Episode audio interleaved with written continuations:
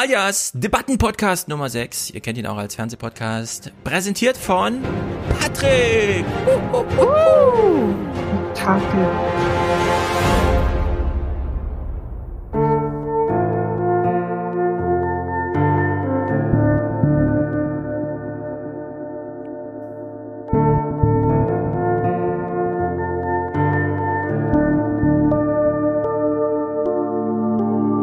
Thanks for watching. In the aftermath of WrestleMania in Cleveland tonight, it was the main event Sleepy versus Sleazy, the first and hopefully last debate between Joe Biden and Donald Trump. The man has dementia. There's no doubt about it. the Biden people say he's fine. Oh, I am certain that Rudy Giuliani has spoken to multiple doctors about dementia. He's been president for almost four years. Where is the plan? When President Trump and Joe Biden tried to do a TikTok dance, what did that look like to you? I mean, it just looked like they were trying to be a TikToker, I guess. You know? Yeah. Boy, wasn't that fun? Seriously, did anyone take anything away from tonight? Was that helpful to any American? The only person who enjoyed that was Vladimir Putin while he was stroking a cat. Yes, yes, yes. the battle of the boomers, the showman versus the Joe man. Get ready for democracy to crumble. La, la, la,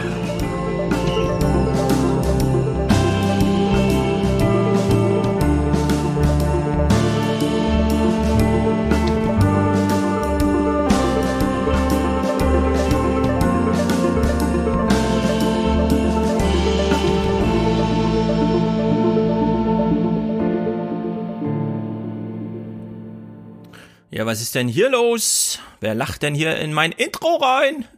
Der Thomas. Na, eigentlich können wir aufhören. Im Intro war alles richtig. genau so. Das war wirklich schwierig, nicht zu lachen. Ja. Thomas äh, hat seinen ersten Meltdown hinter sich. Das ist schon mal gut. Äh, du hast noch Michael Barbaros Großmutter äh, Mutter vergessen. Die habe ich vergessen, ja. Ich habe es gerade schon ja, gehört, als die, ihr darüber sprach. Die hat nämlich gesagt, dass This is a shit show. Ja. ja. Und wenn das 50-jährige amerikanische Mütter, ja, so, so, das kann man so ungefähr schätzen, wie, wie alt die Mutter ist, ihrem Journalistensohn bei der New York Times schicken und der sich denkt, das ist eine gute Zusammenfassung mhm. und die dann im Daily Podcast wirklich gemeinsam da sitzen, er so und sein, sein Polit Politik-Analyst ähm, und beide so sagen, ja. it was a shit show. Also Michael ja. Barbaro äh, liest ja immer 50 Namen vor, die den Podcast verantworten. Wahrscheinlich saßen die die ganzen, den ganzen Abend und die Nacht zusammen, haben redaktionell getagt, kamen nicht weiter, wussten nicht, was sie sagen sollen. Hat er kurz Pause gemacht, auf sein Handy geguckt. Mama hat ihm geschrieben, es war eine Shitshow und es war der beste redaktionelle Beitrag den er bis dahin bekommen hat. Ich glaube das auch, denn es war eine Shitshow. Aber Thomas was war ist hier. Erwartungshaltung. Also, mhm. ich meine, es wird jetzt so besprochen, so, uh, Überraschung, Shitshow, aber ich weiß nicht, was, hattet, hattet ihr mit was anderem gerechnet? Also hattet also, ihr eine Hoffnung damit verbunden? Oh ja, also ein bisschen. Komm, ich stelle euch erstmal vor. Thomas habt ihr gerade gehört, äh, er ist Lehrer, wir kennen ihn, äh, er war schon häufiger zu Gast äh, und so weiter. Herzlichen Dank, dass du heute Zeit hast. Du bist allerdings hier nicht der äh, höchstgestellte Beamte, wie wir eben schon geklärt haben, denn Michel ist auch hier und er ist Soldat. Hallo. Grüß dich. Von wo, wo, wo bist du eigentlich? Äh, ich sitze gerade in Troisdorf, das ist direkt am äh, südlichen Rand von Köln. Ah, ist da, äh, wie sieht deine Arbeitsstelle aus? Fliegst du ein Flugzeug oder? Bist du so ein. Nee, ich saß mal auf der anderen Seite der, der Flugzeuge und habe sowas ähnliches äh, wie ähm, äh, Fluglotse gemacht, nur halt für Militärflieger. Ah, ja. So ähnlich. Und was waren so die geheimen Flugzeuge, die du gelotst hast, von denen wir nichts wissen? Die ich habe hab letztens Broken Arrow geguckt und da gehen ja so Atombomben kaputt und sowas. Die Geschichten habe ich immer nur von äh, meinen Dienstälteren äh, äh, Mitstreitern gehört, die äh, aus dem Kalten Krieg erzählt haben von irgendwelchen U-2s, die über Deutschland geflogen sind und so weiter. Ja, genau. Sehr gut. Herzlichen Dank an dich, dass du da bist, denn äh, es gibt man mag es kaum glauben, vielleicht doch noch mal eine politische Dimension in der Debatte, die man ja ansprechen könnte, die auch uns dann betrifft. Wer weiß, wir haben ja wir genug Clips. Genau. Das, das Thema das Soldat wird heute sicherlich auch noch aufkommen. Sehr gut. Jenny ist auch hier. Jenny ist auch Beamtin. Also wir haben jetzt Ja, ich bin die am Beamte schlecht verdienendste? Beamte hier in der Show. Habe ich Ja? gerade festgestellt. Ah ja. Nein, du bist uns einfach nur dienstniedriger. Nein, das stimmt doch gar nicht. Wir sind, glaube ich, alle gehobener Dienst. Ja, ja, aber das geht dann nach Besoldungsgruppe. Das kommt ja, dann aber mit die der Karriere. Lass Besoldungsgruppe es sagt ja nichts ja, über den egal, Stand egal. in Ja, das, wir, wir streiten das nicht aus. Auch hier ist Mick. Mick ist noch kein Verwaltungsbeamter Nee, leider noch Dienstes, kein Verwaltungsbeamter. Dabei wäre ich so gerne. Also, sondern du bist Okay. Povi-Student und Medienanalyst, soweit ich das weiß. ja, das hört sich spektakulärer an als es ist. Also ich lese vor allem sehr viel Zeitung für meinen Job, ja. Also Und du interessierst dich für die hauptsächlich amerikanische. Politikwissenschaftsstudent, aber meine Freizeitbeschäftigung beziehungsweise mein Job ist dann abends ab 19 Uhr sieben Stunden da zu sitzen und das Handelsblatt, die Börsenzeitung, äh, FAZ, Tagesspiegel etc. zu lesen. Und dann- immer andere Schichten und das dann auszuwerten für Unternehmen und so. Ach so, echt? Ah ja. Mhm. Sieh mal einer Genau. an. Also ich die, würde sagen, ich bin ganz gut informiert. und die US-Wahl ist dann noch so ein Hobby nebenbei für dich, wo du dann noch die Hacks on Tap Podcasts und sowas hörst. Ähm, US, US-Politik ist tatsächlich eine Leidenschaft, ja. Mhm. Also ich habe eine große Leidenschaft für dieses Land und für die amerikanische Idee tatsächlich auch. Also bei aller Kritik, die man da so übt, aber ich finde, es ist ähm, eine große demokratische Tradition, die sie da aufgestellt haben. Ich finde es ein faszinierendes Land, was irgendwie sehr viel hervorbringt, sehr innovativ ist. Ähm, und umso bitterer, dass die US-Politik eigentlich seit 20, 30 Jahren so gefangen ist in irgendwie den immer gleichen Rastern, die da abläufen. Und es Das wird ja nicht stimmt. unbedingt besser. Das stimmt. Na, vielleicht steht eine Oh. Renaissance an, keine oh, Ahnung. Der verstorbene David Gaber, Graeber, David Grabber. Graeber. würde dir, glaube ich, widersprechen. Ich habe auch ein Das bisschen kann Hoffnung, ehrlich gesagt. Ich habe auch Hoffnung, also ich habe große Hoffnung, aber ich sehe auch große Defizite. Also vor allem institutionell und wahlrechtstechnisch, aber darauf Ja. kommen wir noch zu sprechen. Genau. Große Defizite, ob sich die Hoffnung dann auch so umsetzen lassen innerhalb des Systems. Aber im Panorama kann man schon mal sagen, manche Täler sind so tief, äh, da kommt man nicht so raus, wie man reingegangen ist. Und vielleicht ist das auch jetzt mal so ein kleiner Moment für die Amerikaner, sich zumindest im Hintergrund mal zusammenzusetzen über die Parteigrenzen hinweg. Denn wir haben auch schon große äh, Gouverneursaufstände jetzt erlebt vor der Kamera, wo gesagt wird, das, was da in Washington passiert, das gefällt uns auch nicht und wir sind Republikaner im Dienst.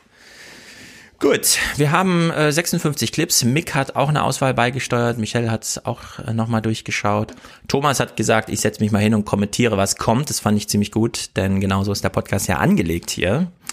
Äh, wir haben im Chat gerade schon mal gefragt, wer die Debatte nicht geguckt hat. Einige haben geschrieben, mit Absicht nicht. Und versuchen wir mal die Lücken zu füllen. Jetzt bereuen sie, dass sie das jetzt mit angucken müssen. Ja. Ähm, da es am Anfang, heute Morgen, als es losging mit der Medienwelle, so eine kleine mh, Welle gab mit, äh, es fand ja eigentlich nicht viel statt und so weiter. Ich würde sagen, so ein paar Sachen fanden ja doch statt. Wir haben ja nicht ohne Grund so viele Clips. Aber ich habe auf Twitter heute schon mal so einen Clip geteilt, wo der ganze Kram, wo man sich nicht versteht, wo man übereinander quatscht und so weiter, am Stück hintereinander weg. Ich habe das nochmal weiter zusammengeschnurpselt, also ist jetzt zwei Minuten 22. Vielleicht sollten wir das am Anfang gucken, weil das ist sozusagen die Grundstimmung der Debatte gewesen, aber sie hat sie dann doch nicht geprägt.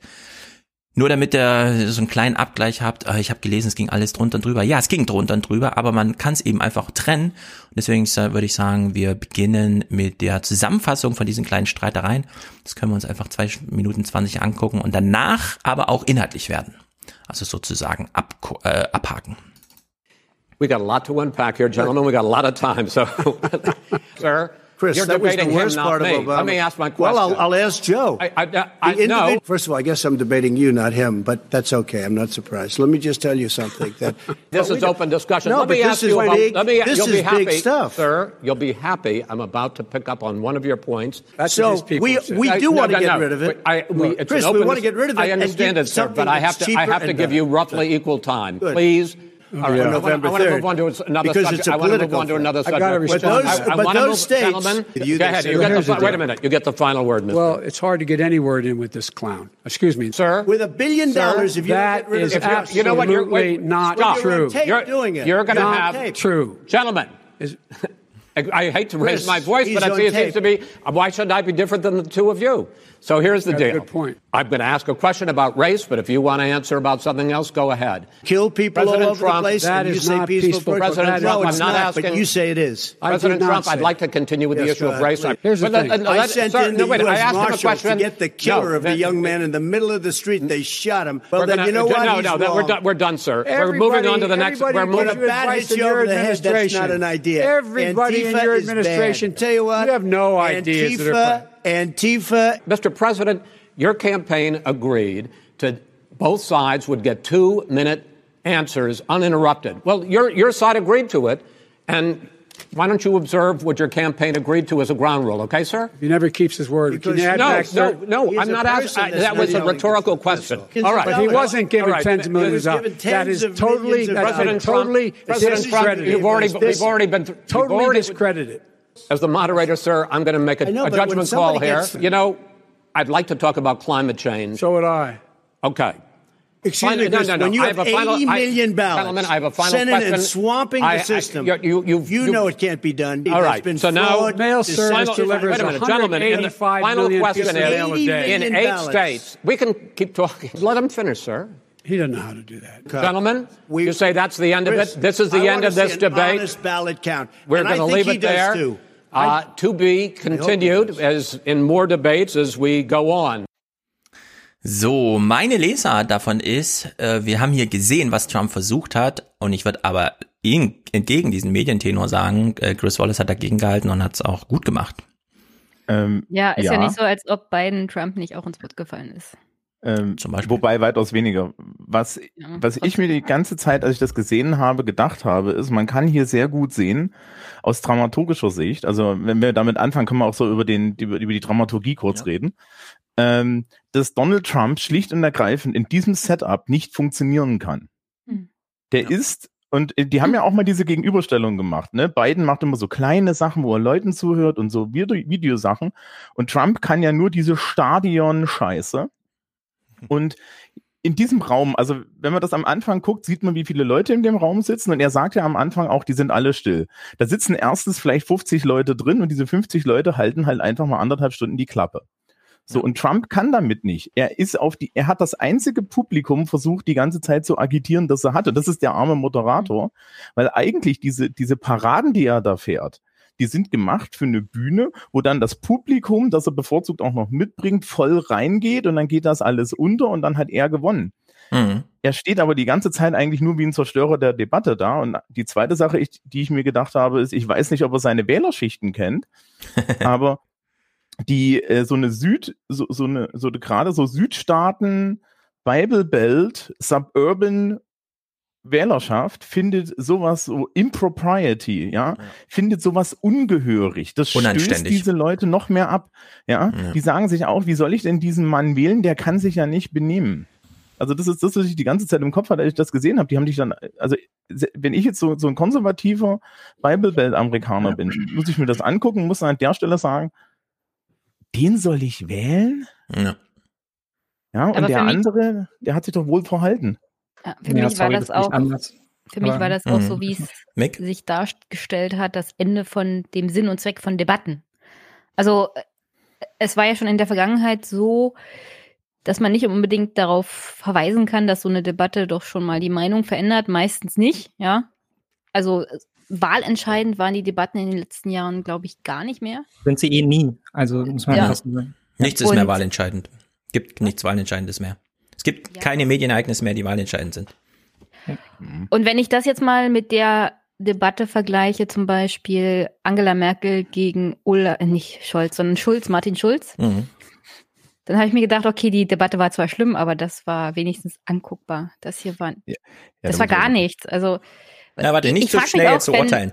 Weil diese Urteile, die haben wir ja schon gehört, Ja, dass das gar nichts war und so. Ich glaube nicht, Ja. dass es gar nichts war. Mick, sag du mal. Ich glaube auch nicht, dass es gar nichts war. Und ich, ich würde da auch ein bisschen Thomas widersprechen. Also ich finde schon, dass äh, es Trump gelungen ist, über weite Strecken die Debatte dann doch zu dominieren. Nicht inhaltlich zu dominieren, Ja. aber halt eben über die Art und Weise, wie er halt eben polarisiert. Und da würde ich dann halt auch sagen, er macht das vielleicht nicht für das Publikum, was da sitzt, aber sein Publikum, was sitzt zu Hause. Und ich glaube schon, dass da auch angesichts der Themen, die er da aufgeworfen hat und angesichts der Narrative, die er dort äh, immer tiefer letztendlich ja auch treibt, es da ein großes Potenzial von Menschen gibt, die diesen Narrativen auch zuhören. Also gerade dieses ganze Antifa-Narrativ, dieses Narrativ der, ähm, der Sozialisten, die halt irgendwie den Staat übernehmen, das ist in den USA kein kleines Narrativ. Das spielt dort eine enorme Rolle. Das hat eine lange Tradition in der McCarthy-Ära ähm, in dem Antikommunismus, der auch zu uns so ein Stück weit rüber geschwappt ist. Und ich würde auch sagen, er funktioniert natürlich nicht nach dem Maßstab von, wir führen hier eine Debatte. Aber wie gesagt, ich bin auch nicht rangegangen mit dem Ding, ich sehe hier eine Debatte. Also es war von Anfang an klar, das ist eine Joint Appearance. Also hier treten zwei Kandidaten auf. Jeder von beiden hat seine Talking Points und es geht am Ende darum, wer kann seine Talking Points irgendwie unterbringen und das auch nochmal unter unterschiedlichen Prämissen. Also Donald Trump und Biden haben nicht das gleiche Publikum, das sie ansprechen und sie haben nicht die gleichen Zielsetzungen. Trump muss eine sehr, sehr breit, äh, Biden muss eine sehr, sehr breite Wählerschaft halt irgendwie zusammenkriegen. Er muss massiv mobilisieren und muss es halt irgendwie schaffen, äh, moderate Konservative genauso einzufangen, wie halt irgendwie äh, Linke, die halt sonst Bernie Sanders gewählt hatten. Und Trump muss das schlicht und ergreifend nicht. Trump muss seine seine Basis, und ich weiß, das wird ja auch kritisch betrachtet, so seine Basis in Anführungsstrichen, aber er muss die Wähler wiedergewinnen und die Wähler mobilisieren, die er schon beim letzten Mal mobilisiert hat. Das reicht ihm. Mehr muss er nicht machen. Und ich glaube, das schafft er tatsächlich in gewisser Art und Weise. Mhm, Michael. Ja, ja ich ähm, denke schon, dass so eine Debatte hätte wahlentscheidend sein können, wenn jetzt irgendwas Krasses passiert wäre. Das heißt, wenn Joe Biden jetzt irgendwie äh, skandalös da gescheitert wäre oder halt einen seiner Blackouts gehabt hätte, dann hätte man das wahrscheinlich nutzen können. Und ich glaube halt auch, dass Trump dann ähm, so eine Schwäche hätte äh, ausnutzen können, um sich irgendwie an seinem Gegner da festzubeißen. Und ich muss Thomas so ein bisschen widersprechen. Ich habe gestern so aus reiner Langeweile und zur Vorbereitung mal eine seiner Rallyes aus Pittsburgh gesehen von vor einer Woche oder sowas. Und ähm, selbst da hat er jetzt nicht unbedingt geschafft, das Publikum groß mitzunehmen. Also es war auch so eine Aneinanderreihung von irgendwelchen haltlosen Anschuldigungen. Das Publikum hat irgendwie so ein bisschen willfährig gebuht, aber äh, so richtig demagogisch, was man ihm sonst so unterstellt und was man sonst so an Clips in den Medien manchmal sieht, äh, war das jetzt, äh, war ich jetzt eher enttäuscht von seinen demagogischen Fähigkeiten.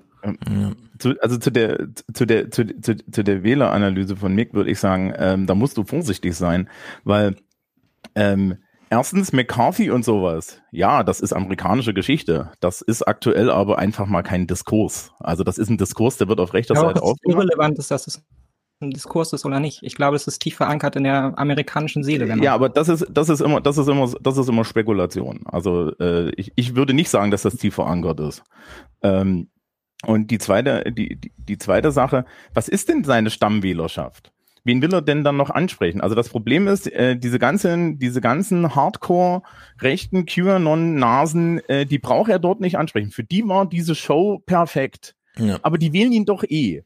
Ja, völlig so, richtig. Wen hätte er abholen müssen? Das, was er bei der RNC probiert haben, ja, diese ganzen Suburban White Voters noch irgendwie abzuholen. Und mhm. die hat er damit aber definitiv verschreckt. Aber das ja, ist, äh, da kann man sozusagen ein synthetisches Argument draus stricken, denn ihr habt beide recht. Und das haben die, äh, vor allem Mike Murphy, der die Republikaner schon durch so viele Wahlkämpfe begleitet hat, ist ja bei Hex on Tap ganz wunderbar beschrieben. Trump hört einfach nicht auf seine Berater, die ihm nämlich schon empfehlen, geh mal an den Rand deiner Wählerschaft und versuche so ein bisschen in die demokratische Richtung deine Fühler auszustrecken. Und Trump geht aber auf den Kern zurück, wo er sich auskennt und radikalisiert dort. Völlig unnötig. Also völlige Geld- und Ressourcenverschwendung bis hin zu ja, seiner Vorbereitung. Und das wissen wir, die ist rein performativ. Trump geht ja nicht auf die Bühne und nur weil wir Europäer eine Debatte erwarten, ja, das ist ja Schlag auf Schlag Inhalte, keine Ahnung.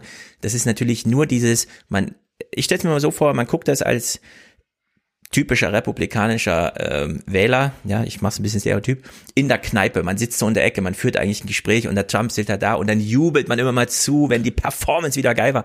Auch wenn das Tor nicht reinging, kann es ja geil gewesen sein, ja. So, und Trump Anliegen, Trumps Anliegen heute war, die Debatte inhaltlich zu zerstören und nur diese performativen Momente, diese äh, kleinen YouTube-Clips zu schaffen. Und das ist ihm nicht gelungen. Also es war ganz erstaunlich. Das ist ihm ja vor vier Jahren noch ganz wunderbar ge gelungen. Jetzt ist es aber, muss man leider sagen, äh, also aus Zuschauersicht, es ist halt nur noch so ein Old Act.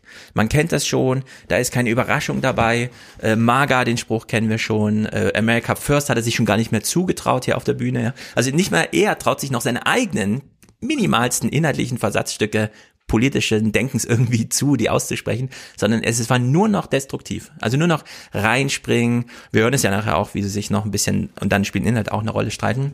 Ich würde sagen, wir beginnen mal bei Clip Nummer eins und zwar wie sie kommen, wie sie auf der Bühne kommen. Und hier sieht man, sie haben sich ja geeinigt, Covid und so, keine Handschläge, keine Begrüßung, sondern nur so ein bisschen. Wir wissen auch, äh, anders als Macron und Merkel, die können das vorher gar nicht proben, weil die mögen sich ja nicht. Die sehen sich hier wirklich das allererste Mal in äh, zehn Jahren oder so, stehen sie sich gegenüber müssen halt diesen Moment wissen, da kommen schon 80 Millionen Leute zu, ja. Den müssen sie halt irgendwie absolvieren. Und es ist ihnen, naja gut, man, man kann auch so ein bisschen reinlauschen, ja, wie sie sich dann nochmal kurz necken.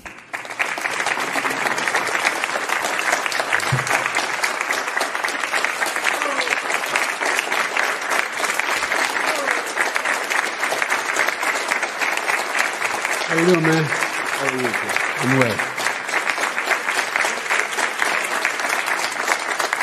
Also ich habe nur so ein Gentlemen, ähm, a lot of people have been waiting for this night, so let's get going. ich habe nur so ein kurzes, also ja, Hello Man und so und dann Can't Wait als Antwort auf irgendwas, was Trump so reingeschnotzelt hat, ja.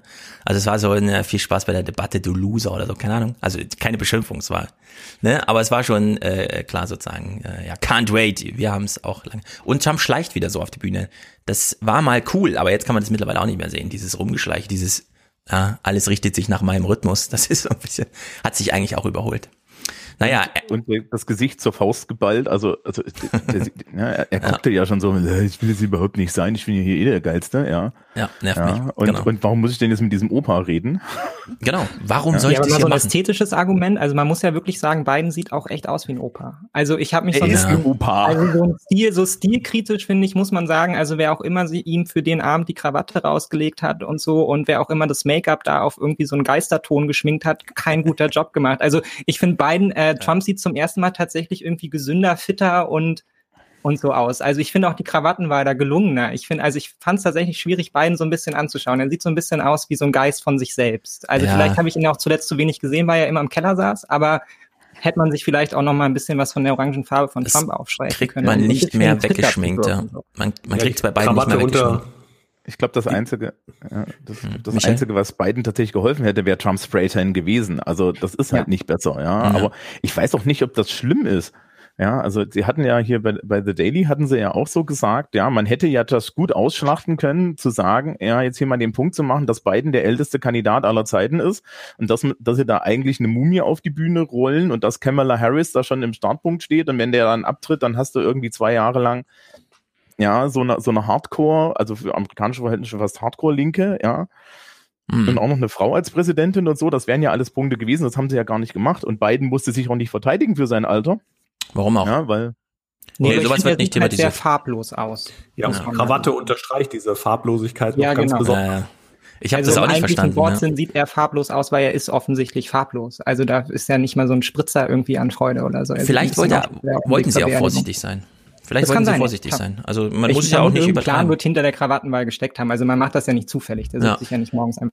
Man muss ja sowieso sagen, so wie ich eben zu Trump meinte, der braucht nur Performance. Das ist sein einziger Trumpf, den er überhaupt noch, wenn er überhaupt ausspielen kann. Für Biden wäre es ja auch gefährlich gewesen, sich jetzt nochmal inhaltlich in irgendwelche Nesseln zu setzen, zu sehr aufzufallen. Also genau das, was Trump wollte, jetzt kommt mein großer Showmoment. Das war ja bei Biden mit Absicht nicht geplant. Sondern Ja, wenn der dann so ein als bisschen in Reaktion auf dieses, Trump. in dieses Narrativ ein, dass er halt eben ein farbloser Kandidat ist. Also, Ja. und ich finde halt, also, oder so ein Kandidat, den man halt noch nicht kennt. Also, ich, wir kommen darauf später zu sprechen, auf seinen beiden Plan und so. Mhm. Und ich finde, das untermalt er da so ein bisschen. Also, Aber einen Kandidaten, weil die den man nicht kennt, kann man auch gut leicht entscheiden. akzeptieren. Vielleicht ist der Plan auch ein- ganz einfach, dass man Biden als Kandidaten darstellt, den man schon seit 40 Jahren kennt, der nicht große Experimente wagt und der nicht den großen Mhm. Aufschlag und die große Show macht, sondern auf den absolut Verlass ist und der planbar ist für den Wähler. Ja, also eigentlich ist der Plan hier bei Biden, ihr kennt mich seit 40 Jahren, hier gibt's keine großen Experimente. Genau. Und nach Trump ist das vielleicht auch ganz gut so. Ja, eigentlich erschütternd, dass beide mit der Merkel-Angesage irgendwie reingehen. Ne? Sie kennen Sie mich. kennen mich. Und Ja. keine Experimente, Ja. das ist CDU-Handbuch Und bei, bei, 60 bei, bei Trump ist diese, dieser Satz eher eine Drohung.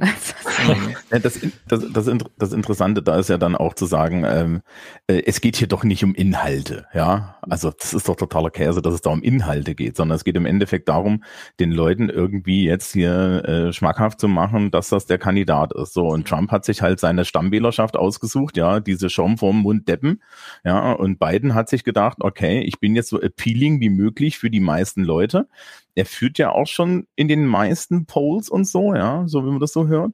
Alle Und durch die da Bahn. riskierst du, und da riskierst du doch nicht was. Vor allen Dingen, ja, wenn dir Trump noch so dieses halbe Geschenk macht, dir die Hälfte deiner, deiner, deiner kritischen Fragen kaputt quatscht, ja, und sich selber noch, noch vor deiner eigenen Wählerschaft desavouiert. Das geht ja, ich habe halt irgendwo auf Twitter gelesen, es geht ja bei diesen Wahlkämpfen nicht darum, dass man da Leute mobilisiert, sondern maximal die Leute der, der anderen Seite demobilisiert. Also das hat Trump definitiv nicht geschafft.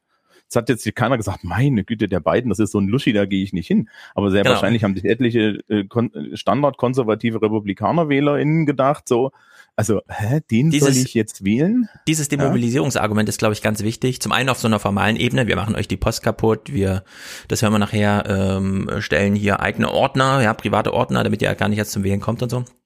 Aber dieses Demobilisierungsding für Trump, der hätte sich ja wirklich Sanders oder so gewünscht, ne? Weil dann hat er diese Mobilisierung auf seiner Seite, hat er aber nicht. Es ist dieser farblose Biden, der im Grunde äh, nach 40 Jahren so Chiffre für alles sein kann, ja. Das für viele das unbeschriebene Blatt wird schon nicht so gefährlich sein. Das ist eigentlich die gefährlichste äh, Aussage, die man jetzt so über Biden machen kann. Während Trump äh, genau das Gegenteil gemacht hat. Also niemand, der bisher auf ähm, Wechselwähler vielleicht und dann doch, ich nehme mal Biden, ist gewechselt jetzt zu Trump. Also das kann ich mir einfach nicht vorstellen. Es gibt da keine Raumgewinne mehr, die Trump jetzt mit dieser Nee, das Performance glaube ich auch nicht. Ja. Nee, eher, eher, dass die Leute sagen, nee, also da gehe ich doch lieber gar nicht so weit. Genau. Erstes Thema fand ich ein bisschen schade, weil man sich so ganz nachrichtlich orientiert hat, war Our dieses. first subject is the Supreme Court. So, Supreme Court, Ginsburg ist gestorben. Ich finde, Trump hat doch einen äh, ganz interessanten Punkt gemacht zum Einstieg. tell you very simply we won the election. Elections have consequences. We have the Senate, we have the White House, and we have a phenomenal nominee. So, wir haben den Senat, wir haben das Weiße Haus, das stimmt. Äh, diese Wahlen wurden, wenn auch vor vier Jahren oder dreieinhalb Jahren gewonnen, drei, drei Vierteljahren, drei Jahre und elf Monate oder wie auch immer, ähm, formal ja, steht ihm das zu. Also hier muss sich äh, Biden sozusagen was überlegen, wie man dann äh, äh, dem dann da widerspricht. Also dass dass Trump hier am Anfang doch so ein klar vorbereitetes Ding, man sieht so richtig, wie der Miller ihm das nochmal gesagt hat oder so, ja. Aber dass er es dann doch nochmal äh, so dargestellt hat, fand ich gar nicht so schlecht. Weißt du, wo der er das her hat? Nein, Mitch? McConnell? Und wo hat Mitch das her? Ja, wo hat das denn her? jemandem, Sag der Ahnung hat, weil er kann jetzt nicht Mitch McConnell sein. Das werden ihm wahrscheinlich alle gesagt haben, Obama. aber wo hat das denn Obama her? hat es mal gesagt. Und zwar, äh, nachdem die Demokraten die Wahl gewonnen hatten, wo die Republikaner vorher Obama und ähm, seiner Regierung das Leben schwer gemacht hatten, weil Mhm. sie noch die Mehrheit im Abgeordnetenhaus hatten. Wo hat's Obama Danach gab es her? Wahlen und, und Obama, Obama hat gesagt, ja, Wahlen haben Konsequenzen und jetzt lasst mich hier gefälligst mein Ding machen. Hm. Ähm, und das haben die Republikaner dann irgendwann für sich auch übernommen. Ja, aber wo hat's, wo hat's Obama her? Das hat nämlich Trump selber geklärt hier in der Debatte. As far as the say is concerned, the people already had their say. They, okay, Justice Ginsburg said very powerfully, very strongly, at some point, 10 years ago or so, she said a president and the Senate is elected for a period of time, but a president's elected for four years. We're not elected for three years. I'm not elected for three years. So we have the Senate, we have a president. He's elected to the next during election. that period of time, during that period of time, we have an opening. I'm not elected for three years. I'm elected for four years. Das ist ein ganz klarer Punktsieg für Trump, das muss man einfach so sagen. Hm. Er ist Ja, gewählt für vier Jahre. Nur weil man, also wenn man ihn jetzt ausredet, die Richterin zu, den Richterstuhl zu besetzen, könnte man ihm ja jedes politische Anliegen jetzt plötzlich Äh, ausreden. Und das geht ja nicht. Er ist bis Januar Präsident. Und da gehört zum Beispiel diese Pflicht auch, diesen Vorschlag zu machen. Wer soll denn da das Amt besetzen dazu? Ja, Aber was er- Biden, Biden hat ihm das schon abgesprochen, indem er gesagt hat, bis zur nächsten Wahl, also am, nach dem Ja. 3. 3. November dürfte er Ja. laut Bidens Aussage nichts mehr machen, was verfassungsrechtlich ja nicht ganz richtig ist, weil Machtübergabe ist erst mit Amtsvereidigung. Solange Mhm. ist er tatsächlich noch Präsident. Was Ja. zeigt, das zeigt, wie bescheuert das ist, aber okay. ähm, die, die interessante Sache ist ja, was sie nicht ins Feld geführt haben, ist ja dieser Diskurs um den Senat und Mitch McConnell, der ja vor vier Jahren Hm. Obamas Nominierung schon an der Stelle geblockt hat, dass er gesagt hat, es ist scheißegal, was du hier vorschlägst. Ja, wir lassen das nicht durch.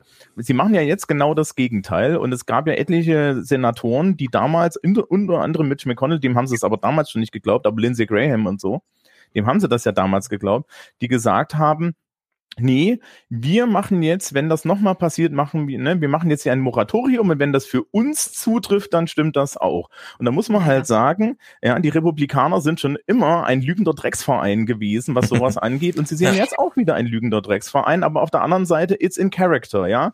Dass Lindsey Graham da keinerlei Moral hat, das war doch eigentlich jetzt auch nie, für niemanden eine Überraschung. Ja, Ja, aber wir auch da haben die Demokraten ja das Gleiche schon mal selber durchgezogen. Also ist ja Mhm. nicht so, als ob die Republikaner sich das ausgedacht haben. Sie haben es den Demokraten dann irgendwann mal abgeguckt. Also keine Partei hat hier irgendwie den Ja. moralischen Vorteil wir- tatsächlich. Ich habe es aus Wahltag. Hier im Podcast gibt's eine die- Regel, die wenn Mick die ansetzt, darf Republikaner Mick haben immer halt reden. besser drauf, so durchzuziehen. Ja, wenn Mick ansetzt, darf Mick immer reden. Mick, Entschuldigung. Ähm, Ich habe es tatsächlich aus wahltaktischen Gründen noch nicht verstanden. Also warum das jetzt sein muss, dass man jetzt nochmal groß nominiert und so. Ich weiß schon, wen er damit ansprechen möchte, aber man hat ja auch gesehen, wie massiv das mobilisiert. Und jetzt nicht, weil Ginsburg so eine mega gute Richterin war, sondern weil sie ja schlicht und ergreifend als Notorious äh, Ginsburg halt irgendwie zu so einer Symbolfigur der Demokraten auch geworden ist. Mhm. Und da jetzt so zu polarisieren, indem man halt dann eine Kandidatin aufstellt, die halt pro Abtreibung, also mhm. äh, Anti-Abtreibung etc. fand ich, fand ich einen schwierigen Schritt, weil völlig, also es war ja danach auch eindeutig zu sehen, die, die Finanzierung der Demokraten schossen nach oben und es hat die Mobilisierungsrate der Demokraten sicherlich befördert. Also ich habe es schlicht und ergreifend nicht verstanden, was das jetzt soll. Ähm, also ich finde auch, Trump legt es hier ganz gut da, aber es nötig gibt, es nutzt ihm auch schlicht und ergreifend nicht. Das ist ein Argument, das geht immer für die Demokraten aus in dem einen Fall. Ganz egal, wie das die Demokraten vorher gespielt haben oder die Republikaner vorher gespielt haben. Ähm, das, das kann er nicht gewinnen an der Stelle. Da ist nichts zu holen. Also da geht es nicht um Wahl. Das ist der wichtige Punkt. Es geht überhaupt, äh, bei dieser Besetzung des Supreme Court Sitzes geht es halt überhaupt nicht um die Wahl. Das ist denen da scheißegal.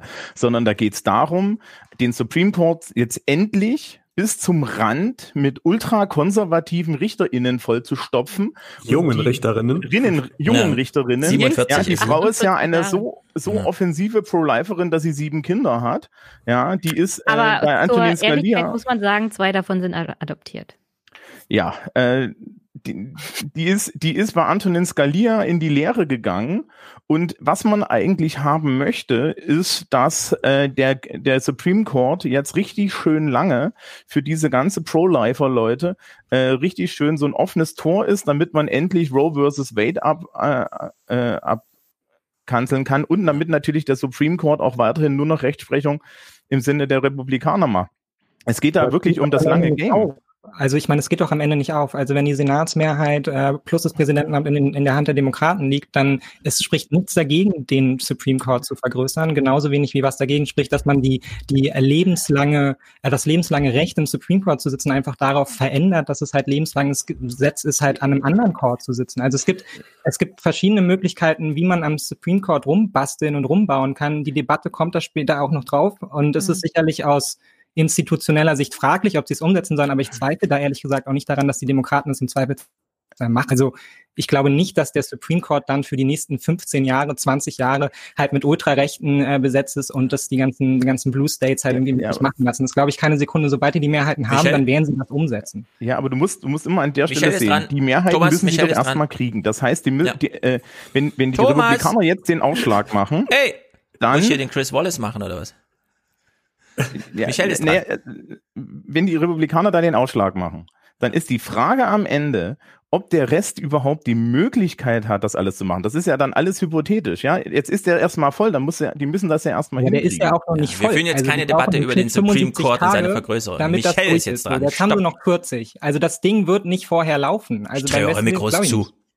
Michael, sag sehen. du. Ja, also Mitch McConnell möchte ja gerne. Thomas, jetzt lass mal Michael reden. Ja, ich kann super gut. Ich wollte das Ganze nochmal auf die Debatte zurückbringen. Richtig, ich war sehr gut, am Anfang total überrascht von äh, äh, Trumps äh, Statement. Jetzt hier, weil egal wer es erfunden hat, ob das jetzt Obama, äh, äh RBG, wer auch immer, äh, damit um die Ecke kam, diese catchy Phrases, wir haben, wir sind gewählt, äh, Wahlen haben Konsequenzen, ich bin für vier Jahre gewählt und nicht für drei, fand ich mega. Und da habe ich schon fast äh, gedacht, oha, äh, die Debatte wird äh, zu seinen Gunsten ausgehen. Genau, und da gucken wir mal die Debatte weiter. Ich fand es nämlich, das war nicht der einzige Punkt. Äh, wir vergleichen jetzt mal zwei Statements, die auf diesen sehr guten Punkt von Trump, äh, wie wir jetzt gesagt haben, äh, kamen. Das ist zum einen diese Antwort von Biden. The American people have a right to have a say in who the Supreme Court nominee is. And that say occurs when they vote for United States senators and when they vote for the President of the United States. They're not going to get that chance now because we're in the middle of an election already. The election has already started. So, die Wahl läuft schon. Das ist auch ein legitimes Argument, aber in der Verfassung steht's noch anders. Ja? Also man kann es ihm nachvollziehen und so. Und äh, daraufhin, und da sieht man dann die Defizite von Trump, ihm ist es nicht gelungen, hier jetzt zu sagen, wir haben alle einen Eid auf die Verfassung geschworen, du auch schon mehrfach, äh, Biden, und äh, dieser, da steht einfach drin, bis zum Wahl, ja, bis zur ähm, also sogar zwei Monate nach der Wahl ist man noch Präsident. Und äh, Trump macht tatsächlich diesen dummen Spruch dann, ja, da hat er das Gebäude, das er eben sich schön aufgebaut hat, wieder ein bisschen eingerissen. So I think she's going to be fantastic. We have plenty of time. uh, even if we did it after the election itself. I have a lot of time after the election, as you know. Denn ich habe ja genug Zeit und außerdem, ich kann ja, ich, ich gewinne ja, ja. Er hätte natürlich hier diesen Punkt zur Mobilisierung nutzen müssen. Liebe konservativen Wähler, wenn ihr wollt, dass der Supreme Court in unsere Richtung schlägt, müsst ihr mich wählen und nicht, ja, ich gewinne ja eh und so, ja. Weil das ist wieder ähm, wirklich einmal umgedreht und mit einem fetten Arsch das Kartenhaus, das er sich gerade schön aufgebaut hat, eingerissen. Blöd, aber halt Trump-Style. Ja, man sollte ihm halt nicht, nicht irgendeine Art von taktisches oder strategisches Gespür unterstellen. Nee, null, null. Er hat genau diesen einen vorbereiteten Satz, Wahlen haben Konsequenzen. ja, den hat er noch gewusst und dann war. Äh, da hat er mal gerade zugehört, als die Berater ihm was gesagt haben. Genau, und dann hat er nur noch gefühlt, was hier in der Luft liegt. Ich gewinne ja eh, ja. Genau, und das war und das war dann auch der Punkt, wo ich dann dachte, ah, okay, die Debatte läuft dann doch eher so, wie du es erwartet hast und nicht so, dass genau. er sensationell dort vorbereitet wäre. Ja. So. Das kriegt doch keiner hin, oder? Dann, was kriegt keiner hin? Dass der vorbereitet ist. Dem, nee, null, ich, weiß, null. ich weiß nicht, was willst du dem denn da geben irgendwie? Mick, erzähl mal, mit, mit Piktogrammen oder so? Keine Ahnung. Ja, Mick, erzähl mal, wie David Axelrod diese Sachlage einschätzt, äh, Präsidenten ins, in die erste Debatte zu kriegen. Hast du es im Ohr, wie David Axelrod davon erzählt? Ich, ich höre nicht Hex on Tap. Ja, doch, aber äh, die Folge habe ich auch noch im Ohr und äh, natürlich hat er recht. Aber das sitzt ja immer alles voraus, dass man äh, dort an einem echten politischen Diskurs äh, äh interessiert ja. ist. Und, und Trump, ja, wie du es auch schon gesagt hast, der war da, um zu zerstören. Ja, also die, die Geschichte von David Axelrod ist, ähm, Obama so fleißig, ab 6 Uhr morgens Termine im Oval Office, alle fünf Minuten kommt ein neuer die Tür rein und will irgendwas die Debattenvorbereitung hat er nicht in den Schedule des Präsidenten reinbekommen. Es war unmöglich, Trump, äh, Obama auf die erste Debatte vorzubereiten. Als Präsident bist du es gewohnt, die Monologe zu halten, Pressetermine, wo du einfach gehen kannst, wenn es zu lange ist. Ja, thank you und verlässt den Raum und alle sagen, ja, danke, dass du uns drei Fragen beantwortet hast. Und in der Debatte 90 Minuten zu stehen, äh, die Fragen auszuhalten und auszuhalten, dass der andere auch noch zwei Minuten Antwortzeit bekommt. Ja, äh, da wurden den von ähm, von äh, Romney damals ganz schön äh, der Hodenboden ge gewischt und dann bei der zweiten Debatte ging es dann besser. Diesmal haben wir eine Sachlage, dass ich sage, die zweite Debatte interessiert niemanden mehr, glaube ich. Äh, man hat jetzt in der ersten Debatte wirklich alles abgefrühstückt, ja. Also in der Hinsicht gibt's dann nochmal ein besonderes Problem, die zweite dann auf die Schiene zu kriegen. Biden vorbereitet, klug, er hat klar, ich finde es ein bisschen schade, dass sie als erstes so dieses doch eher tagesaktuelle Nachrichtenthema äh, Supreme Court, wenn auch so mächtig, aber es gibt eigentlich andere Themen für diese Kontrahenten. Biden hat allerdings die Gelegenheit genutzt. Now, what's at stake here is the president's made it clear he wants to get rid of the Affordable Care Act. He's been running on that, he ran on that, and he's been governing on that. He's in the Supreme Court right now trying to get rid of uh, the, the Affordable Care Act, which uh, will strip 20 million people from having insurance, health insurance now, if it, if they if it goes into court, and and uh, the justice, and I have nothing. I'm not opposed to the justice. She seems like a very fine person, but she's written before she went in the bench, which is her right, that she thinks that the Affordable Care Act is not constitutional.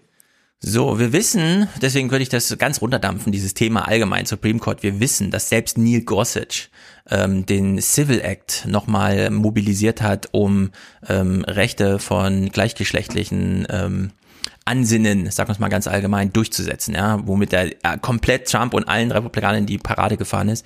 Deswegen finde ich, ist fast egal, wie man dieses Gericht besetzt.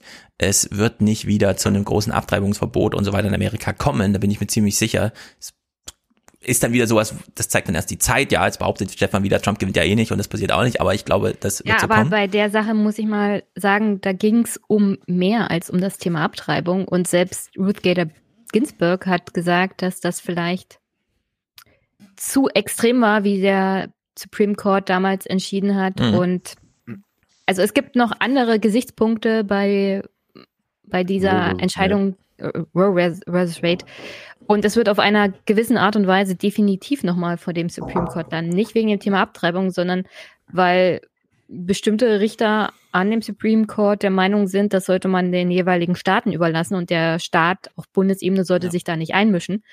Und dementsprechend geht es nicht zwangsweise um das Recht auf Abtreibung, sondern darum, wer darf das entscheiden? Darf das der Bund entscheiden oder dürfen das mhm. die Länder entscheiden? Genau, weil es ist, Roe vs. Wade ist ja gar nicht ein Abtreibungs, äh, ein, ein Verbot von Abtreibungsverboten, sondern es ist tatsächlich eine, ein, ein Verwaltungsstreit gewesen, ja. was die dürfen und was sie für Gesetze nicht erlassen dürfen. Und deswegen wollen sie das ja wegklagen, damit dann irgendwie der Bible Belt wieder äh, äh, Gesetze machen kann, wo drin steht, dass das verboten ist. Ne? Genau. Das wird aber du hast Kalifornien nicht davon ja. abhalten, ein liberales Abtreibungsrecht zu haben. Ja. Genau. Das kann man aber auch wieder einfangen. Du hast in Alabama jetzt schon dieses super harte Abtreibungsverbot, weswegen ja alle Angst haben, dass es über diese Alabama-Schiene wieder auf dem Supreme Court Bundesebenen-Deckel landet und dann eben verallgemeinert wird für alle. Ich glaube aber nicht, dass, also Roe versus Wade, was ist das, 1980 oder vorher noch, das ist super lange her, ja, und wir haben jetzt 2020 und das Einzige, was so 2016 anders ist, hat ja Mike Murphy mal wunderbar beschrieben, ist, wenn man sich einfach die Demografie anguckt, welche Wähler sind gestorben und welche sind ins Wähleralter reingerutscht, ja, wäre die 2016er Wahl schon nur deswegen 2020 anders ausgegangen. Also da machen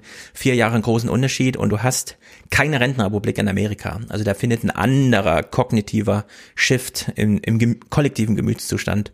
Ja, ich äh, glaube statt. aber der Kernstreit wird fernab dieser Frage weiter bestehen bleiben, weil das ist ein Kernstreit der amerikanischen Der wird immer bestehen Geschichte. bleiben. Das ist auch also, ein Kernstreit bei uns. Also das muss ja. man ganz ehrlich mal ja, so sagen. Überall. Also das ist einfach, da geht es um irgendwie einen Konsens innerhalb der Gesellschaft, der sehr, sehr schwer zu erlangen ist und in denen es sehr, sehr unterschiedliche, sehr unterschiedlich moralische Standpunkte gibt. Also und da merkt man halt in Deutschland auch, also viele sind ja daran interessiert, interessiert, die Waffen bei uns zu halten, auch schlicht und ergreifend deshalb, weil halt dieser Konsens einmal geschaffen wurde. Und ich wäre mir mhm. da auch in den USA nicht so sicher, ob da so ein großes Interesse beim Supreme Court liegt, auch wenn er konservativ geprägt ist, äh, das aufzubrechen, diesen Konsens, ja. der sich da gebildet hat. Die arbeiten auch immer in ihrer Legitimation, ganz genau.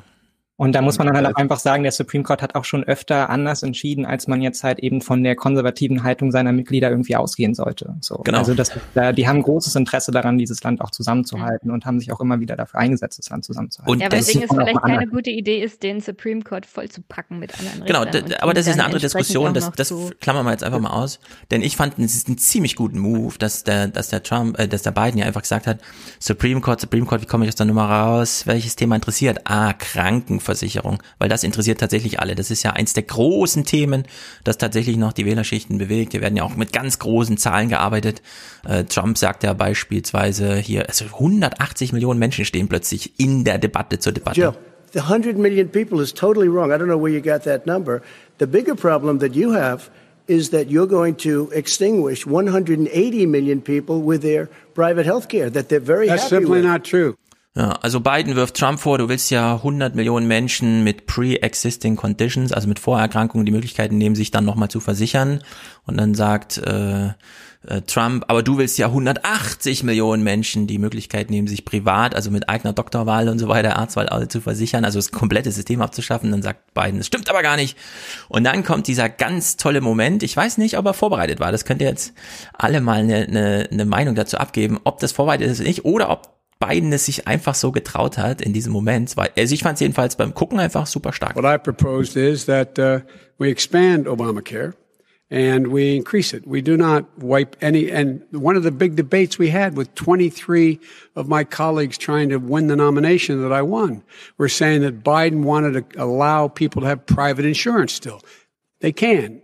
They do. They will under my proposal. It's not what you've said, but and it's not what your party is, has said. That is simply your party doesn't say it. Your party wants to go socialist medicine. My party is and me. socialist right healthcare. now. I am, and the they're going to dominate party. you, Joe. You know that. I am the Democratic Party right now.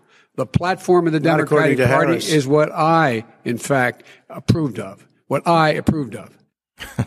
Hat er recht? Ja, lügt er natürlich. Ja, ich würde nicht sagen, dass das vorbereitet war. Ich würde sagen, äh, man sieht da jetzt, wenn man auch die, die so ein bisschen psychologisiert, äh, kann man da sehr schön sehen, wo der Unterschied zwischen den beiden in ihrer Verfasstheit ist. Mhm. Donald Trump ist schon immer ein furchtbar unsicherer Junge. Ne? Du hast ja dieses Mary Trump Buch irgendwann mal gelesen. Ja, genau. Und das kann man hier von vorne bis hinten sehen. Diese andere Strategie ist ja eine, die, die auch daher kommt, dass er eigentlich nichts zu sagen hat. Ne? So.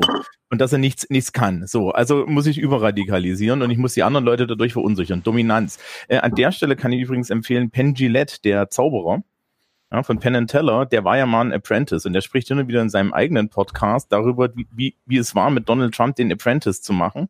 Und dass Donald Trump es wirklich ihn satt hatte, weil der den nicht gekriegt hat und nicht dominieren konnte. Mhm. Und Biden ist halt tatsächlich, der hat ja so ein Selbstverständnis, ja, der, das ist reines Selbstverständnis. Und das funktioniert da, glaube ich, einfach ganz natürlich. Und das Geile ist ja, das glaubst du ihm auch. Ja, wenn Trump sich hinstellen würde, sagen, I'm the Republican Party, kriegt er danach 20 Anrufe von Leuten, die ihm sagen, was Schatz? Ja, und er kriegt von den Medien auf, die, also, auf den Deckel. Hm? Also und Biden ist auch alles andere als die Demokratische Partei. So ja. muss man. Also ich meine, man wäre ja. Moment passt doch. Bitte? Der Showmoment passt doch. Scheißegal, was die Wahrheit ist. Mhm. Ähm, ja, der Showmoment passt, aber ich frage mich auch so ein bisschen, ob er sich mit dem Showmoment dann tatsächlich da einen Gefallen getan hat. So, also ich meine, er stellt sich da jetzt halt so dar, als meine Position ist auch die Position der Demokratischen Partei und ich wäre sehr froh darüber als junger linker Wähler, wenn seine Position nicht die Position der Demokratischen Partei wäre. Also ich glaube, ich weiß nicht genau, wer das gesagt hat. Ich glaube im Tomorrow Podcast auch so, man würde sich ja fast hoffen, er wäre die Puppe der Linken, ne, als als linker Wähler. Ja. Und ich tue mich so ein bisschen schwer damit, dann zu glauben, dass äh, Biden mit solchen Sätzen halt dieses linke Lager dafür sich gewinnen kann. Ich weiß, dass es am Ende nicht darum geht, dass, äh, dass Biden überzeugt, sondern dass Trump halt so ein furchtbarer Präsident ist, dass sie am Ende doch alle Biden wählen. Aber das ist auch erstmal nur eine Vermutung, dass sich die Sanders-Anhänger äh, dazu Biden halt irgendwie äh, zugehörig fühlen. Und ich glaube, da ist viel viel Missmut immer noch unter den, unter den jungen Wählern, die sich hier verraten und enttäuscht sind mit diesem Kandidaten und sich dann dorthin zu stellen und zu sagen, meine Position ist die Position der Demokratischen Partei, ist auf der einen Seite falsch, weil es dort andere Strömungen gibt und die muss er erstmal für sich gewinnen und auf der anderen Seite, glaube ich, tut er sich damit nicht wirklich einen Gefallen, äh, so zu tun, ähm, als hätte er da die Hand drüber. Ähm, und ja. sozusagen, dass es hier meine Entscheidung zählt, weil ich glaube nicht, dass das die Leute am Ende wollen, sondern sie wollen ja genau, dass er die Leute einsetzt, ja, also für die sie gewählt hätten, nämlich Warren mhm. als Finanzministerin, was du halt auch vorschlägst, äh, Stefan uns. Ja. So, Beim ersteren würde ich, ich würde da gerne noch was ergänzen, mhm. weil erstaunlicherweise hat die Demokratische Partei diesmal eine sehr, sehr linke Plattform, also ihr Wahlprogramm rausgegeben, was in den Kernen auch vielem inhaltlich widerspricht, wofür Biden als so Zentrums-Mitte-Kandidat stehen würde. Also die Forderungen von der demokratischen Plattform sind schon ziemlich mehr links, als er es selber ist. Und wenn er sagt, ich bin die Demokratische Partei, mhm. dann kriegen natürlich gerade die Leute, die Bernie Sanders unterstützen und AOC, richtig Angst. Ich habe das auch bei Twitter gesehen. Alle Bernie Sanders-Unterstützer waren schwer entsetzt. Die haben gesagt, naja klar, dann kann ich auch gleich zu Hause bleiben oder die Grünen wählen, ja. Also die, die sind von sowas abgestoßen. Und wenn du als demokratischer Kandidat halt mobilisieren möchtest, und das Problem hat Biden trotzdem noch, egal was wir hier sagen, egal ob der Gegner Trump ist, dann schreckst du da eher vor allem die jungen Wähler ab. Bin mir nicht so sicher. Ich kann mir vorstellen. Ja, Stefan, ich, ich weiß, dass du dir da nicht so mhm. sicher bist, aber viele Leute sind von sowas echt abgeschreckt, wenn die, wenn die hören, also ich bin eine demokratische Partei und wissen, seit 40 Jahren macht der nichts von dem, was die mhm. jungen Wähler eigentlich fordern, sondern eher das Gegenteil. Ja, aber, ja, aber das, das, das, kann man ganz einfach du sagen. Du erwarten musst, dass diese Plattform, die an, beschlossen wurde auf dem Parteitag, nicht eingehalten wird von dem 40-Jährigen, der eher für was anderes steht.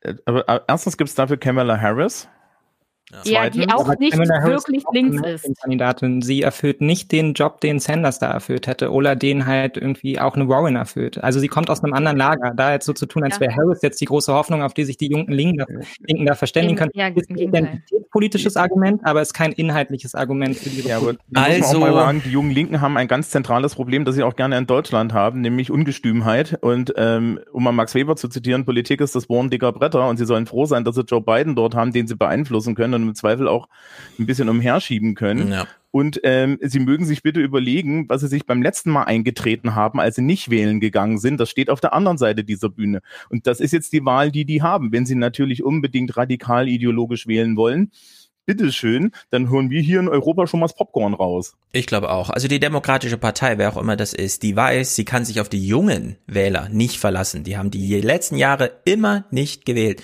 die Wahlbeteiligung der Jungen ja, ist einfach wohl? unterirdisch. Sie braucht sie, also sie braucht sie dringend. Also das Na, warte, warte. Na, also die finden in der Kalkulation erstmal nicht statt. Es wäre natürlich toll, wenn man sie mobilisiert bekäme, denn wir wissen ja, Wisconsin und so weiter, das waren am Ende 30.000 Stimmen über den Durst für Trump oder sowas, ja.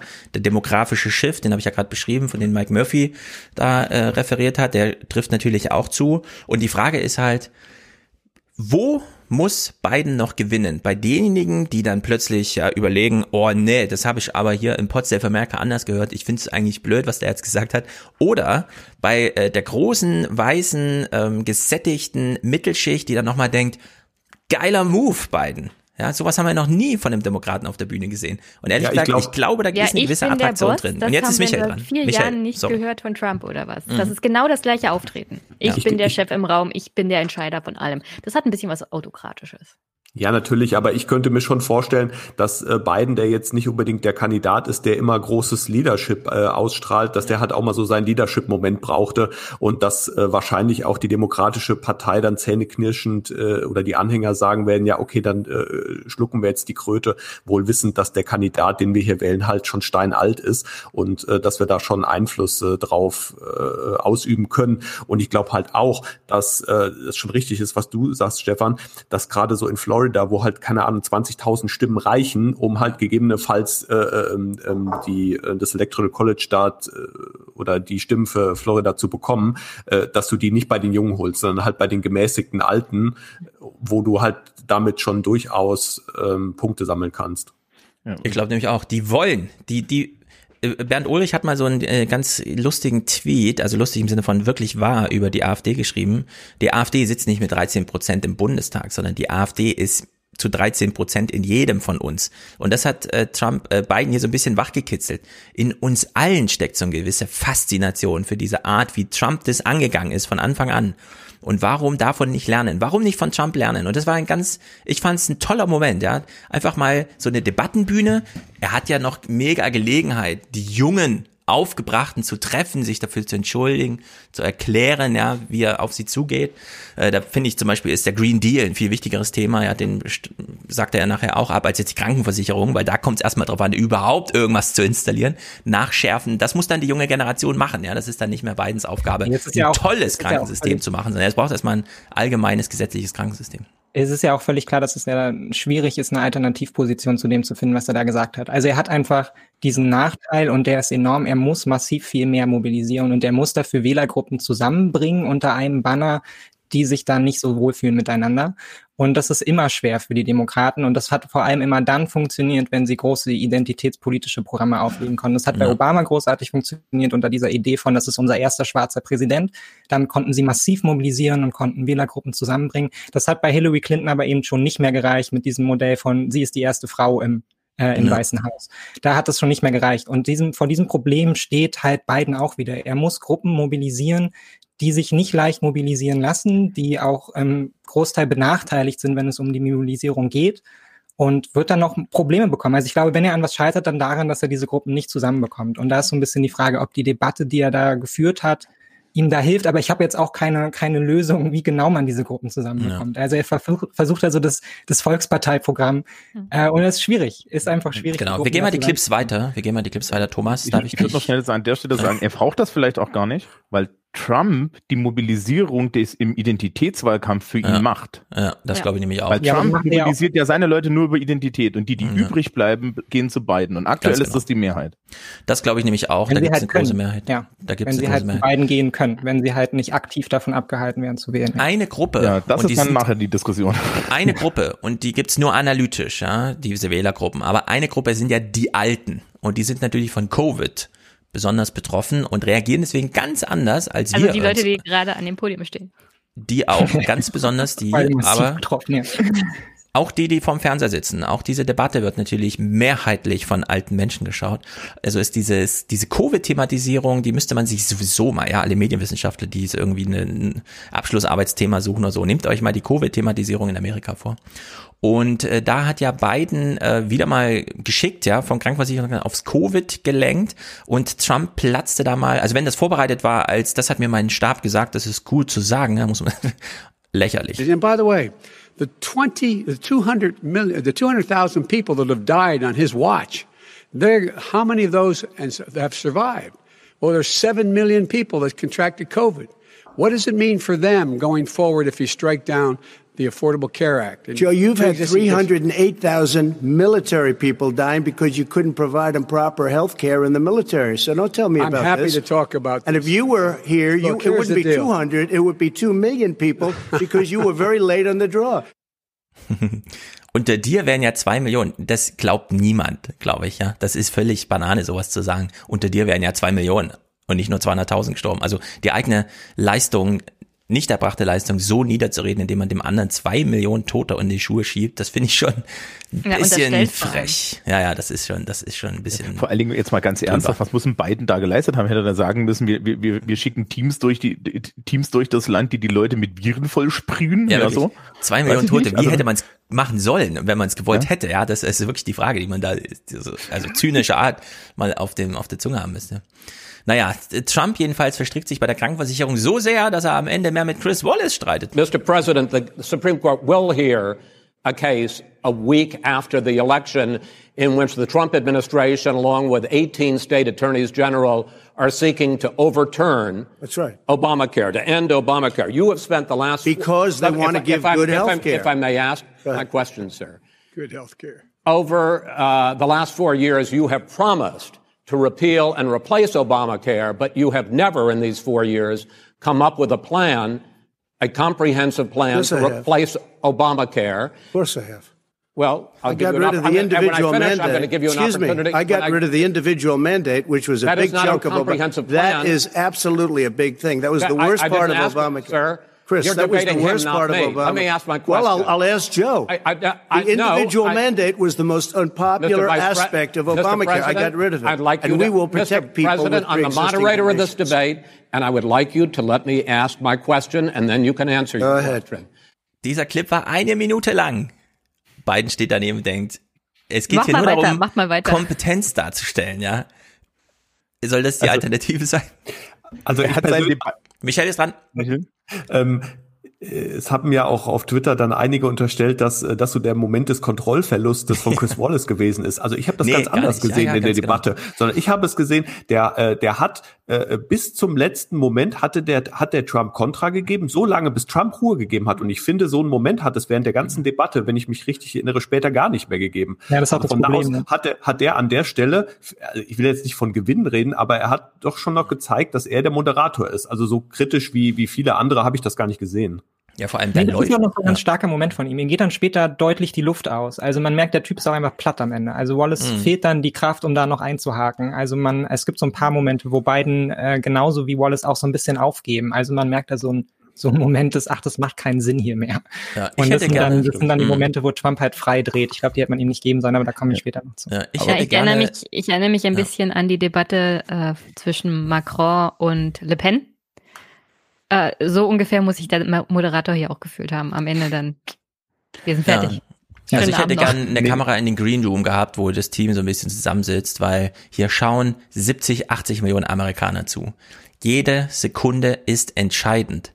Trump geht es darum, Kompetenz auszustrahlen, diesen erforderten, gewollten Autokratismus oder wie man auch immer Auto, Autoritarismus da darzustellen. Und wenn du dich in einer Debatte mit dem Moderator verstrickst, da, das ist einfach zu dämlich. Das ist wirklich unter unter Niveau.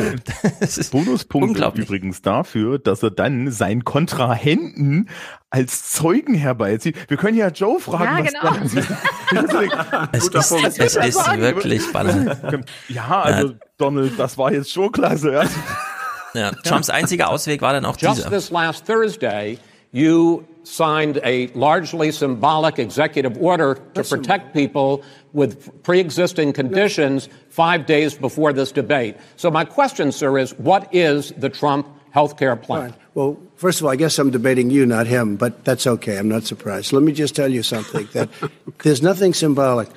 Das ist nur noch mal dieses Signaling, ja. Ja, die Zuschauer wissen Bescheid, du hast mich schon immer genervt. Aber das kann man so nicht bringen, ja. Also das ist einfach. Es ist halt das altbekannte Narrativ. Ob es dann hier zieht, ist halt die Frage, aber es ist halt dieser eine Halbsatz, der halt schon wieder auf This is all Fake News anspielt. Also das ist natürlich, das versucht er über die Debatte so ein paar Mal. Und ich, also ich glaube, die Leute, die da so denken, haben das Symbolische schon im Kopf, was er damit Mhm. anspricht. Also Ja. das ist hier der Versuch, ob es ihm dann gelingt, aber das ist halt die Standard-Trump-Taktik. Also Es ist ich immer bin noch ein hier Fox ja der News Outsider. Ne? Ihr kommt von beiden Seiten, macht mich hier an irgendwie so, ich Ja. muss mich hier verteidigen, ich bin nicht Mainstream, ihr habt euch abgesprochen, so unter dem Motto. Das ist Ja, vielleicht hat er das auch mit Absicht gemacht, so auf diese auf diese Diskussion mit dem Moderator einzugehen, um so zu tun, als sei er das Opfer.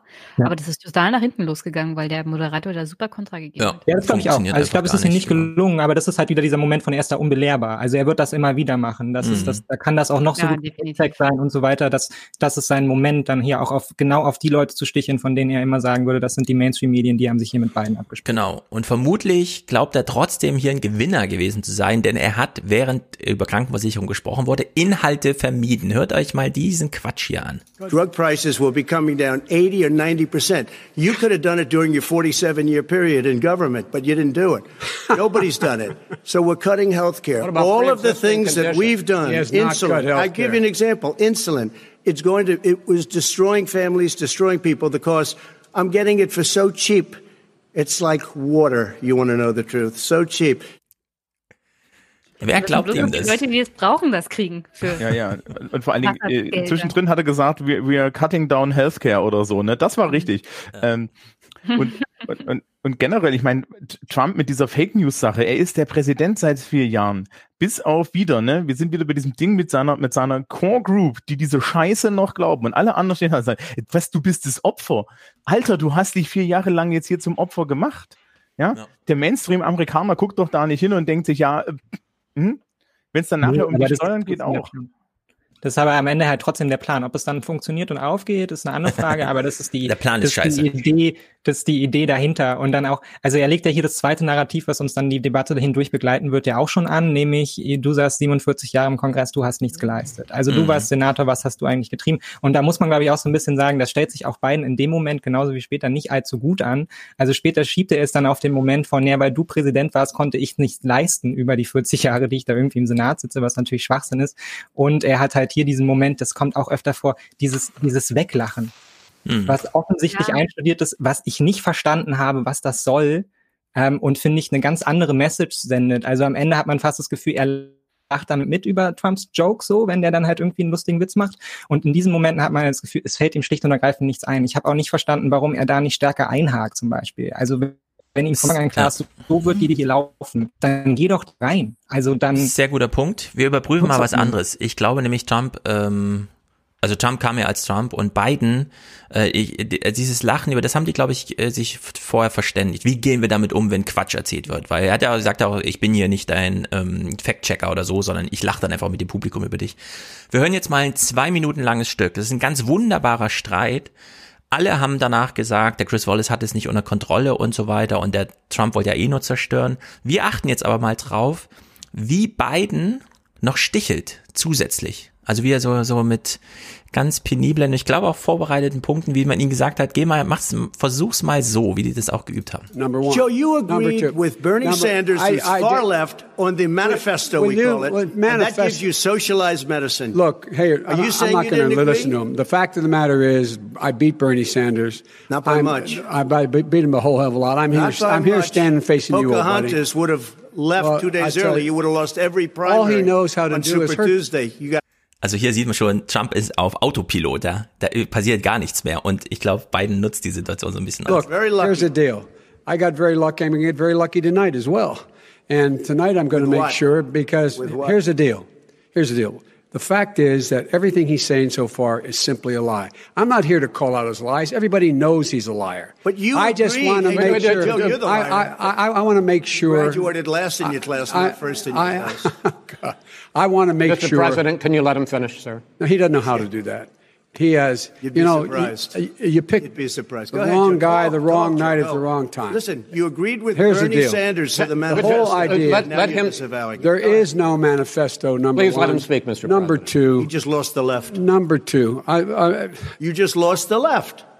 You agreed with Bernie Sanders on a plan. How- that's folks, absolutely folks, agreed do you have to, any and under that idea what you have this clown's socialized, doing? They call it Mr. Medicare. you have any President. do? socialized medicine. Mr. Well, I President. tell you what, he is not for any help for people needing health care because his because he in fact already has cost 10 million people their health care that they had from their employers because of his recession. Number 1, number Oh, oh, 2, yeah, yeah. there are 20 million people getting health care through Obamacare now that he wants to take it away. He won't ever look you in the eye and say that's what he wants to do. Take it away. No, I want to give Number them better health care at a much lower price but- because and by the Obamacare way, he doesn't know no how. good. He doesn't know how I've to do already that. fixed it. He has never I've offered already a fixed plan. it to an extent. He has never Obamacare, done a single thing. as you might thing. know, but probably don't. But, uh, Obamacare Gentlemen, you realize no if you're good, both Joe. speaking at the It's same good, time, and it's too expensive. let, let, let the president's go ahead, sir. Obamacare is no good.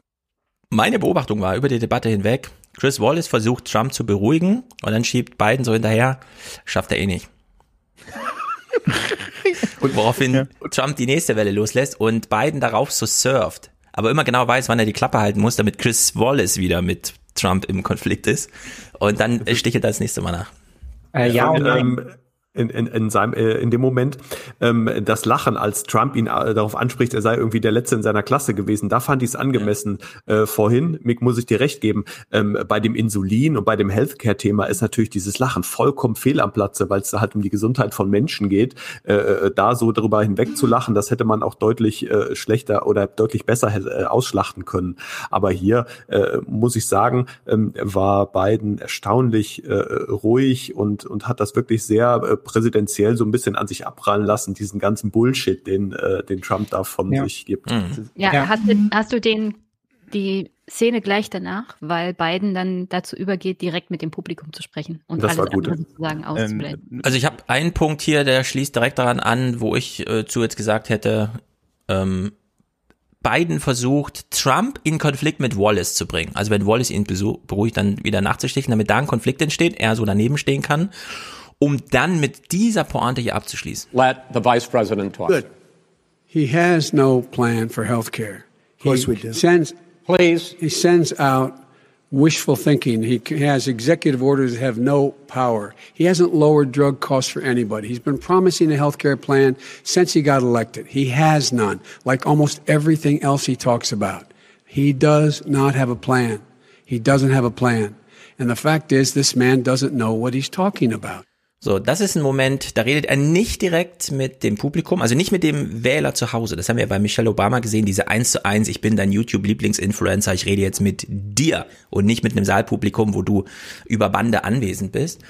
Diese Momente gab es allerdings super häufig, die sind mir auch aufgefallen, die hat Biden, glaube ich, geübt. Es ist auch nicht ohne. In so einem Dunklen, wo man nur weiß, da ist irgendwo die Kamera, zu sagen, egal was jetzt hier passiert, jetzt ist die Ansprache an und ich vertraue darauf, dass der Regisseur auf mich schaltet. Ja, Es ist schon nicht schlecht. Thomas, du meldest dich, das sehe ich, aber wir gucken vorher noch diesen Clip, äh, wo äh, ähm, Trump einfach nur noch daneben steht und Biden wirklich mal mit dir, Thomas, mit dir spricht. You should go out and vote.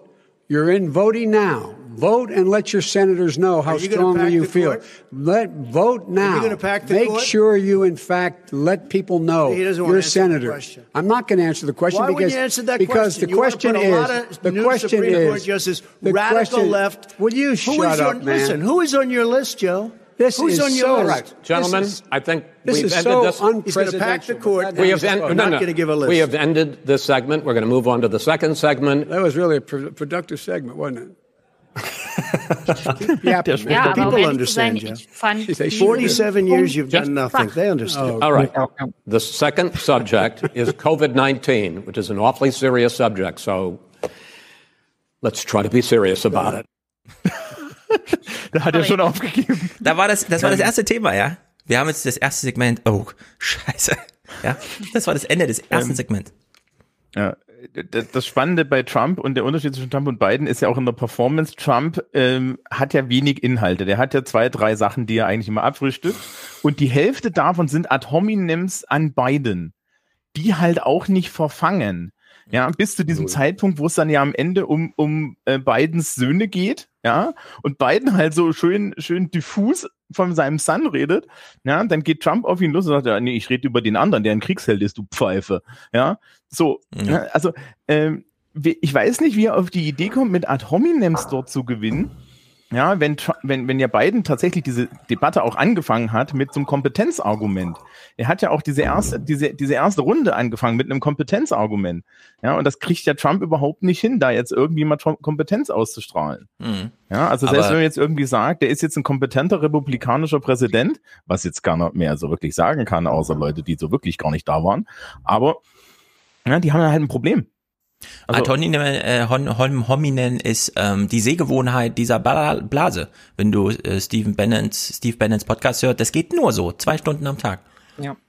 Ja, die Blase versucht er ja damit letztendlich auch nur zu erreichen. Und hier ist es beiden dann halt noch gelungen, zu seinem Punkt zurückzukommen. So, und das gelingt ihm halt später zum Teil nicht mehr. Also, und man hat ja auch schon diesen ersten Moment, dieses, also, was ich dann auch so als, als beiden gibt, auch so ein bisschen betitelt habe. Also, man kann das jetzt positiv auslegen, er geht nicht in den Kampf hinein, so er setzt sich den nicht aus, er macht klar, dass das Nonsens ist, was hier geredet wird. Man, aber ich sehe da auch schon so eine erste Ermattung, so eine erste Ermüdung und was Trump halt immer wieder gelingt, ist mit diesen Sticheleien, mit diesem, mit diesem Reingehen, mit diesem von der Seite annerven, bringt er halt beiden, der eh kein allzu doller Redner ist und der auch wirklich Probleme hat, in dieser Debatte seine inhaltlichen Punkte zu machen, immer wieder aus dem Konzept. Und egal, egal wie man das dann am Ende bewertet, wer hier gewinnt und verliert. Und das war ein starker Moment von beiden, diese, diese Ansprache dort, das war einer seiner stärksten mhm. Momente, aber es ist auch nicht wirklich ein inhaltliches Argument. Und es gelingt ihm später, wenn er eigentlich konkret werden müsste in Bezug auf wirtschaftliche Themen und so weiter, immer weniger diese inhaltlichen Argumente zu machen. Also er wird da auch platt gekämpft, wenn man so will. Also mhm das ist, das ist für ihn wirklich schwierig, sich da auch auf seine Punkte zu besinnen. Ich glaube, später wurde es dann auch gesagt, ne, Wallace hat die ähnlichen Probleme wie er, dann irgendwie auch den Punkt zu finden. Und es schadet ihm da schon. Also diese, diese Sticheleien von beiden Seiten kann Trump halt besser setzen, weil er halt eh immer nur Nonsens labert ohne inhaltlichen Teil. Also er hat seine Narrative im Kopf. Seine Narrative sind halt, sind halt irgendwie hier Sleepy Joe, sind halt Shutdown Joe, sind, äh, sind China Plague und so. Und das haut er dem den ganze Zeit um die Ohren. Mhm. Und es fällt beiden wahnsinnig schwer, seine eigentlichen, eigenen Inhalte inhaltlichen Argumente dazwischen zu setzen. Aber ja, ich glaube Sinne, aber, hm. Biden hat hier tatsächlich eine Performance abgegeben, die da heißt, ich bin genervt von diesem Mann, dass ihr seid als Wähler alle genervt von diesem ja. Mann, deswegen auch immer mal wieder dieses, wie ich finde, doch eher überhebliche und genervte Lachen, so nach dem Motto, mhm. ist der mhm. dumm? Also was muss ich das hier überhaupt noch ertragen?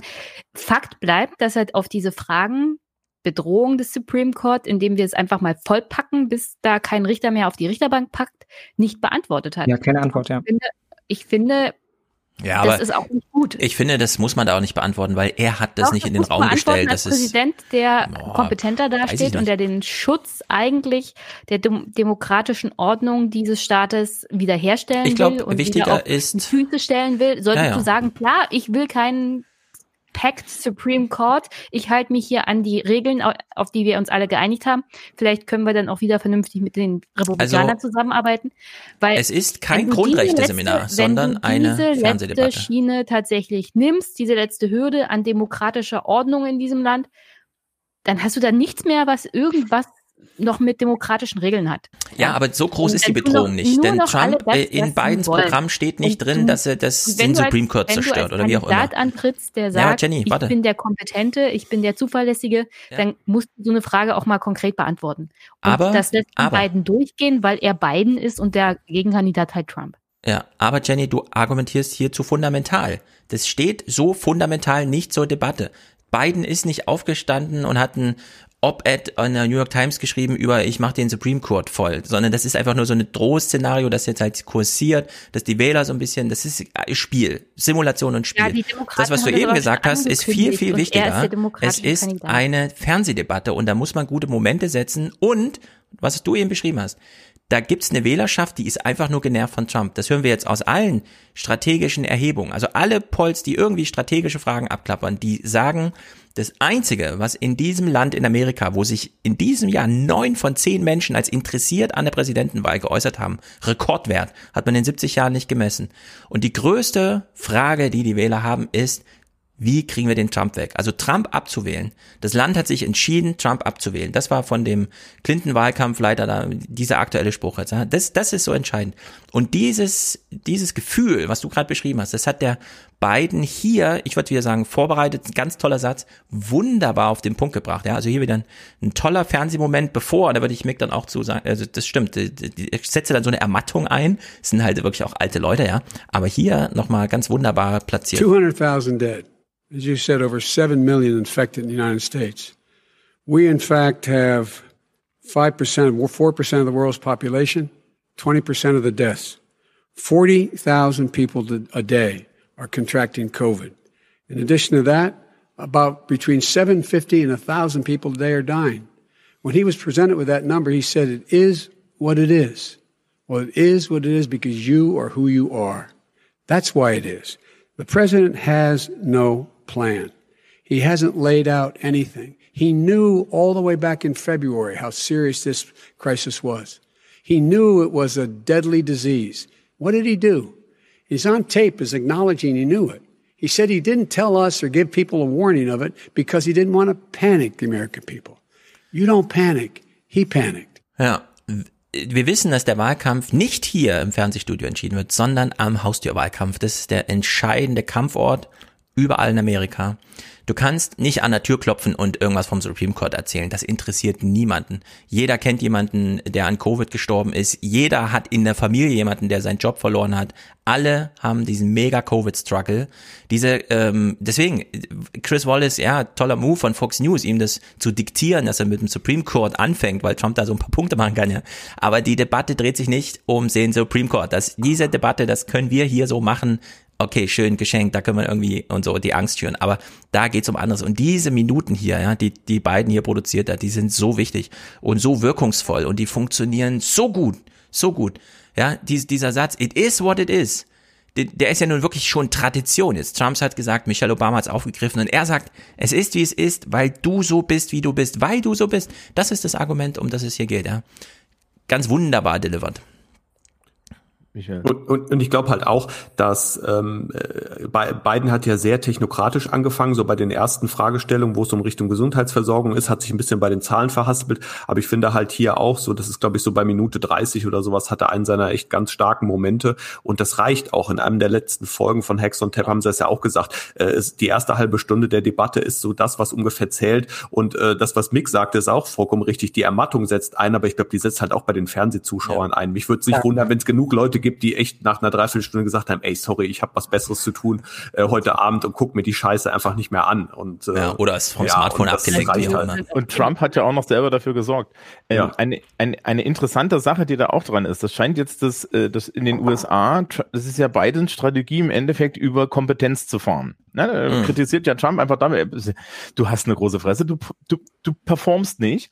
Dasselbe sieht man übrigens auch aktuell in Großbritannien, wo Keir Starmer, der Chef von Labour, genau dasselbe mit Boris Johnson macht. Der stellt sich jede Woche ins Parlament, ne, in diese Konfrontation und sagt dann, sagen Sie mal, warum sind denn hier die Tests wieder nicht richtig? Der war jetzt letztens in ja. Selbstquarantäne, da hat seine Vertreterin gesagt, mein Freund Keir fragt sich, warum er seinen Test nicht gekriegt hat, den Sie schon für gestern versprochen haben kriegen sie das jetzt hin, sie Pfeife? Ja, da hat uns Anna Katharina verwundbar. einen ganz ja, wunderbaren das ist ein Moment, glaube ich. Also es ist einer seiner ja. stärksten Momente innerhalb der Debatte, ist diese Ansprache und das ist ja, das merkt man ja auch, das ist auch ein, eingespeichert, das ist für ihn ein ganz, ganz wichtiger Talking mhm. Point, mhm. ist dieses Covid-Thema. Daran heilt sich für beiden alles auf, das ist das Thema, über das er im Zweifelsfall gewinnen will. So. Ja. Und das macht er sehr, sehr, sehr, sehr gut. Auch in der Ansprache davor, in dem er halt irgendwie unterstellt, äh, du hast keinen Plan. Das sind genau die beiden Talking Points, die er hier setzen muss, um halt auch weite Schichten innerhalb der, der Bevölkerung dazu zu bekommen, eben nicht Trump zu wählen, sondern mhm. ihn zu unterstützen und dafür auch aktiv das Risiko im Zweifelsfall des Wählens einzugehen. Ja, Anna-Katharina Jung was ist der Plan von Biden? Hat er dazu noch was gesagt? Bitte? Der Plan von Biden. Er hat gesagt, Trump hat keinen Plan, hier ist mein Plan. Wo ist sein Plan? Ja, das ist halt das Problem, das Biden immer wieder innerhalb dieser Debatte hat. Dein Plan legt er halt nicht da. Das werden wir später auch nochmal merken. Also er ist nicht unbedingt weiter. Ich glaube, für den Moment reicht es tatsächlich, dass er sagt, du hast hier keinen Plan. Also ich beantworte jetzt mal Jennys Frage. Genug Möglichkeiten zwar, da anzusetzen ja. mit Plänen. Also das ist ja, die Pläne liegen ja da. Das muss jetzt nicht der Biden-Plan sein. Vieles von dem, was man hätte machen können, wäre besser gewesen als mhm. das, was Trump gemacht hat. Und einfach diese Nichtreaktion und dieses, dieses, äh, dieses nicht äh, nicht agitieren gegen Covid durch Trump ist eigentlich schon Beleg genug dafür. Da, da finde ich, jetzt braucht man jetzt keinen konkreten Plan. So. Die Frage nach äh, dem Plan, der Plan. Wenn wir von Plan hören, dann denken wir immer das Wahlprogramm. Ja, wo aufgeschlüsselt ist und so weiter. Nee, nicht zwangsweise. David Axelrod erklärt seit Monaten, was der Plan ist. Der Plan ist nämlich, dass Wähler, die Trump gewählt haben 2016 und diese Shitshow seit ähm, 40 Monaten mitmachen, dass die beiden sehen und denken, der ist nicht gefährlich. Das ist kein Sozialist. Der will auch nicht die Healthcare abschaffen, der will nicht die Gefängnisse abschaffen, der will keine Polizeireform, der will gar nichts. Alles, wofür er von der linken Seite kritisiert wird, ist eigentlich der Plan, weil es um diese Linken, die auf Twitter so eine große Welle machen, nicht geht. Und das verstehen auch alle Linken, deswegen sind sie auch so ein bisschen narzisstisch gekränkt. Sie verstehen aber auch im Herzen, dass es hier darum geht, am Rande zu Trump Wähler zu gewinnen. Und zwar nicht die 25-Jährigen, die mit Twitter ja, und Maske demonstrieren gehen, weil irgendwo ein Thema aufgeploppt ist, sondern diejenigen, die sich nicht für Politik interessieren, aber von Trump enttäuscht sind. Und denen Gegenangebot zu machen, macht man Minderheiten, genau. Ja. Ja, die Schwarzen, aber wo Trump noch meinte, was habt ihr denn zu verlieren? Also die haben gesehen, was sie jetzt zu verlieren haben, ja. Die sind nämlich alle an Covid gestorben. So, und da ist Biden, springt jetzt in die Lücke. Und umso größer die Kritik von links ist, umso mehr weiß man, das funktioniert, die Strategie geht auf. Und deswegen ist das immer, ja, umso energischer du nachfragst, Jenny, wo ist denn das Programm, umso besser funktioniert es, Biden als ungefährlichen, ja, dich in deinem privaten Leben nicht weiter störenden, einfach nur es zieht wieder Normalität ins Weiße Haus. Ihr könnt wieder weitermachen wie bisher. Das Washington wird in eurem Leben wieder die geringere Rolle spielen, was für euch alle gut ist. Das ist das Programm, was Biden anbietet. Und das hat er bisher ganz wunderbar gemacht. Es ist so viel Kritik an Bidens Wahlkampf, aber es ist bisher ein ziemlich guter Wahlkampf. Ähm, ich habe ja, ich habe ja selber die Analyse gemacht, dass er, dass er auftritt. Äh, der Chat hat, glaube ich, geschrieben wie Konrad Adenauer, ja, keine genau. Experimente wagen, der ungefährliche ja. alte Opa. Ich füge uns wieder ein ins ewig lange schon aus in der Verwaltung, in der ja. Regierung und das Land wird super gut regiert. War mal Bürgermeister. Nichtsdestotrotz kann man ja auch mal fragen, weil genau das ist ja bei Obama himmelhoch jauchzend in den Wahlkampf gestartet mit Hope and Change und alle Wahlmänner praktisch Programm, genau. abgeräumt genau. gegen gegen damals hier McCain. Und die Leute sind davon tief enttäuscht worden. Deswegen hatten wir ja überhaupt nur Trump. Und deswegen könnte man durchaus mal kritisch fragen, ja, soll man ja auch, soll man ja auch. Also ja, nur zu sagen, also wir kehren jetzt zu Zuständen vor Trump zurück, ist, glaube ich, nicht die Lösung auf ja, längerfristige Sicht. Ja, aber da muss man auch mal sagen, ganz ehrlich, ähm, Hope and Change, wer, wer glaubt, dass irgendwie hohle Phrasen was bringen, ja, und, und Wahlkampf mit Politik Sehr viele Leute haben das geglaubt. Ja, das Sehr ist ja vollkommen okay, das ist ja vollkommen okay, was, wenn, wenn die Leute Wahlkampf mit Politik verwechseln, aber das ist halt nun auch mal grundsätzlich ein Problem in der Demokratie, ja. Mhm. Also tut mir, tut mir ja echt leid und vor allen Dingen ihn auf der Bühne zu fragen, was ist denn dein Plan für Covid? Ähm, das bringt überhaupt nichts, weil das ist da gar nicht der Moment. Dafür ist er dort nicht da. Ja? Offensichtlich also, hat ihn, also, hat ihn ja auch keiner gefragt. Das ist ja, ja es so, wird, es wird ja nicht, es wird ja jetzt nicht an der Seite eine, eine Flipchart reingerollt, damit er mal einen Impulsvortrag hält über seine, seinen 20 Covid-Plan. Ja, auf der anderen Seite, wenn du Trump die Flipchart reinholst, da weiß er nicht mal, wie rum er den Stift halten soll. Ja, also bitte, ja, es geht ja nicht überhaupt nicht darum. Es geht darum, dass er jetzt Kompetenz darstellt und dass, wie gesagt, dass alle Leute erstmal sich denken, oh Gott, ja, also jetzt haben wir hier erstmal jemanden an der Macht sitzen, das ist scheißegal, wie links der ist, Hauptsache der, der, der bringt hier nicht die Leute um und der wird das schon machen. Mhm. Ja, aber man darf auch, ich weiß, es ist das Narrativ, in dem wir unterwegs sind, aber man darf auch mehr verlangen als nur das Mindeste, Klar, gerade immer. als politischer Beobachter. Gerade, also, guck mal, Mick, du bist unter 30, du musst ich glaube, da mehr es ist auch wichtig, am Ende immer darauf hinzuweisen, dass es Ich verstehe auch Stefan und Thomas, worauf sie hier hinaus wollen. Und ich verstehe auch die, das Wahlkampfkonzept von Bidens Team ist, der, der wird damit auch ganz gut durchkommen. Mhm. Ja, ich verstehe, nur, das auch, ich verstehe das auch aus strategischer Ich sage nur, auf längerfristige Sicht reicht das halt nicht mehr. Vor ja, allem hatten, für die junge, Be junge Bevölkerung in Amerika. Ja. Ja, bevor der Podcast losgeht, ich will es nochmal kurz sagen. kurze Pause, kurze Pause. Wenn ja. Mick spricht und jemand anders fängt an zu sprechen, taucht Micks Mikrofon ab und ist nicht mehr zu verstehen. Und das darf man nicht ausnutzen, Jenny. Tut mir leid. Gut. Wir machen weiter im Debattenclips gucken. Äh, wir haben nämlich hier noch so ein bisschen Covid-Abschlussclips. Trump, ja, die Frage ist ja auch, was war denn dein Plan, Trump? Ja, und Trump zieht hier mal einen Schlussstrich unter seinen Covid-Plan, der so toll funktioniert hat. We've done a great job. The only thing I haven't done a good job, and that's because of the fake news.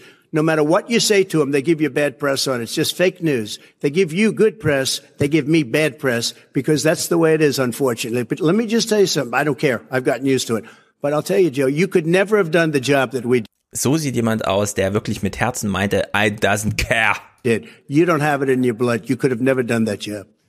I know how to also. do the job. I know how to get the job. Well, you done. didn't do very well in swine flu. Habe ich gerade all das gesagt. Ich bin ja super, super ja, ja, fit wieder. Schweine, äh, Schweinegrippe, ja, nochmal ein. Also bei Ihnen sind ja alle in Schweinegrippe gestorben damals. Oh Gott. Ja, das genau. ist überzeugend. in Amerika an der ja. Schweinegrippe erinnern. Äh, ja, genau. also vor allen Dingen, was noch gefehlt hätte, dass Trump gesagt hätte, and also, it's, it's really great for the economy. Our funeral business is up. It's up 500%. Genau, yeah, genau, genau. We have grown in our funeral business. So many dead people, so much money. It's mhm. great. Ja, das Wo hat noch gefehlt. Ja. Wo man auf jeden Fall gewachsen ist, ist im Maskenbusiness. This is his economy that's being, he's shut down. The reason it's shut down is because, look, you folks at home, how many of you got up this morning and had an empty chair at the kitchen table because someone died of COVID? How many of you were in a situation where you lost your mom or dad and you couldn't even speak to them? You had a nurse holding a phone up so you could, in fact, say goodbye. You would have lost far How more many people. people? Far That is- more people. Das ist so ungehörig Das ist bei so, so einer Ansprache. genial von beiden hier an der Stelle. Ja, die Trump persönliche Ansprache so wirklich eklig, auf ja. persönlicher Ebene an Ja. die Opfer von Covid. Und Das ist unglaublich. der Kerl, der dafür verantwortlich ist, steht neben ihm und redet da auch noch rein. Genau, Es und dieses ist Bild ist ja wirklich sensationell, dieses, dieser Empty Chair, jeder kann sich was drunter Mhm. vorstellen, also ganz, ganz äh, starker äh, Point von ihm und äh, Trump wirklich der äh, Quatsch da rein, das ist Mhm. unfassbar. Ja, und wir hören das mal zu Ende, denn Biden macht jetzt dieses Plädoyer und da steckt auch so ein bisschen dieser Hinweis drin, es wäre gar nicht so schwer gewesen. More people. And, you would have been and by the way, late. your own, You his, his own me, his own CDC director says we could lose as many as another 200,000 people between now and the end of the year. And he held up. He said, if we just wear a mask, we can save half those numbers. Just just a mask. Just a Mask, äh, wunderbar, ja, das ist wirklich, genieße ich solche Clips, weil es ist, ich bin auch großer Maskenfan, das zum einen, ja. Aber es, die ganze Problematik nochmal, du müsstest doch einfach nur sagen, guck dir doch mal Angela Merkel an, die hat gesagt, macht mal Masken, macht mal Abstand, zack, 80 Prozent Zustimmung. Wie kannst du denn Covid so für dich in den Sand setzen? Wie kannst du denn an so einer Krise von außen scheitern? Ist doch gar nicht möglich eigentlich, ja. Steckt so drin, ist ja natürlich, er ist froh, dass er gescheitert ist, ja, aber das steckt da so drin, also wirklich ganz groß. Mick, du hast einen Clip ausgesucht zum Thema Impfung und das fand ich natürlich, da hat Biden auch wieder gepunktet.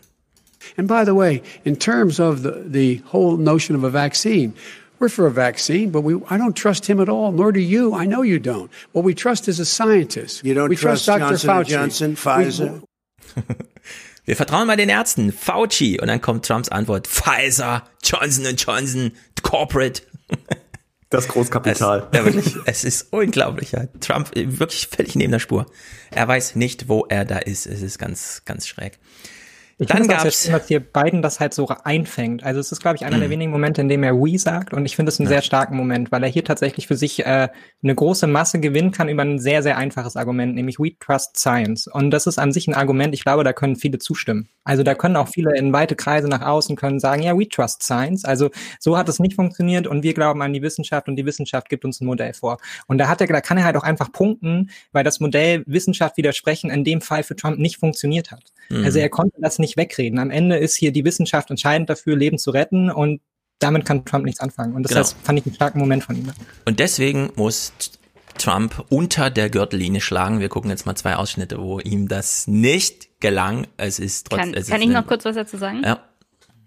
Weil in dem Clip äh, ist Biden auch ein bisschen hip und hop. Also es gibt gute Wissenschaftler und es gibt, gibt schlechte Wissenschaftler, die von Trump abhängig sind. Und ich habe nicht ganz genau verstanden, wen er meinte. Und da hat er mich das dann verloren. wieder nicht gut, ja. Ja. Die beiden müssen es auf anderer Ebene austragen. Wir haben es schon besprochen. Trump will per, auf persönlicher Ebene unter der Gürtellinie, keine Ahnung, Fernsehmomente setzen. Es gelang ihm nicht. Er hat es aber versucht. Brei und Biden bricht dann immer wunderbar aus diesen Streits aus und spricht tatsächlich mit den Wählern. the people. And by I the way, spoke to the scientists that are in by charge. the way, they will have the vaccine very does- soon. Let him finish. Do you believe for a moment what he's telling you in light of all the lies he's told you about the whole issue relating to COVID? He still hasn't even acknowledged that he knew this was happening, knew how dangerous it was going to be back in February, and he didn't even tell you. He's on record as saying it. He panicked or he just looked at the stock market. One of the two, because guess what? A lot of people died. And a lot more are going to die unless he gets a lot smarter, a lot quicker. So- Mr. President? Did you use the word smart? Uh, so you said you went to Delaware State, but you forgot the name of your college. You didn't go to Delaware State. You graduated either the lowest or almost the lowest in your class. Don't ever use the word smart with me. Don't ever use that word. Oh, give me a break. Because you know what? Uh, There's nothing smart about you, Das ist so unglaublich. Ich konnte es nicht glauben. TV-Duelle abschaffen. Das fand ich einfach dreist. Also, Das heißt, das ist ja nicht mal dreist, das ist einfach nur dumm. Das ist vor allen Dingen auch, man muss mal dazu sagen, das Publikum, was da großflächig zuhört, ist in diesen Diskursen nicht drin, außer es ist das Publikum, das Trump eh, eh wählt. Ja? Alle anderen sitzen da jetzt da, hä? Ja. Wovon redet der denn da? Delaware, hä? Was hat der beiden wo? Das ist ja komplett kontextbefreit, ja? Also ich sa saß da heute Morgen vor und dachte mir, okay, ich bin ja informiert, aber worauf referenziert er jetzt? Das interessiert doch keine alte Sau. Das verpufft komplett. Ja. Du konntest dich daran nicht erinnern. Ja, wenn er jetzt gesagt hätte, ja, ähm, Nacho, hast du vorhin wieder die Zahlen durcheinander gebracht, ja? Dann kann er ja wenigstens das Demenzargument machen, aber das ist ja performance-technisch auch scheiße. Mhm. Ja, das ist ihm völlig latte. Also erst ist es wieder so ein Moment, wo er versucht hat, so, so, so, so einen Stich zu setzen. Und das versucht er halt an allen möglichen Stellen, also beiden da einfach aus dem Konzept bringen. Und mit sowas kann man einen natürlich aus dem Konzept bringen. Man steht daneben als, als Beobachter und dann kriegt man so eine Frage an den Kopf geworfen und wie soll man darauf jetzt auch reagieren? Also man weiß selber nicht, wo das herkommt. Man, man kommt einen Moment ins Haspin und im Bestfall verliert halt beiden dadurch seinen Punkt. Ja, also das Argument, was er machen wollte. Das ist die einzige, das ist die einzige logische Erklärung, die ich dahinter irgendwie sehe, hinter dieser Taktik, das dann so, das dann so auszuspielen irgendwie an der Stelle. Ja, aber dafür ja, aber müssen die beiden halt nicht vorbereitet sein, ne? Und aber es hätte ja auch gut, es hätte ja, auch Momente gegeben, wo man, äh, wo man beiden hätte kriegen können, ganz am Anfang, wo er sich äh, bei Zahlen verhaspelt. Also es hätte ja durchaus die Möglichkeit gegeben, ihn an dem Punkt, der ja wirklich eine seiner Schwächen ist, äh, zu packen. Aber selbst das hat Trump nicht geschafft. Also da war er ja selbst, was, was dieses, äh, was dieses Niederträchtige angeht, selbst da hat er underperformed. Ja, wenn man die ganze Zeit am Quatschen ist, kann man halt nicht zuhören. So, ja, genau. Er, er, er, fährt weiter diese Monologschiene, die er die letzten dreieinhalb Jahre gemacht hat. Ihm ist völlig egal, wer irgendwie, irgendwie im, und dann, also ich meine, er hat sich triggern lassen durch das Wort smart, ja. Und das ist halt, das ist, das ist so dritte Klasse, das kann man sich nicht vorstellen. Diese Streitereien auf dieser Ebene gingen noch weiter. Wer von beiden hat mehr Golf gespielt? Vice President Biden, you have been much more reluctant than President Trump about reopening the economy and schools. Why, sir? Because he doesn't have a plan. If I were running, I'd know how, what the plan is. You've got to provide these businesses the ability to have the money to be able to reopen with the PPE as well as with the sanitation they need. You have to provide Tell that them to Nancy Pelosi. To, well, he's just shush for a minute. Tell it to the, Nancy the, Pelosi and, and Schumer. By the way, Chuck. Nancy Pelosi and Schumer, they have a plan. He won't even meet with them. The Republicans won't meet in okay. the Senate. And he, and he sits he sits on his golf course and well, I mean nah. literally okay. think about it. You probably right, play more than it. I do, Joe. Uh, uh, what about this question of reopenings and the fact Well, he wants to shut down this country. Oh. And I want to keep it open. And we you did a great thing by shutting it down. it down. Wait a minute, let, Joe. Let, let me shut you down for a second, Joe, just for one second. Was erlaube Trump? Wirklich unglaublich. Ich denke, ich denke die Kritik, Entschuldigung, Mike. äh, hier nimmt man halt gerade von beiden nicht wirklich viel mit. Das sind diese Momente, die ich halt meine, wo es ihnen dann halt gelingt, beiden so weit aus dem Tritt mhm. zu bringen, dass der halt auf die Frage reagiert hier mit irgendwie Nancy Pelosi und Co. Aber er kommt gar nicht mehr dazu, jetzt irgendwie noch darzulegen, was denn jetzt sein Plan ist. Und da finde ich ihn, da finde ich ihn schwach. Also das, das hat mich gestört, dass er da nicht auf seiner Linie bleiben kann oder halt nicht in der Lage ist, zu seinem Punkt zurückzufinden. Und ich finde auch, dass das Trump-Argument, was jetzt hier so langsam reinkommt, nämlich dieses wirtschaftliche Argument, kein kleines Argument ist und dass es eine Rolle spielt. Ich, ich warte jetzt auf den großen Widerspruch, aber äh, Trump ja, hat in seiner Präsidentschaft eine ganze Menge Arbeitsplätze geschafft. Es gibt ein großes Vertrauen in Trump im Mittleren Westen, dass er die Arbeitsplätze zurückbringt. Ja. Er hat dafür viel getan und es gibt auch das Vertrauen in ihn, dass die dann schon wiederkommen nach Covid und da wird er nicht als der Täter gesehen und da gibt es eine ganze Menge Leuten, die feiern seine Tax Returns mhm. etc. Also da ist eine ganze Menge in Bewegung und auch pro Trump. Und dieses, äh, dieses Biden da zu dem Shutdown Biden zu machen, nach Sleepy Joe ist er jetzt Shutdown Biden, fand ich gar nicht so eine schlechte Taktik, weil ich glaube, da, damit wird er wieder Leute einfangen mit dieser Idee. Also ich würde sagen, rein de debattentaktisch war das total bescheuert, weil wenn er nämlich, wenn er nämlich das gemacht hätte, was du gefordert hast, ja, dass, dass er Biden den Plan darlegen lässt, dann hätten wir alle gesehen, dass Biden nichts in die äh, nichts an den Füßen hat. Das war doch schon der Start dazu. Da war doch klar, mein Plan ist das, mein Plan ist das. Der wäre nicht konkreter geworden. Das kann der da gar nicht. Den hättest du nur auslaufen lassen sollen und dann noch, also, also wenn, ne, wenn ich das gemacht hätte, hätte ich gesagt, okay, dann wäre mal konkret, Alter. Wie sieht denn das, das aus? Der ganze Beitrag wertlos. Also mhm. alles, was Biden davor gesagt hat, macht keinen Sinn. Also wenn man sich jetzt nur den Teil von Biden anhört, da kommt gar nichts bei rum. Ja, aber, aber das ist vollkommen egal, weil Trump hat das jetzt ja. übernommen, indem er so dazwischen gegangen ist, dass wir alle komplett vergessen haben, dass der, dass der Biden da als graue Maus daneben irgendwelchen Bullshit Da widerspreche ich gleich nochmal, aber Michelle erst. Ich wollte zwar gar nichts sagen, aber ich bin so, weißer okay. mittelalter Mann, ich habe immer was zu dachte.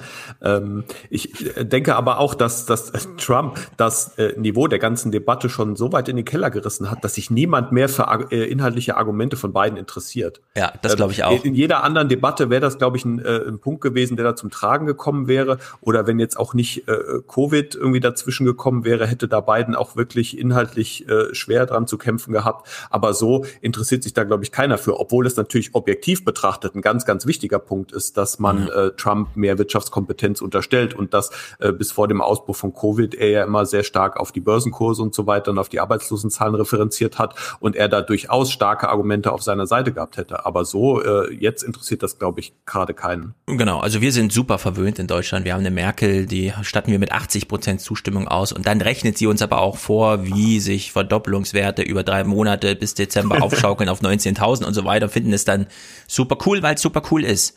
Das kann man auf dieser Bühne nicht verlangen. Äh, hier haben wir viel mehr, Hab ich dass... Ja, warte. Gemeldet. Jenny hat sich die ganze Zeit gemeldet. Achso, ja, warte, aber jetzt bin ich ja gerade bei meinem Punkt.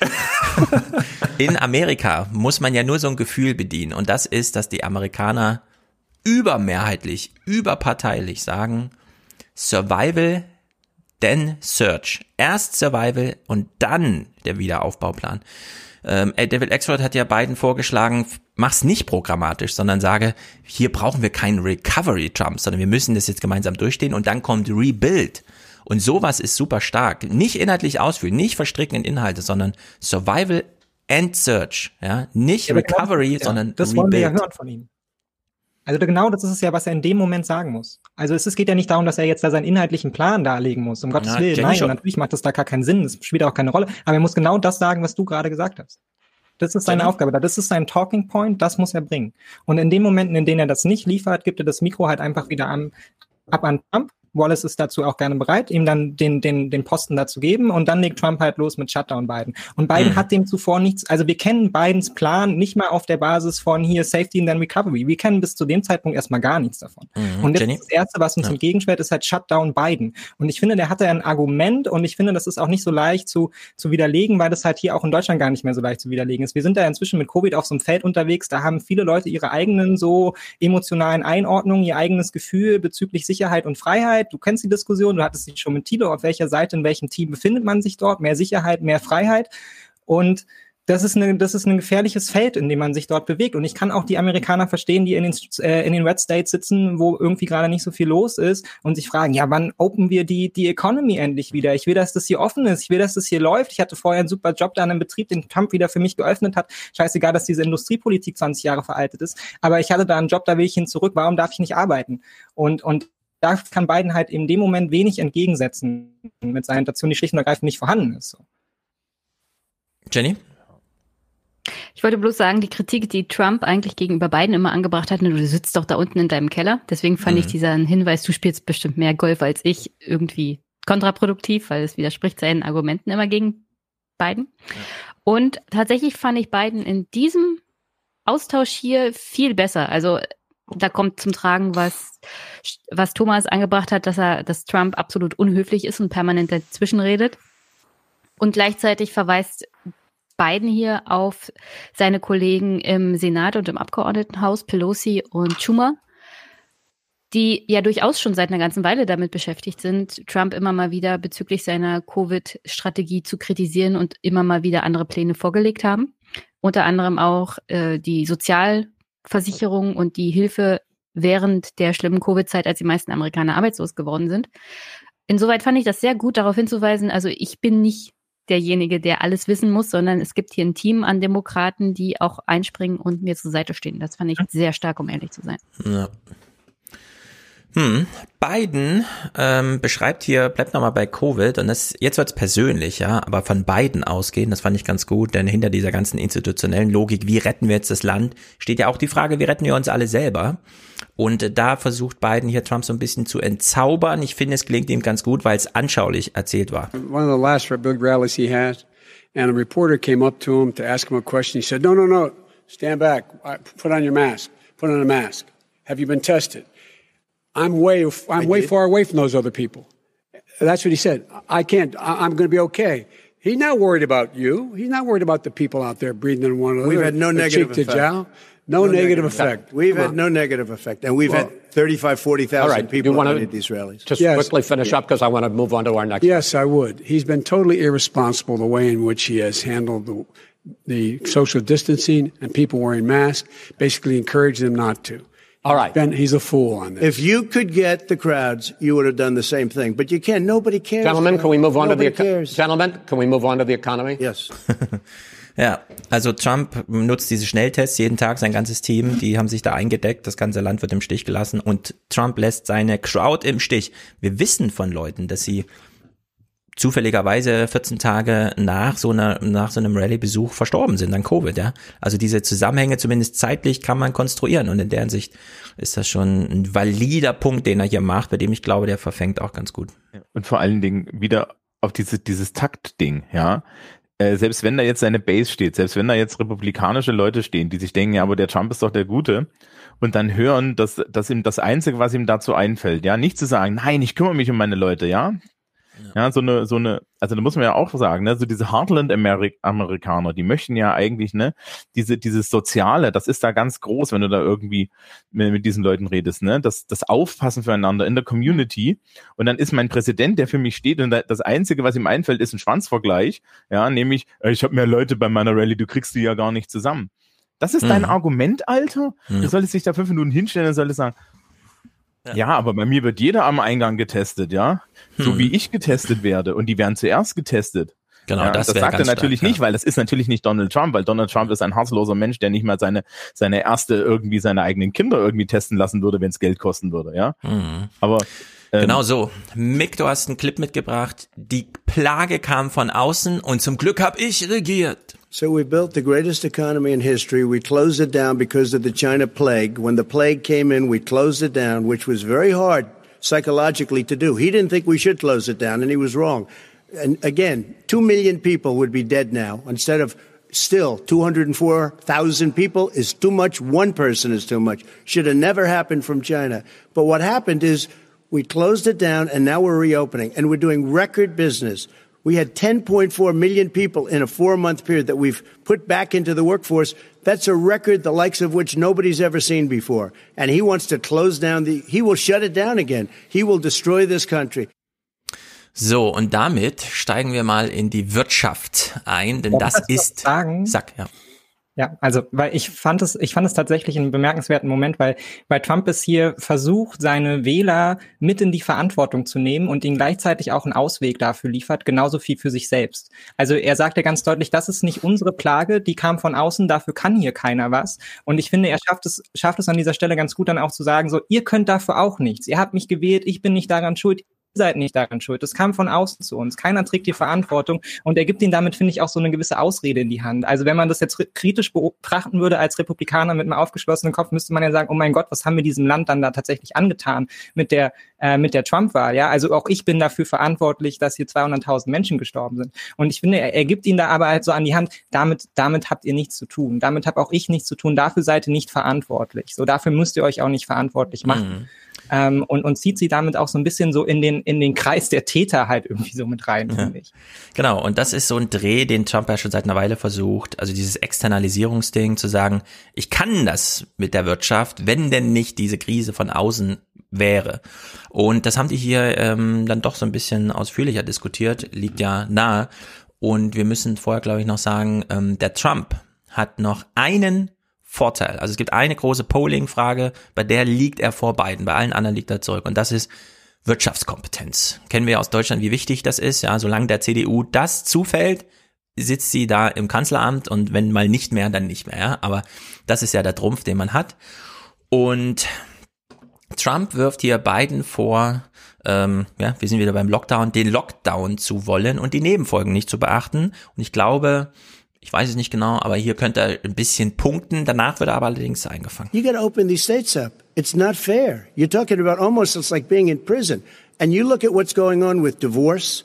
Look at what's going on with alcoholism and drugs. It's a very, very sad thing. And he'll close down the whole country. This guy will close down the whole country and destroy our country. Our country is coming back incredibly well, setting records as it does it. We don't need somebody to come in and say, let's shut it down. Ja, Biden hat keine gute Antwort, das haben wir vorhin schon äh, herausgearbeitet. Äh, auch hier, ja, Ablenkungsmanöver gehen natürlich trotzdem. The president says it's a V-shaped recovery, you say it's a K-shaped recovery. What's the difference? The difference is millionaires and billionaires like him in the middle of the COVID crisis have done very well. Ja, er lenkt auf die Milliardäre. Kann man machen zieht sich aber nicht so ganz auf das Problem. Ist halt auch die Frage, ob man das halt als beiden machen kann. Also das ist so ein Moment, da hat er mich dann halt auch irgendwie verloren und ich glaube, da verliert er auch ein paar andere Leute. Also die mhm. Amerikaner sind nicht so doof, als dass sie nicht auch sehen könnten, wie sehr die Demokraten von Corporate America profitiert haben und wie sehr ja. sie es auch unterstützen. Also das ist einfach ein Moment, damit kann er schlicht und ergreifend nicht punkten. Also und es kann mir auch keiner erzählen, dass wenn Biden jetzt an der Macht gewesen wäre, er da die Situation mit den Milliardären und Millionären anders geregelt hätte. Also das ist einfach so eingeschrieben in die Identität beider Parteien, damit irgendwie einherzugehen. Und das wird auch noch ein paar Jahre dauern, bis dieses Movement von unten da so weit ist vom AOC, dass sie das aufbrechen können. Also genau. damit kann er schlicht und ergreifend nicht punkten. Also da muss sich wirklich jeder an den Kopf fassen, ganz egal ob Republikaner oder Demokraten, weil das wissen alle, dass das so nicht läuft. Wall Street. Und es gibt ja, ja auch im Senat kein, äh, keine Nicht-Millionär. Äh, es ja, gibt ja dazu ja. auch Zahlen. Es geht halt nur die Frage, wie reich ist man jetzt wirklich, äh, wenn man dort sitzt und, und Biden, der halt als klassischer Vertreter des Establishments dort äh, sitzt und äh, hat halt da eigentlich gar keine Argumente, aber deswegen ist der mhm. Punkt schon eher schwach äh, von ihm. Ja, genau, und jetzt gab es ja einen Vorfall. der ärmste Trump ist. Ja, und dann musst du dir auch genau. die Unterstützerliste von seiner Vizekandidatin nur mal angucken. Ja, genau. Da sammelt sich ja, die kommen aus dem Silicon Valley, Silicon Valley ja. auf der Spenderliste von Aber Kamala Harris. Und Thomas hat's ähm, angesprochen. Da wäre da wär noch ein Punkt, ich weiß nicht, ob nachher noch Clips kommen zu der Tax-Reform unter Trump. Ja, ja, na lass uns mal langsam vorarbeiten. Ja, ähm, ich ich habe eine wohlwollende Auslegung. Ja. Okay, die los. wohlwollende Auslegung, das ist jetzt insbesondere für Mick, ist, er hat das gesagt, um den linken Rand einzufangen. Ich könnte mir auch ja, vorstellen, ja, dass er ihm das nicht abnimmt. Also. Es gibt noch eine Lesart, nämlich auf der Bühne von Milliardären zu sprechen, während alle die New York Times Story gelesen haben und wissen, äh, zählt Trump jetzt dazu oder nicht? Nee, eigentlich ihn nicht. darüber zu trollen. Und äh, Biden macht es hier dann explizit. You only focus on the market. But you folks at home, you folks living in Scranton and Claymont and all the small towns and working class towns in America, how well are you doing? This guy paid well, a total of seven hundred and fifty dollars in taxes. Sir, sir wait, wait, no, sir. It's just wrong Yeah, I understand. You've agreed to the two minutes, so please let him have it. Do I get my time back? The fact is that he has, in fact, worked on this in a way that he's going to be the first president of the United States to leave office having fewer jobs in his administration than when he became president.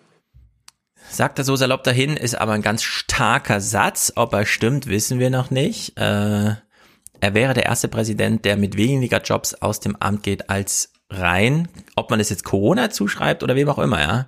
Aber es wäre sozusagen, also es ist, da geht's ans Eingemachte bei dieser Jobsfrage. Mhm. Aber er schreibt es halt ganz einfach, dann an der Stelle kann man es ja ganz einfach Corona zuschreiben, wenn man da, also da kann man ja einfach sagen, naja, Trump hat bis jetzt einen super Job gemacht, dann kann man Corona, mhm. was soll er jetzt machen?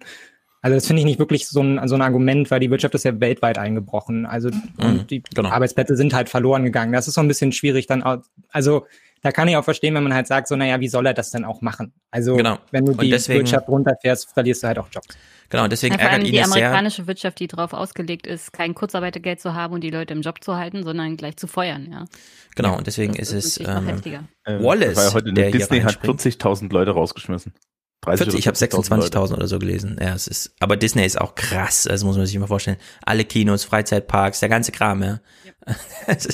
Fünf Milliarden äh, Verlust haben die gemacht in, in einem ja, da Jahr. das da hat man halt Thyssen kein geschafft. soziales Netz, wie wir es kennen. Es ist unglaublich. Ja, und, und Wallace greift das hier auf, denn man muss Trump da drangsalieren bei dieser Jobsache.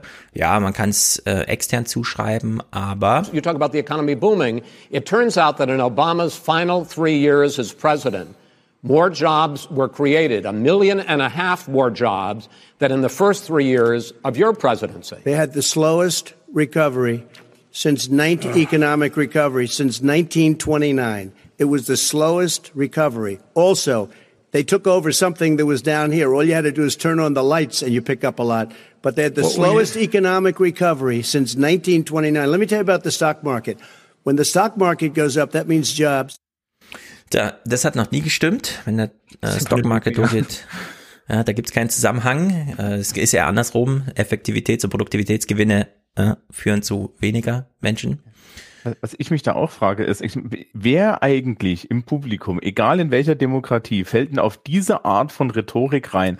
Also der sagt dann, Obama hat anderthalb Millionen Leute mehr gehabt in seinen letzten drei Jahren als du in deinen ersten drei Jahren. Und dann sagt er, also es ist ungefähr so, wenn er sagt, Obama hatte, hatte die, hatte die meisten grünen Schuhe und dann antwortet Trump mit, ja, aber der hatte keine blauen Blazer. Der ja. hatte keine blauen Blazer. Ja, und, und das dann so klar da drüber zu sagen, das ist, ey, du musst dir wenigstens ein bisschen Mühe geben, um zu lügen, Alter. Ja, also gut, ich meine, dass das Trump nicht kann, wissen wir, aber ja, ja also du musst ja wenigstens, ja, äh, äh, äh, er geht ja nicht mal auf das Argument ein, sondern redet da halt, babbelt da irgendwelchen Scheiß daher. Ja, das glaubt ihm doch nun wirklich keiner. Aber also hier rudern beide. Ja, hier rudern beide bei Corona. Da will man sich so die Haken setzen und dann gelingt das aber immer nicht und man muss sich halt irgendwie und so. Und dann ist man noch ange, ah, Obama, hat der Obama gesagt, der Wallace, der will mich doch ärgern hier, ja. Wallace hat nicht nur Obama gesagt, sondern er hat auch New York Times gelesen. Und ich habe lange auf diesen Moment gewartet in der Debatte. Ich frage mich, wann kommt's denn hier? Die Story ist zwei Tage alt und wir haben aber 20 Jahre darauf gewartet, gefühlt, ja. Wir haben jetzt diese äh, Steueroffenbarung von Trump. Also Offenbarung im Sinne von, er musste, er wurde gezwungen. I know that you pay a lot of other taxes, but I'm asking you the specific question. Is it true that you paid $750 in federal income taxes each of those two years? I paid millions of dollars in taxes, millions of dollars of income tax.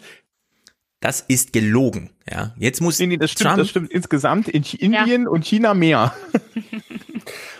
Wobei, in wobei ich äh, mir ganz am Anfang aufgeschrieben habe, und das muss ich sehr stark kritisieren, dass ihm Wallace so die Tür aufmacht und eine goldene Brücke baut und schon äh, quasi im Statement sagt, ja, ich weiß ja, dass du ganz viele Steuern bezahlst, aber ist es nicht richtig das? Also das muss ich sagen, äh, äh habe ich, ist mir sehr negativ aufgefallen. Ja, aber ganz find, ehrlich, ne, ja. wenn der Ball auf dem 7-Meter-Punkt steht, der Torwart zum Rauchen daneben steht und du nicht verwandelst, dann ist es nicht die Schuld des Torwarts.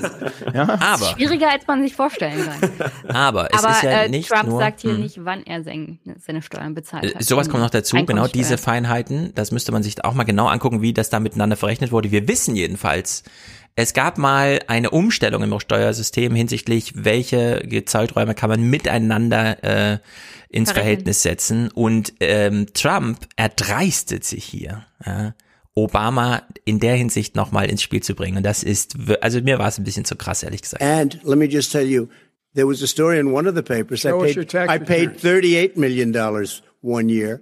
I paid 27 million Show us your tax returns. I went uh, you'll see it as soon as it's finished. You'll see it. You know, oh. if you oh. want to do, go to the Board of Elections. There's a 118 page or so report that says everything I have, every bank I have, I'm totally under leveraged because the assets are extremely good. And we have a very, we have a, we, I built er nimmt sich genau die Schwächen, also die Stärken im Text, die seine Schwächen darstellen. Deine Dinger sind nichts wert. Selbst dein Washingtoner Hotel, von dem wir immer denken, da mieten sich alle ein, ne? obwohl sie es gar nicht brauchen, macht noch fünf Millionen Miese im Jahr. Das kann doch alles gar nicht wahr sein.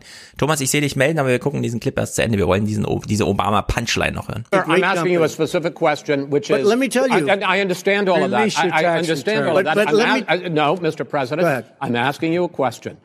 Will you tell us how much you paid in federal income taxes in 2016 and 2017? Millions of dollars. You paid millions of dollars? Millions in, of dollars. So yes. not 750. Millions of dollars. And you'll get to see I, it. I, and you'll get to when? see it.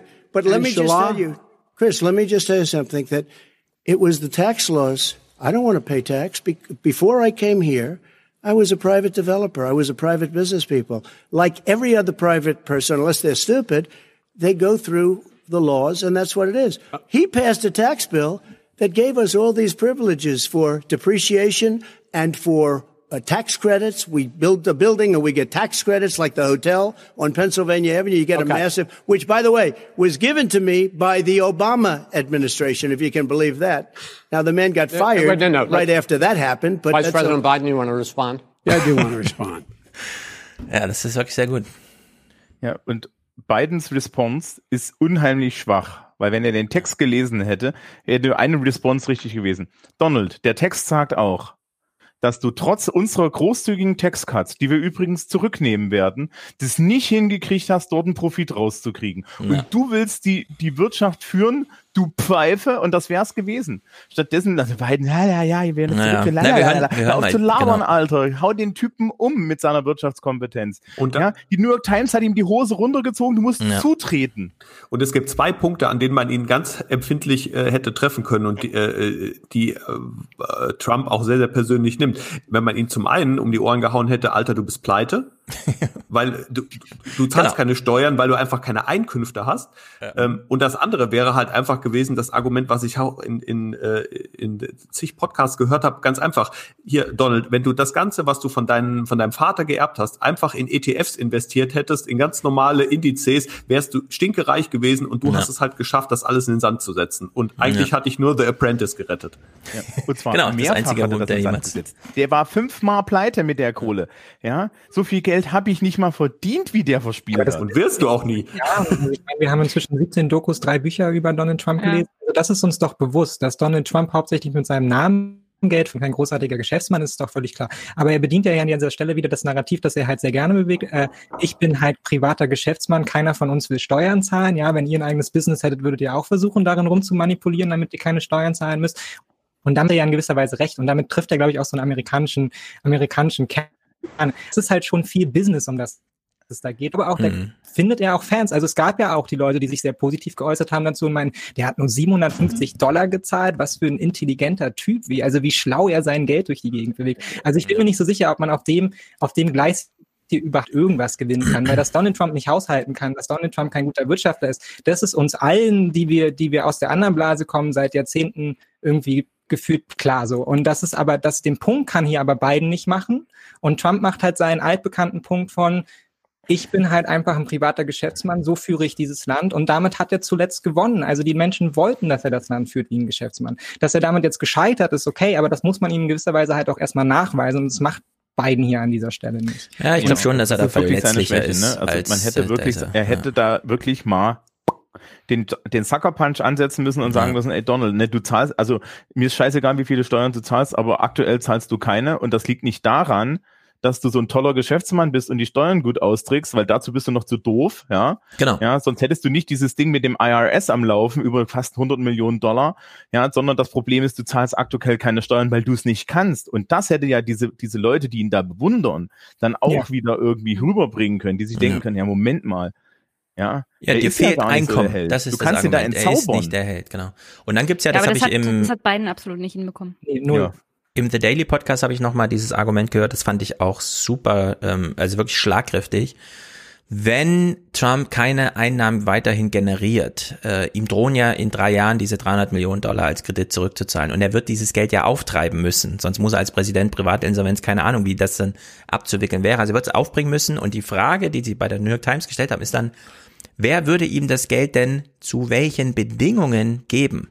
Und diese Frage, die wird natürlich, äh, also die muss man einfach vorher diskutieren, ja. Das muss man einfach mit einem Wähler, auch wenn es eine komplizierte Frage ist, das muss man mal diskutieren. Von wo Kann man. ja mal die äh, Deutsche Bank fragen. Nee, die Deutsche Bank sagt mittlerweile da auch nein. Das Genau, waren die Deutsche Bank- Ja gesagt haben. Bei der Deutschen die Bank Deutsche weiß Bank. man noch, die Ja. wollen dann nichts von Trump, ja. Das wäre bei anderen äh, Schuldnern oder Gläubigern dann ganz anders und in der Hinsicht steckt da noch ein bisschen Gefahrenpotenzial für Trump. Biden hat allerdings wirklich nichts entgegenzusetzen. Es ist, ähm, ja, es ist die Verwicklung mit dem, mit dem Silicon Valley, Wall Street, Hollywood, ja, alles das große Geld und äh, das große Washington sind da halt zu eng miteinander verstrickt. Biden versucht hier zumindest mit zum Spruch, naja gut, er macht einen Spruch über die Taxes und also die, die Steuern und legt da nochmal nach, aber es ist And we're schwierig. gonna, we're, I'm gonna eliminate those tax Okay. and make sure that we invest in the people who, in fact, need the help. People out there need help. But why didn't you do it over Uh, 20 the last no, wait, 25 no, years? Because you weren't president. Because you weren't 25 president screwing no, things no. up. You were a senator. And You're by the the way, worst president America has ever had. Hey, hey, Come Joe, let on. Der Spruch hätte bei anderen Themen besser gepasst. Bei diesen Geld- und Steuerfragen ist das so ein bisschen. Naja. Ja, hier Ja, und bei den, bei den, jetzt mal ich zuerst. Bei den Steuersachen ist es tatsächlich so, dass Biden das jetzt so behaupten kann, aber gleichzeitig haben, hat hier Schumer schon bereits gesagt, also ob wir die Tax Cuts auch Ja, schon eben. der Trump-Regierung überhaupt zurücknehmen, Ja. ist nicht wirklich sicher. Also da sind sie schon eine Rolle rückwärts gegangen. Biden behauptet das hier auf der Tribüne, aber es ist eher unwahrscheinlich, dass diese Tax Cuts für die Superreichen überhaupt zurückgenommen werden. Mhm. Nein, da gibt es auch überhaupt keine Interessen, dass das nicht passiert. Nee. Genau. Dann gibt's noch eine offene Baustelle aus dem 2016er Wahlkampf. China, China, China. Wir wollten doch als Amerika irgendwas mit China machen, ja? Irgendwas wollten wir doch mit China machen. Äh, Biden hat das hier schon mal so, hat so mal so angeklopft an diese Kammer, ja, die da auch noch ungeöffnet drin You steht. take a look at what he's actually done. He's done very little. His trade deals are the same way. He talks about these great trade deals. You know, he talks about the art of the deal. China's made, perfected the art of the steal. We have a higher deficit with China now than we did before. We have the highest deficit, trade deficit China with ate Mexico. your lunch All right, 18%. gentlemen, in- in- China ate your lunch, Joe, and no but- wonder your son goes in and he takes out what he takes out Oh. billions of dollars, takes out billions of dollars to manage. He makes millions of dollars, and also while we're at true. it, why is Simply it? Just out of curiosity, the Also so klingt's, wenn Trump von dem Thema ablenken will, ja? China. mayor of Moscow's wife gave your son three and a half million dollars. What not did he true. do to deserve it? That what is- did he do with Burisma None to of that- deserve Wait, wait, one hundred eighty-three thousand None dollars? of that is true. Not none of that is true. Oh, it's Oh, really? He didn't totally get But no, three and a half hey, million? Mr. President, It's Mr. President, please. totally ask a question. discredited. Totally discredited. And by the way, Well, wait, let's he didn't get No, three and a no. half million dollars, Joe? Mr. Vice, He got three and a Mr. half million President, dollars. It is not true. Oh, really? Mr. Oh. President, But, Mr. you, it's an it's an open discussion, please. Now, you, you, It's a fact. Well, There's- you have raised an issue. Let the It's been Vice totally President answer. discredited. Did There was a Burisma pay him report. one hundred eighty-three there was a a- month Will- with will no you- will you- experience in energy? Mi- Mr. Look, President, no. My son did nothing wrong at Burisma. I think he did. Mr. the only President, guy that let did him some- answer. He doesn't want to let me answer because he knows I have the truth. Ich hatte immer vorher so erwartet, dass mh, David Exxon recht hat und wenn Trump auf familiäre Ebene geht, dass Biden dann in dem Moment die ganze Stimmung so runterfährt und jetzt mal, also hör mal zu jetzt so, ja. Aber es ist tatsächlich immer in diesem Wortschwall einfach untergegangen. Also das müssen die nochmal optimieren, denn Trump hat jetzt, glaube ich, Blut geleckt bei dem Thema und da muss Biden eine bessere Antwort finden. Ja, und vor allem ähm, ist das äh, ja ein offenes, äh, also das ist ja auch ein Elfmeter ohne Torwart, den, äh, den Trump dort Ja. bietet, der seine ganze Familie Genau. da ins Weiße Haus geholt hat und dieses Argument mit, äh, ja, nur, der hat den Job nur bekommen, als du Vizepräsident wurdest, äh, hier Ivanka und äh, der, Schwiegersohn Jared, Kushner ja. und so weiter, äh, die haben ja auch alle nichts drauf und äh, sind ja auch nur in einer ähm, mächtigen Position, weil Trump dort im Weißen Haus ist und äh, diese Schlagfertigkeit hätte Biden durchaus an den Tag legen können, aber da kommt, glaube ich, der Punkt zum Tragen, dass der halt einfach jetzt auch durch ist an Ja. dem Punkt. Ja. Genau. Und, Ja, und aber das Problem hier ist auch, dass man tatsächlich bei Trump permanent dabei ist, das zu kritisieren, seit er ins Amt gekommen ist. Und es interessiert ihn, ihn reichlich wenig, dass Medien und Wähler und Senat und Abgeordnete ihn dafür kritisieren, dass er seine ganze Familie da ins Weiße Haus geholt hat. Aber bei der Obama-Regierung und mit Biden und Bidens Familie und den Verstrickungen seines Sohnes, wo ja tatsächlich was dran ist, Klar. Hm. da hat es keinen interessiert und da gab es keinen öffentlichen Aufschrei und keine öffentliche Beobachtung die letzten vier Jahre. Und da ist schon ein Punkt, Naja. wo man sagen muss, nee, das Bisschen ist schon. nicht alles gelogen, Biden, sondern da ist sehr viel dran. Und vielleicht solltest du in Zukunft dran denken, äh, diese Beobachtung der Familienverstrickung, das darf nicht nur bei Trump so sein, das muss bei allen Präsidenten so sein. Ist Ja, aber das- auch. Jetzt bist du wieder so furchtbar moralisch, das, das, Ja. das hilft dir nicht. Ja, Ähm, sorry, sorry, wenn man, Das wenn man, also ich hätte an- wenn man ich hätte- selber diese moralischen Ebenen untergräbt, ja, und das ist im Fall von beiden so gewesen, und dann den großen Moralapostel machen Mhm. will, dann verfängt das einfach nicht mehr, weil man als aber Heuchler deswegen dasteht. macht das Biden ja auch deswegen, nicht. Ja, aber das- deswegen Ja, aber, aber, aber das, geht aber das das ja auch bei, von der bei, Gegenseite. bei Trump nicht Genau, mehr, weil genau. keiner interessiert sich mehr dafür, dass die Familie irgendwie mit Lobby im Weißen Haus sitzt ohne Ende, weil das alle anderen schon vorher so gemacht haben und es Mhm. keine Konsequenzen gab. Ja, mich Deswegen hätte ich einen guten Hinweis, deswegen hätte ich einen guten Hinweis gehabt. Ähm, Trump switcht ja mit Hunter automatisch nach Russland, ne? Weil äh, Hunter hatte viel mit Russland zu tun, aber Mhm. nichts mit China. Ukraine. So, Ja, ja, genau. genau. Ukraine und so. So, da hätte, hätte man, hätte, hätte einfach Biden nur sagen müssen, Donald, wir reden jetzt über Ver, Ver, Ver, Verflechtung mit China, nicht über Fle- Verflechtung mit Russland. Ne? Dreckige Wäsche über Russland, wasch noch später. Ja, genau. Ja? Ja, da kannst du auch aber hat souverän sein. Ja, also Mhm. du musst doch nicht moralisch sein. Leute, das mit der Moral ist in der Politik eh überbewertet. Richtig. Ja, aber Michael du musst wollte dich noch an sagen. Punkt entscheiden, was denn jetzt hier die entscheidenden Argumente sind. Also Thomas, du kannst nicht sagen, Inhalte sind völlig irrelevant und die Moral dann irgendwie auch. Also dann ist es am Ende nur Strategie. die US-Amerikaner wählen genauso wie die Deutschen auch nicht anhand von nur Strategie. Also solche emotionalen Punkte, die Trump hier gesetzt hat, sind an der Stelle wichtig. Also und Biden hat von Anfang an, er hat zu keinem Zeitpunkt irgendwie in diesem Wahlkampf da auf eine konsistente Art und Weise darauf reagiert auf dieses Problem. Und es legt halt diese große Wunde der Demokraten offen. Ja? Also vorne hin noch von den Billionären und Millionären sprechen und dann hinten raus aber nicht liefern können, wenn es um die eigenen familiären Verstrickungen geht. Dass er da nicht viel gewinnen kann, wenn er Trump damit reinzieht, ist völlig klar. Weil Trump stellt das alles so aus. Ja, also der geht nackt unter Mantel durch die Gegend und, und ist hier, hier sitzt mein Sohn und hier sitzt meine Tochter. Sie sind, machen alle mit und es ist ein großes, ja. tolles Familiengeschäft. Den kriegst du damit nicht so. Aber Biden offenbart hier halt eine eindeutige Schwäche, die halt Trump einfach ausspielt an der Stelle. Und das ist ein moralisches Argument, was er hier macht und was er bringt. So. Weil er, Trump, also Biden muss sich an seiner eigenen Moral Michelle messen ist lassen.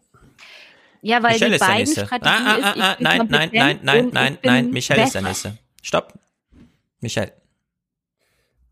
Ja, aber das ist doch das Problem jeglicher Sozialdemokraten und, und Linken, dass äh, sie ein Problem haben äh, zwischen der Moral auf der einen Seite und den politischen Realitäten auf der anderen Seite. Ich gebe aber Thomas recht, das Argument oder die, der Vorwurf kam ja von Trumps Seite. Wenn er von Bidens, äh, von Biden gekommen wäre, dann hätte man durchaus das moralische Argument machen können. Aber so rum fand ich es, äh, wie gesagt, schwach, dass er nicht darauf eingegangen ist. Mhm. Trump versucht ja wieder zu stören. Wir haben es vorhin so ein bisschen überhört, wie Biden zu ihm meinte, shut up, man.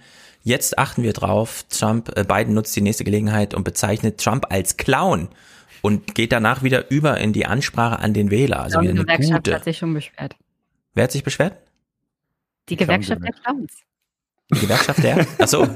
Das ist mein, mein, Oh, meine Lieblingsinformation ist, wenn, wenn du ein wenn du eine Clowns, wenn, wenn du ein Clowns Make-up trademarken möchtest, musst du es auf ein Ei pinseln und in ein Lagerhaus stellen, wo dann dein Name drunter steht. Aha, ja, sehr gut. Donald Trumps Spraytan kann man da bestimmt auch reintun. So, You've already fired most of them because they did a Some good because job. some people don't do well, a good here's job. The, With you, Go they ahead. say- You get here's the, the wait a minute. You get the final word, Mr. well, it's hard to get any word in with this clown. Excuse me. This. Hey, hey, this let me person. just say, Jeff, no, no, no. I'm No. Mr. President. three and a I'm half Mr. million, President. Joe. That is simply. Why did not he true. deserve three and a half million It from did- Moscow? Look, here's the deal. We want to talk about families and ethics.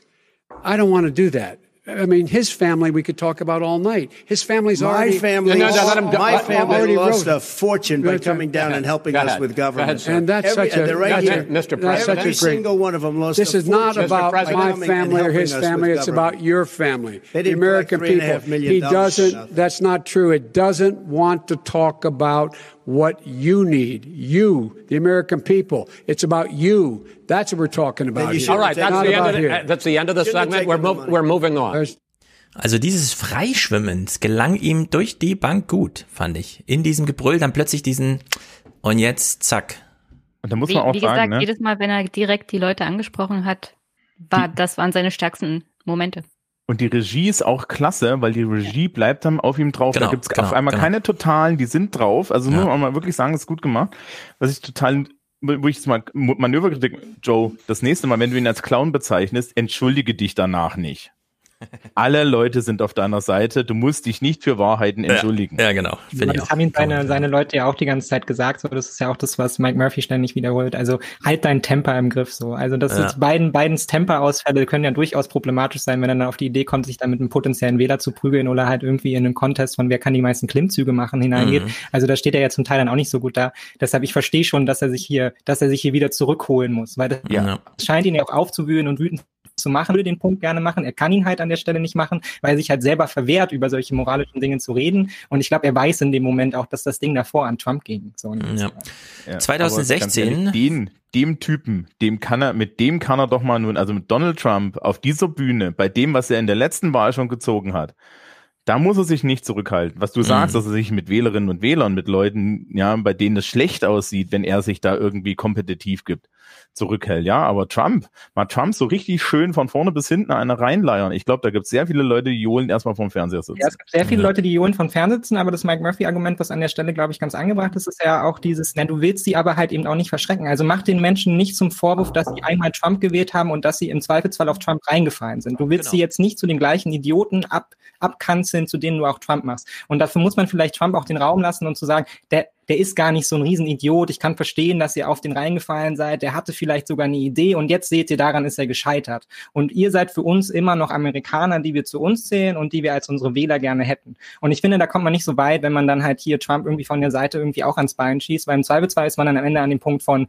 nee, hier, guck mal, er hat ihn doch auch als Clown bezeichnet und so. Und das, ich, ich meine, das spielt sich ja heute auf Twitter auch ab, so. Also dieses Clown ist ja auch überall in aller Munde. Für mich ist das glaub, wieder so ein Diskurs halt nicht weiter. Mit ja, das, so das würde diese Strategie von Elder, Elder Statesman halt völlig untergraben, wenn er da Double Down machen würde. Ja, ja, und man darf einen Punkt äh, dort auch nicht ganz verkennen. Die Amerikaner sind halt viel eher bereit, auch mal ein Experiment einzugehen, halt ganz anders als wir in der, sag ich mal, Rentnerrepublik, äh, die sehr auf Sicherheit und ah, wir machen lieber eine Sache dreimal, Hauptsache wir gehen kein Risiko ein, wir wissen ja nicht, was in der Zukunft passiert. Äh, da sind die Amerikaner ja durchaus äh, viel, viel eher bereit, erstmal so, äh, weiß ich nicht, jemandem eine Chance zu geben und zu sagen, ja, okay, dann soll das halt mal probieren. Warum denn ja. nicht? Und ähm, genau denen muss man natürlich dann irgendwie auch wieder die Tür öffnen und sagen, ja, okay, ja, er hatte seine Chance, er hat's vergeigt und äh, jetzt könnte das wieder mit mir, könnte das ja mal mit mir probieren. Genau, und in der Sicht finde ich, ist es auch akzeptabel, ist jedenfalls mein Gefühl, dass man nach vier Jahren, wo man ihn kennengelernt hat, das Urteil über ihn und nicht über die Wähler fällt, das ist ein Clown. Und jetzt haben wir es in dieser Situation gesehen, jetzt fälle ich dieses Urteil, äh, gebunden an die Situation, ja, weil das kann man jetzt auch nicht gut ausklammern in so ein YouTube-Video oder so, sondern das ist jetzt wirklich gebunden gewesen an, ja, du bist ja wirklich ein Clown und so. Denn ich fand es gar nicht so schlecht. Mick, du hast noch ein äh, Clip mitgebracht, das fand ich gut, äh, denn wir wissen ja noch von 2016, wie ähm, der Vorwurf an die Demokraten immer war, ihr traut euch ja nicht vom Islamic, äh, äh, ähm, Radical Islamic Terrorism zu sprechen, also von den radikalen Isl Islam und nicht eben islamistisch das so zu spezifizieren. Und dieses Jahr gibt's wieder so eine Wortklauberei, bei der dieser Vorwurf kommt. Traut ihr euch, ihr traut euch ja hier nicht die Wahrheit zu sagen. Almost every law enforcement group in the United States. I have Florida, I have Texas, I have Ohio, I have every, excuse me, Portland. The sheriff just came out today and he said, I support President Trump. I don't think you have any law enforcement. You can't even say the word law enforcement because if you say those words, you're going to lose all of your radical left supporters. Ja, Trump hat sich tatsächlich versprochen, Law Enforcement, klar traut er sich das, Law and Order, ja, das ist die, die Logik, die angeblich sich Biden nicht traut. Er hat ihm das Zugeständnis auch nicht gemacht, ja, und von Law and Order plötzlich, sondern immer vom Law gesprochen. Also alles, alles Swing States übrigens, die er zu ja. verlieren zu droht. Da wird's eng, was diese Diskussion hier angeht. Und, und deswegen, wir steigen hier mal in den Rassismus ein. Diese Diskussion hat es in sich gehabt. Viele haben, kennen den Ausschnitt schon, der, auf den sie auch hinausläuft.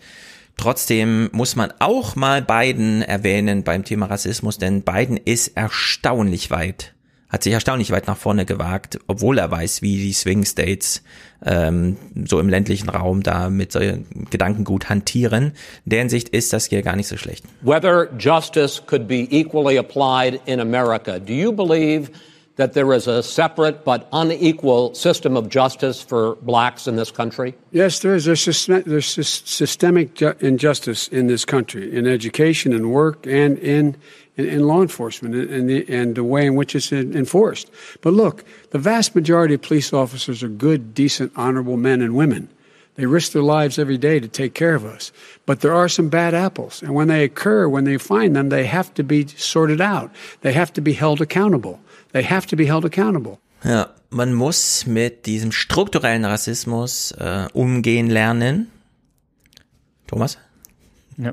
Und da muss man dazu sagen, das kommt von Joe Biden, der in den Primaries ja, ja, von Kamala Harris, seiner jetzt aktuellen stellvertretenden Kandidatin, von vorne bis hinten durch den Kakao in der Öffentlichkeit durchgezogen wurde, weil er ja mit irgendwelchen rassistischen Republikanern Anti-Bussing-Sachen gemacht hat und so weiter, um dort äh, äh, Bridging the Gap zu machen. Ja, dass er sich da hinstellt, das gewinnt auch sehr viele Leute im demokratischen Lager, dass sie jetzt sagen, okay, der hat sich da reformiert, immerhin labert er darüber, ne, ist ja, also ich halte das alles für Theater, aber mhm. ja, ähm, äh, er, er sagt das an der Stelle, er sagt das offen, ne? Und äh, wenn du Black Lives Matter und so weiter jetzt halbwegs ernst nimmst, das ist die einzige Offerte, den dort, den, die, den dort irgendwie gemacht wurde, ja. Ich meine, wir sehen dann noch ja irgendwann später, dass Trump im Endeffekt den ganzen Nazis sagt, sie sollen sich schon mal bereithalten. Ja, also da musst du dir dann ja echt irgendwie, musst du dir ja echt irgendwie denken, okay, also da welche Wahl habe ich ja. denn jetzt? Das hören wir uns ja. im O-Ton gleich an, ja. Ja, ich, auf, wozu man auf der anderen Seite sagen muss, also man merkt hier natürlich, er versucht zwei Gruppen da mit diesem einen Argument einzufangen und widerspricht sich darin selbst. Also es genau. gibt nur eine, es gibt nur eine Möglichkeit. Entweder ist es systemisch oder es gibt ein paar Bad Apple. Also, ja, genau. Einzelfälle, Einzelfälle. Ja, das ist also, genau das, diese, ja, das diese Art von Rhetorik, die wir bei deutschen CDU-Politikern Politikern haben. Ja, aber das, und es ist ja. unzureichend. Und es tut mir leid, ich glaube auch, es ist unzureichend für die große Gruppe schwarzer Wähler, weil es ist halt ein systemisches Problem und die Wut auf die Polizei, äh, egal wie sie sich dann auch äußert, ist aber durchaus berechtigt. Und das, also hier merkt man einfach, er versucht da zwei Argumente zu, miteinander zu verknüpfen, um zwei Wählergruppen zu gewinnen, nämlich die, die auf der einen Seite sagen, ja, diese Proteste sind halt irgendwie ein Problem und wir vertrauen aber unserer Polizei und wir sind für unsere Polizei und die macht prinzipiell einen guten Job und dieser großen anderen Gruppe, die aber davon davon tief enttäuscht ist, wo, für die er jetzt hier das systemische Problem anspricht, aber die, glaube ich, von seiner Antwort nicht überzeugt sind. Genauso wenig wie ich von seiner Antwort überzeugt bin. Und du ja lustigerweise, Thomas, auch. Ne? Also du glaubst ja, also du hörst, was er sagt und glaubst ja selber auch schon nicht dran. Naja, ich, glaub, ich würde. Ich, vielen Leuten so ja, aber im Vergleich zu dem, was Trump anbietet, ist es halt ja. eine, ein ganz anderes Universum. Und ja, ich würde an der Stelle auch das rumdrehen können und sagen können, naja, weißt du, das Schöne an der, an dieser Antwort ist aber auch, dass alle Leute ein bisschen was hören können, was ja. sie hören wollten. Also du musst halt dann immer noch das Mindset haben. Ne? Du musst dir halt noch die Frage stellen, wie gehe ich jetzt an diese Debatte ran? Ich habe da diesen Antagonisten mit Trump, ja, und ich habe von beiden wenigstens ein Angebot bekommen, dass er so ein, dass er ja. grundlegend verstanden hat, was mein Problem ist. Ja, also wenn es um die Frage geht, wer wird, wer holt da wen ab? Er hat wenigstens, ne, er ist mal an der Bushaltestelle wenigstens gehalten. Um ja, aber wir hatten ja auch schon vier Jahre davor einen schwarzen Präsidenten Obama. Also wir waren in gewisser Weise auch schon mal weiter. Also ja, auf, auf, Moment, auf da muss man ja, aber, aber hier sagen. Sind wir, hier sind wir wieder bei dem Punkt, den, den Thomas vorhin angesprochen hat. Es geht hier um Strategie und nicht um Moral. Ja, aber die Strategie sehe ich hier halt nicht. Also sorry. Doch, die Strategie ist sehr klug. Die Strategie ja, ja. ist sehr klug, indem er sagt, es gibt strategisch, also es gibt strukturellen Rassismus in allen Bereichen, das müssen wir angehen, aber gleichzeitig müssen wir keine Revolution innerhalb de, der Struktur haben, sondern eine Reform. Und da fühlen sich tatsächlich alle Mitte-Wähler richtig schön abgeholt. Ja, ich will aber kurz Soziologie reinbringen. Äh, Moment. Wahl, auf Moment. die er angewiesen ist. So. Ja, also, also da, die Debatte müssen wir uns gar nicht totlaufen, denn es gibt hier Soziologie, die einfach kontrafaktisch allen widerspricht, was, wie wir es üblicherweise diskutieren, wenn wir so intuitiv rangehen dass Obama Präsident war als Schwarzer in Amerika, hat den Rassismus nicht beseitigt, sondern hat ihn erst hervorgebracht. Wir ja, kennen diese Erzählung von Klaus Kleber. Erst in dem Moment, wo Obama ins Weiße Haus zieht, sitzen die Leute offen, ja, offen in New York im Restaurant und sagen, den Typ müsste man mal erschießen. Das sagt man vorher nicht, weil es diese Gelegenheit nicht gab. Ja, also das ist nicht das Argument, ah, Obama hat es nicht hingekriegt. Hätte er doch, weil er ist doch ein Schwarzer. Nein, gegen Rassismus müssen die Weißen kämpfen. Genauso wie gegen den Atomausstieg die CDU vorgehen muss. Ja. Wir haben immer mit einer Invertierung dieser Problemlagen zu tun. Und deswegen ist es so wichtig, dass der Biden mit dieser Vorgeschichte, Kamala Harris, äh, auf der Debattenbühne innerhalb von, wie lange ist das her, ein halbes Jahr, jetzt sich da gewandelt zeigt ganz gewandelt zeigt, nicht auf der Bühne steht und sagt, ja, ich rede mich aber hier nochmal raus, das war doch nur so ein Abstimmungsverhalten, keine Ahnung, sondern jetzt einfach sagt, wir haben dieses substanzielle und strukturelle Problem. Es ist vorhanden und das ist ein Meilenstein.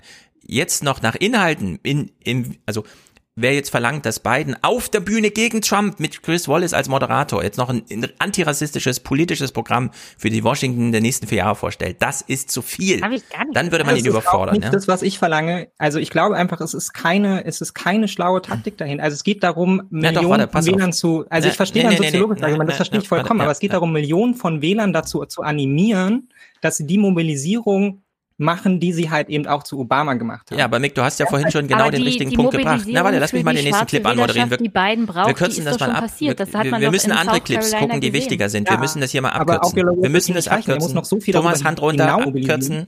Stopp, stopp, stopp, stopp, stopp, stopp, stopp, stopp. Wir verzetteln uns hier.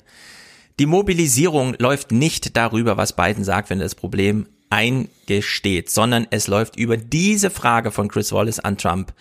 Wieso, Trump, hast du denn die, in der Polizei die schon vorhandenen Antirassismusprogramme zurückgefahren? Und diese Antwort, die wir jetzt hören, die mobilisiert. This month, your administration uh, directed federal agencies to end racial sensitivity training that addresses white privilege or critical race theory. Why did you decide to do that, to end racial sensitivity training? And do you believe that there is systemic racism in this country, sir? I ended it because it's racist. Trump wirft diesem Programm vor, dass sie selber rassistisch sind. Damit nimmt er sich die billigste und falscheste Antwort, die man geben kann, ja, die größte Ausrede.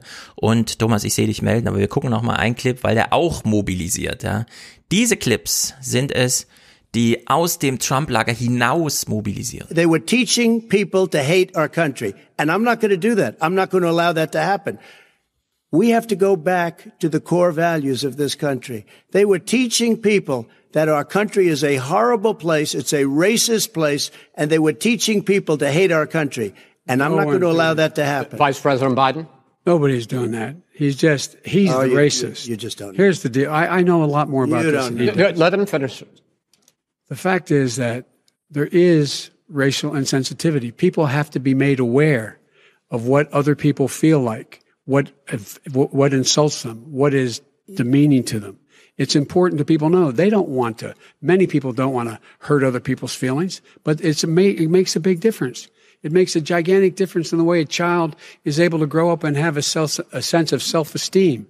It's a little bit like how this guy and, and his friends look down on so many people. They look down their nose on people like Irish Catholics like me and grew up in Scranton. They look down on people who don't have money. They look down on people who are of a different faith. They look down on people who are a different color. In fact, we're all Americans. So, äh, äh, Thomas, dann du, dann habe ich eine Frage an Michel. Ähm, genau. Michel, sorry. Äh, das schließt eigentlich super an. Ich, ihr habt, ihr habt gerade wieder diesen, diesen Weg eingeschlagen, dass Biden Leute mobilisieren muss. Ich möchte dann Mhm. nochmal darauf hinweisen, die Mobilisierung für Biden macht hier Trump. Und Ja. das macht er die das ganze auch Debatte übrigens. von alleine. Ja. Das, das Einzige, was Biden tun muss, ist dem aus dem Weg zu gehen. Und das tut er hier sehr gut und macht dann auch noch so ein schönes, großväterliches, ja, verbindendes Argument. Das ist total super. Also das war, fand ich auch eine starke Szene.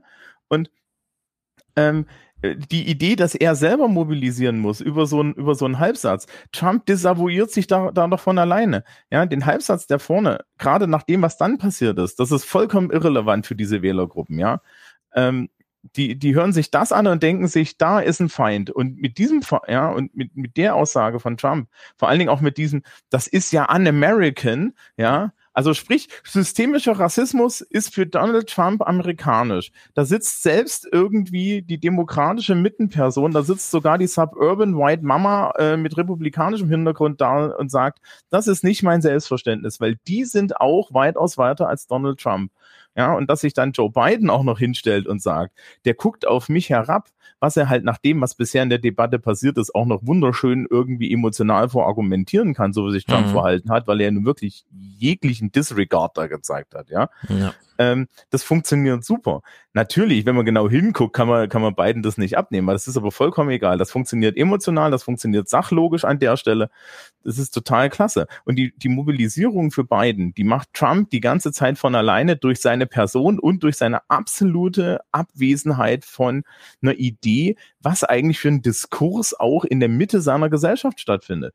Ja, also das ist doch nicht so, dass irgendwo so eine, so eine Soccer-Mom da irgendwie in Wisconsin denkt und sich sagt, ja Mann, der spricht für mich, wenn er sagt, wir sind alle Rassisten und wenn wir gegen, wenn, wenn wir mit Afroamerikanern äh, nicht besser umgehen lernen, sind wir Rassisten. Weil da muss man halt auch sagen, in diesen Suburban, ja, diese Suburban Moms, ähm, die haben mittlerweile natürlich einfach auch eine Durchmischung. Die haben da ganz andere Erfahrungen, ja. Mhm. Der Einzige, der regelmäßig keine Afroamerikaner zu sehen kriegt, ist doch Donald Trump, ja.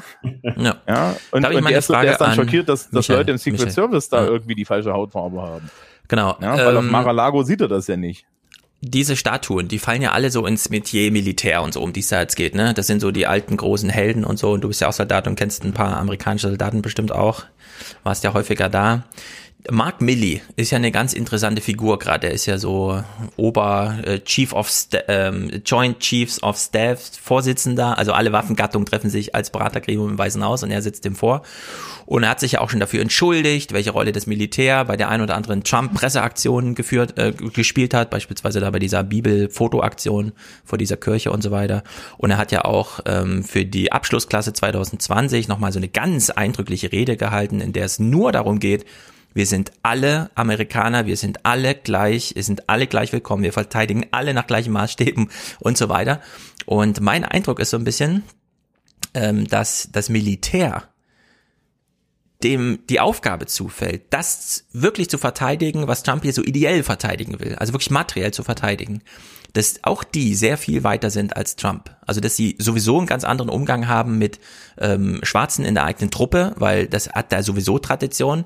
Am Anfang hat man dann immer unterstellt, das ist so dieses Kanonenfutter, ja, Vietnamkrieg und so. Das dreht sich aber jetzt irgendwie auch. Ich glaube, dass ähm, ich, ich glaube, Trump versucht hier Nerv zu treffen, der durch einen demografischen Shift, aber auch durch so einen institutionellen äh, nicht mehr auf, also nicht mehr mh, hm, Resonanz erfährt, vor allem nicht im Militär. Oder gehe ich da schon zu weit? Ich würde sagen, dass der nicht existiert mehr. Das ist halt schlicht und ergreifend vorbei. Ja, fragen wir mal Michael, ja. der ist ja Michael, der ist ja Soldat. Also ich glaube auch, dass das Militär ähm, schon dort definitiv weiter ist in vielen Bereichen ähm, und auch gezwungenermaßen weiter ist, äh, als es andere Teile der Gesellschaft sind. Ich meine, ähm, das wird doch, du bist ja auch hier äh, großer, großer Cineast, äh, bei Pearl Harbor wird es ja auch thematisiert, der Schwarze, der nur der Koch sein darf. Genau, genau und ja. äh, ich glaube, dort hat man schon im, im Zweiten Weltkrieg ähm, rein rechtlich danach ähm, äh, quasi da diese, diese Trennung aufgehoben. Ich gebe dir recht, im Vietnamkrieg hat man natürlich sehr stark äh, die Schwarzen, äh, ich, ja, sagen wir mal so, verheizt. Aber ich glaube, dass das mittlerweile ähm, nicht mehr oder das ist zumindest mein Eindruck von außen, äh, dass das im Militär gar nicht mal so sehr der Faktor ist, weil man dort äh, einfach in den vielen äh, Einsätzen und Kriegen zusammen gekämpft hat, egal ob man jetzt dort mit asiatischem oder afroamerikanischem Background unterwegs ist. Und ähm, ich glaube auch, dass man durch die Aktion, ähm, wo das äh, ähm, ähm, wo äh, das Militär äh, sozusagen äh, als, als, als Trump diese Bibel hochgehalten mhm. hat äh, und durch dieses quasi durch dieses Tränengas durchmarschiert ist und das hinterher so ein bisschen äh, begleitet hat, dass äh, das ein großer Fehler war ähm, und dass man das auch eingesehen hat und ich glaube auch, dass das Militär nicht auf Trumps Seiten steht. Ja, also Mark Milley hat es schon deutlich angesagt. Es gibt immer nur einen Präsidenten und das wird am Wahlabend entschieden. Und die Frage, äh, ist die Transition jetzt eine, ähm, eine, eine Phase, wo das Militär vielleicht äh, einem Befehl gehorchen muss, bei dem man nicht klar ist, wie ist der legitimiert? Da hat Mark Milley schon ganz deutlich gesagt, das ist eine innerliche, also eine innerpolitische Angelegenheit und da halten wir uns raus. Also auch eine große Absage an Trump. Vorher die Entschuldigung, die nicht namentlich auf Trump gemünzt war, aber wo er sich auch dafür entschuldigt, eine Rolle überhaupt gespielt zu haben. Und Trump hat ihn ja wirklich nochmal, weil er ja diese, Trump hat ja diese Art Bürgermeister Funktion in Washington DC selbst. Da ist, greift er nicht Virginia, sondern da ist er ja wirklich als Regierungschef ähm, auch Bürgermeister. Und da hat er ja den Mark Milley auf Patrouille geschickt durch die Stadt. Und er ist ja dann von Kameras begleitet zu Fuß Patrouille durch die Stadt gelaufen, hat dann nochmal gesagt, hier ist alles ruhig und so. Ja. Und da hat Trump, glaube ich, übertrieben. Und jetzt gucken wir mal diese beiden Clips. Trump hat ja nicht nur eine, ein Fable für Militär hinsichtlich Rekrutierung für eigene Mitarbeiter und Chefs, ne, hat sich ja immer da im Militär erst zuerst umgesehen und um sich die Stabschefs zu holen, sondern er hat ja auch dieses Fable für Milizen. Also wenn immer er irgendwo auftritt, ruft er ja mal auf, hier kommt mal her und beschützt meine Rallye und so. Und diese Szene, die wir jetzt alle schon kennen, ja, die, die hat nochmal einen Nachtrag. Also es bleibt nicht nur bei dem, was wir jetzt hören und schon kennen, obwohl es wirklich einfach zu krass ist. Ich glaube, Trump hatte diesen kleinen Spruch vorbereitet. Der kann ihm nicht so spontan eingefallen sein. You have repeatedly criticized the, the vice president for not specifically calling out Antifa and other left-wing right. extremist groups.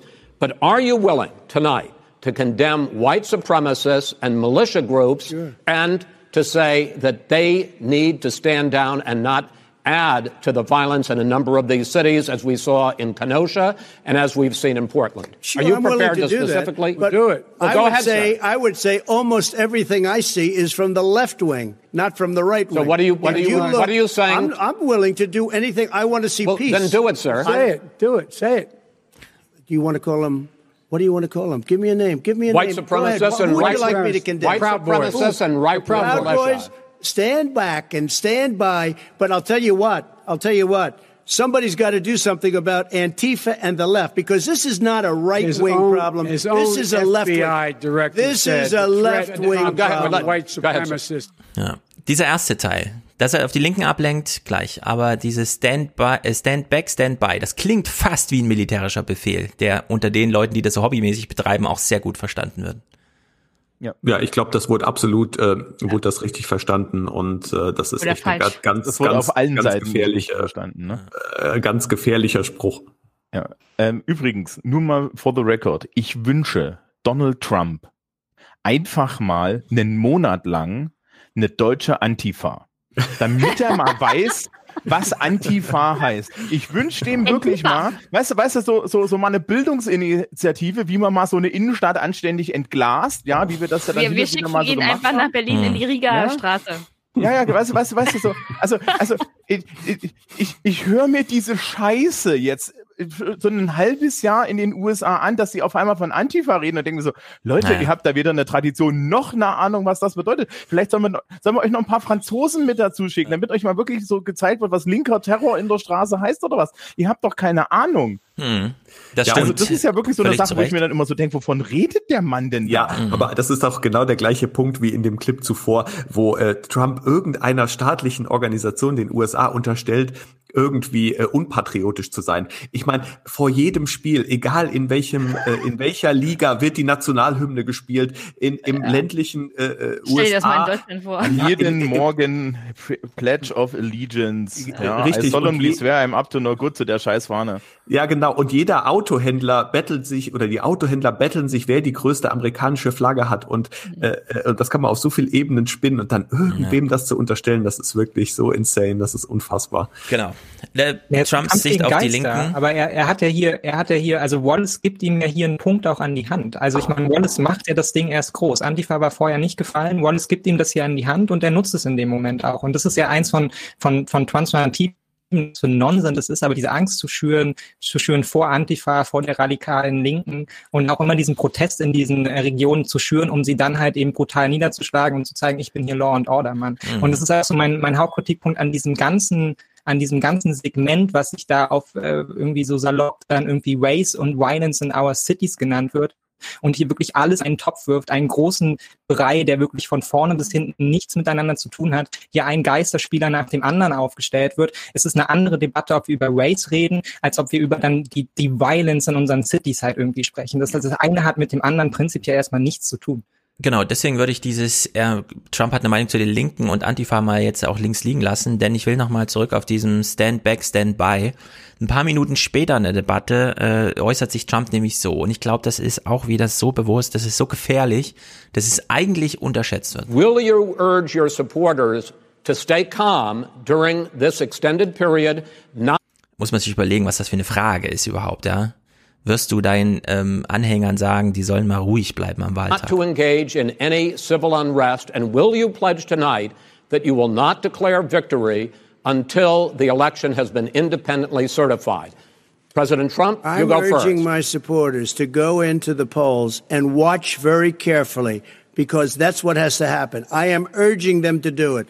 As you know, today there was a big problem. In Philadelphia, they went in to watch. They were called poll watchers, a very safe, very nice thing. They were thrown out. They weren't allowed to watch. You know why? Because bad things happen in Philadelphia, bad things. And Are I am urging I am urging my people. I hope it's going to be a fair election. If it's a fair You're election, what? I am 100% on board. But if I see tens of thousands of ballots being manipulated, I can't go along with that. Das ist gruselig, ehrlich gesagt. Sehr gut. Er verwechselt da, glaube ich, USA mit Weißrussland. Nee, nee, nee, nee. Also ein, ein wichtiger Hinweis zu diesen Poll Watchers. Mhm. In bestimmten Staaten hast du als sogenannter Poll Watcher, als, als Mitglied der Öffentlichkeit, das eine Auszählung in einer Wahl dort beobachtet, hast du das Recht, Menschen, die dort wählen gehen, ja, zum Wahlkomitee zu gehen und zu sagen, sagen Sie mal, darf der hier überhaupt wählen? Und dann wird diese Person aufgrund des Gesetzes extra überprüft. Das ist eine Abschreckungsstrategie gegen afroamerikanische Wählerinnen. Und zwar Ja. eine gezielte. Also das ist tatsächlich so, die, äh, die, die, die GOP zahlen jetzt 50.000 Leuten Geld, dass sie in Wahllokalen stehen, zu denen ja, ja, dass sie in Wahllokalen stehen, um im Endeffekt ja Leute zu verschrecken. Und da stehen natürlich diese Trump Militia Idioten, ja, mit ihren Waffen, ja, und, und, und in ihrem Camouflage-Gear mit ihren AR-15s im Zweifel rum und sagen dann, wow, ja, also du bist dann irgendwie schwarz und so und du sollst da wählen gehen. Darfst das, du das überhaupt hier? Richtig, ja. darfst du das überhaupt hier? Darfst du da, ja, und das ist tatsächlich das, was da dahinter steckt. Mhm. Also, dieses Segment ist wirklich dystopisch, weil er, er sagt ja, ja ganz klar, er, er kennt die Wahl nicht an. Er steht auch dann, steht ja auch dann und sagt, ja, warum soll das am Wahlabend nicht entschieden sein? Und das ist ja eine Unmöglichkeit und so weiter. Ganz genau. Gleichzeitig, ja, hatte das, hatte das Postsystem versucht zu manipulieren. Die größte Ironie ist, er, er, er jammert hier die ganze Zeit gegen Mail-in-Ballots. Ja, gegen, und vor allen Dingen gegen welche, die ohne Anforderungen zugeschickt werden. Welcher Bundesstaat macht das schon seit Jahrzehnten? Utah. Utah ist ja jetzt ja nun wirklich nicht auffällig als linkes Hotbed. Ja. ja? Und die machen das schon ewig und es da regiert die In Deutschland ist es auch ganz also normal. Du hast, Thomas, du hast völlig recht mit deinem Argument und das ist mein Argument, worauf ich die ganze Zeit hinaus möchte, mit meinem, er muss mehr mobilisieren, weil er, er Biden kämpft hier gegen das System des, des amerikanischen Wahlkampfs und gegen das System der amerikanischen Wahlabgabe, äh, Stimmenabgabe. Also wir haben einmal das Gerrymandering, was enorm einschlägt, was immer wieder dazu führt, dass die Popular Vote am Ende eben nicht die Stimme ist, die gewinnt, ja, was massiv manipuliert wird von den, von den Republikanern und sie haben diese Strategien auch ausgearbeitet. Also man sollte nicht so dumm zu glauben, die Republikaner hätten die letzten vier Jahre nicht gearbeitet. Sie arbeiten nicht inhaltlich, aber sie arbeiten massiv daran, diese Modelle auszuarbeiten. Das ist einmal die Voter-ID, die damals schon Mitch McConnell dafür verantwortlich gemacht hat, dass sie Ohio gegen Hillary Clinton gewonnen haben, weil die Voter-ID, die manche Menschen halt nicht hatten, dazu geführt haben, dass einfach mal so zwei Millionen potenzielle Wähler verschwanden. Es sind solche Wahlkämpfe wie in Ohio von Stacey Abrahams, die einen wahnsinnig starken Wahlkampf geführt hat, aus meiner Sicht locker das Ding gemacht hätte, den, den Demokraten einen Gouverneursplatz gegeben hat und dann vielen an dem Tag einfach mal Wahlmaschinen aus in bestimmten Bezirken. Ja, da stehen Menschen acht Stunden lang in der Sonne. Mhm. Und das ist kein Zufall. Das wird von den Republikanern bewusst benutzt. Ihnen ist völlig klar, diese Purple States können sie nicht gewinnen wenn sie Partei nicht reformieren. Aber ihre Taktik ist nicht, ihre Partei zu reformieren und offener zu gestalten, sondern so viele Menschen wie möglich vom Wahl, vom Wählen abzuhalten. Ganz aktiv. Und das tun sie mit solchen Modellen wie New Hampshire. Ja, wir schicken euch alle eine Postkarte und wenn ihr die nicht innerhalb von zwei Monaten zurückgeschickt habt, dann seid ihr halt keine registrierten Voter mehr. Ihr habt euren, euren Bezirk gewechselt, ihr wohnt jetzt woanders. Schade, mhm. habt ihr euch nicht nochmal registriert, dann seid ihr halt keine registrierten Aber Voter mehr. Und das ist ein massives ja. Problem, das ist nicht zu unterschätzen. Und deshalb muss Biden mehr mobilisieren. Genau. Aber es kann durchaus sein, äh, dass, also ich will jetzt mal die, die Angst der anderen Seite darstellen. Es könnte durchaus sein, dass man mit jedem republikanischen Präsidenten den letzten im Amt hatte, weil es immer droht, dass ein demokratischer Präsident kommt, der acht Jahre bleibt und danach ist das Electoral College weg und man hat ein modernes Supreme Court, das einfach mal mit drei Senatoren, äh, mit drei Senaten wie ein, das deutsche Verfassungsministerium, ja, mit mehreren Kammern äh, einfach mal produktiv auch arbeiten kann, wo ein paar Richtersprüche dann noch rausfallen, wo einfach mal 20 Richter sich die Arbeit aufteilen und da einfach mal arbeiten, ja. Das ist ja alles noch, das sind ja Institutionen aus dem Mittelalter, ja, also es ist wirklich Neuzeit. Das ist ja 1800 äh, irgendwann und so. Ja, und wenn du dir überlegst, wie alt das System ist. Ja, aber ohne 1976 ist jetzt nicht gerade die Zeit, wo ich sagen würde, hm, das ist schon die Hochzeit der demokratischen Institutionen. Ja, gewesen. aber ohne Electoral College ja, wissen wir, wie die Präsidentenwahlen ausgehen. Ja klar, aber mittlerweile hat sich die Gesellschaft und eine Demokratie halt weiterentwickelt und vor allem ja, die Technik war gibt es mehr Menschen, mehr Staaten, ja. Mhm. Und ähm, weil äh, ich habe ja im Hintergrund hier dieses, dieses, dieses ganz leichte äh, in Deutschland von bestimmten Menschen als verfassungsfeindlich angesehenes Symbol hängen. Äh, man muss noch darauf hinweisen, Wahlmaschinen. Ja, muss immer, also frag mal den, frag mal den Innenminister. Ähm, äh, äh, die, äh, die Wahlmaschinen sind grundsätzlich manipulierbar. Ja, also es ist nicht mal das Problem mit Gerrymandering, es ist nicht mal das. Ja, 95 Prozent der Leute ja, benutzen ja ein Gerät, das der CCC schon vor 20 Jahren zum Schachcomputer umgebaut ja. hat, entgegen dessen, was die Firma äh, die, die sie herstellt, sagt. Ja, die sagten irgendwie, da können sie nicht mal Schach drauf spielen, dann haben sie danach auf dem Ding Schach gespielt, ja. Also der das Andreas ist einfach mal eine das gelungen ist, der macht sonst nur Bier ja, und Brot. Die Republikaner das aus Versehen verkacken, sondern das ist ist halt bewusst so gesetzt. Das ist ihre Art und Weise, wie sie Wahlen gewinnen wollen. Es geht nicht darum, so viele Stimmen wie möglich zu holen, sondern so viele von der anderen Seite von den Stimmabgaben abzuhalten. Mhm. Das ist ihre Strategie. Und das fahren so. sie so lange, wie es irgendwie geht. Wir gucken also noch vier Clips. Äh, aus dem Chat hier, aus dem Chat hier, mhm. der Hinweis, dass Demokraten auch gerrymandern. Ja klar, tun sie. Aber Die Republikaner haben das einfach mal perfektioniert. Und noch ein Ja. Hinweis, ich liebe unser deutsches Wahlsystem, weil es sich auf Papier verlässt. Ja, ja. Äh, so lange, bis ich dir das mit den Aus, Aus, Ausgleichsmandaten nochmal erkläre. Ne? So, pass auf, meine Lieben. Wir gucken noch vier Clips. Was, was dabei rauskommt, ist was anderes. Ja, egal, aber egal, egal, egal. Wir Papier reden ist nicht über das halt deutsche nicht so leicht Wahlsystem. Papier auch. Und Leute Papier können ist beim alt. Auszählen dabei sein und nicht, um andere Wähler abzuschrecken, sondern Papier wurde außerdem in China erfunden. Wir gucken noch vier Clips. Und zwar, Biden kommt hier mal auf Putin zu sprechen und stellt ihn als ähm, äh, auf Trump und stellt ihn jetzt Putins Puppe dar. Und ich war ein bisschen überrascht, dass da Trump dann doch ein bisschen zögern musste, bis er dann mal so reagiert, dass Chris Wallace ihn wieder zur Ordnung rufen muss. The fact is that I've gone head to head with Putin and made it clear to him we're not going to take any of his stuff.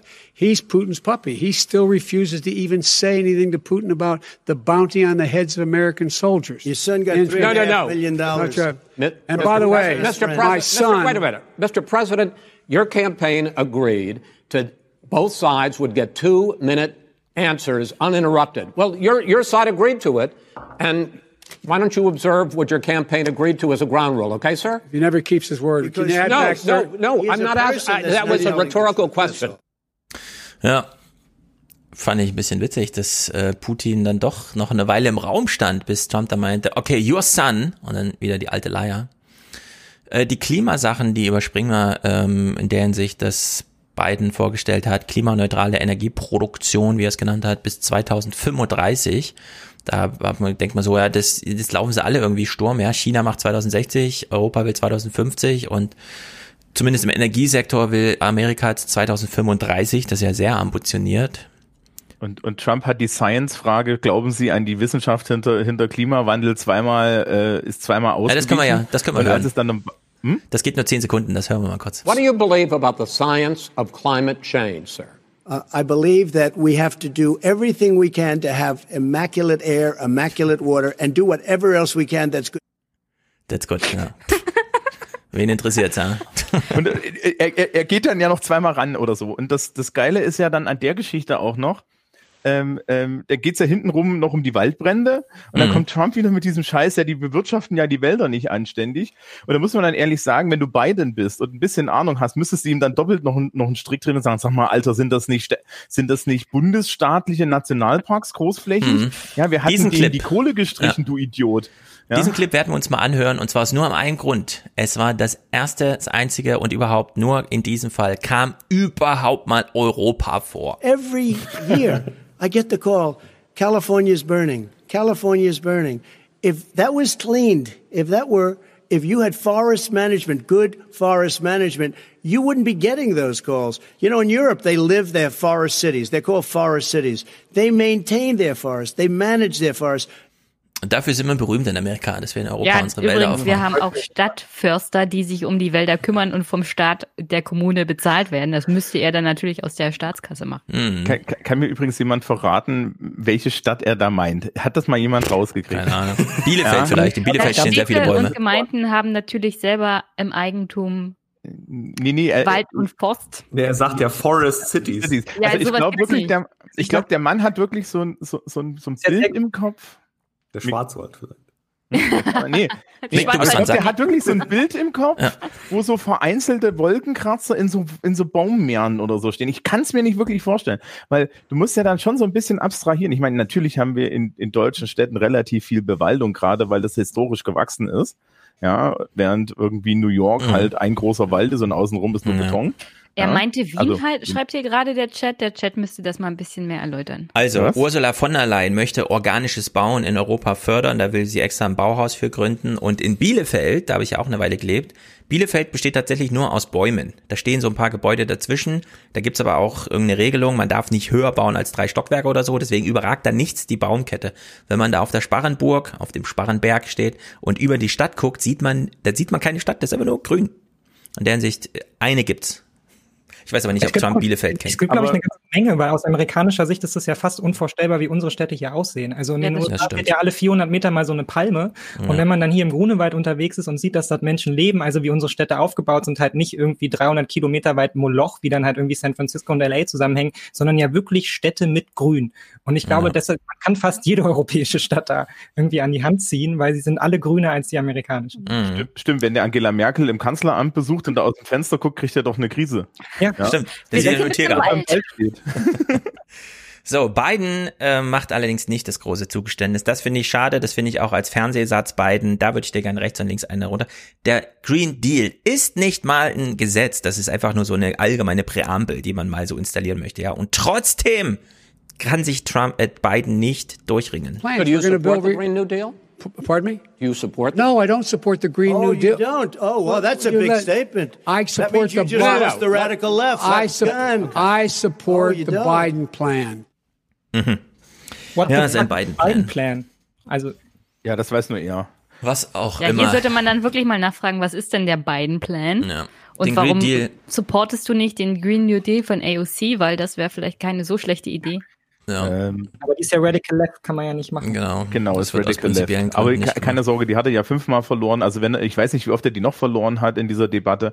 Ich glaube ja, dass, dass die Radical Left am Ende durch Donald Trump dann wieder nicht so verloren war. Also ne, also das ist, das Ja. hielt sich auf. Die, die haben dann immer, die waren dann immer enttäuscht davon, dass Biden jetzt nicht total, total radikal war, was sie jetzt wahrscheinlich als linke Demokraten total überrascht hat, weil damit haben sie jetzt seit einem halben Jahr nicht gerechnet, dass der Mann nicht links ist.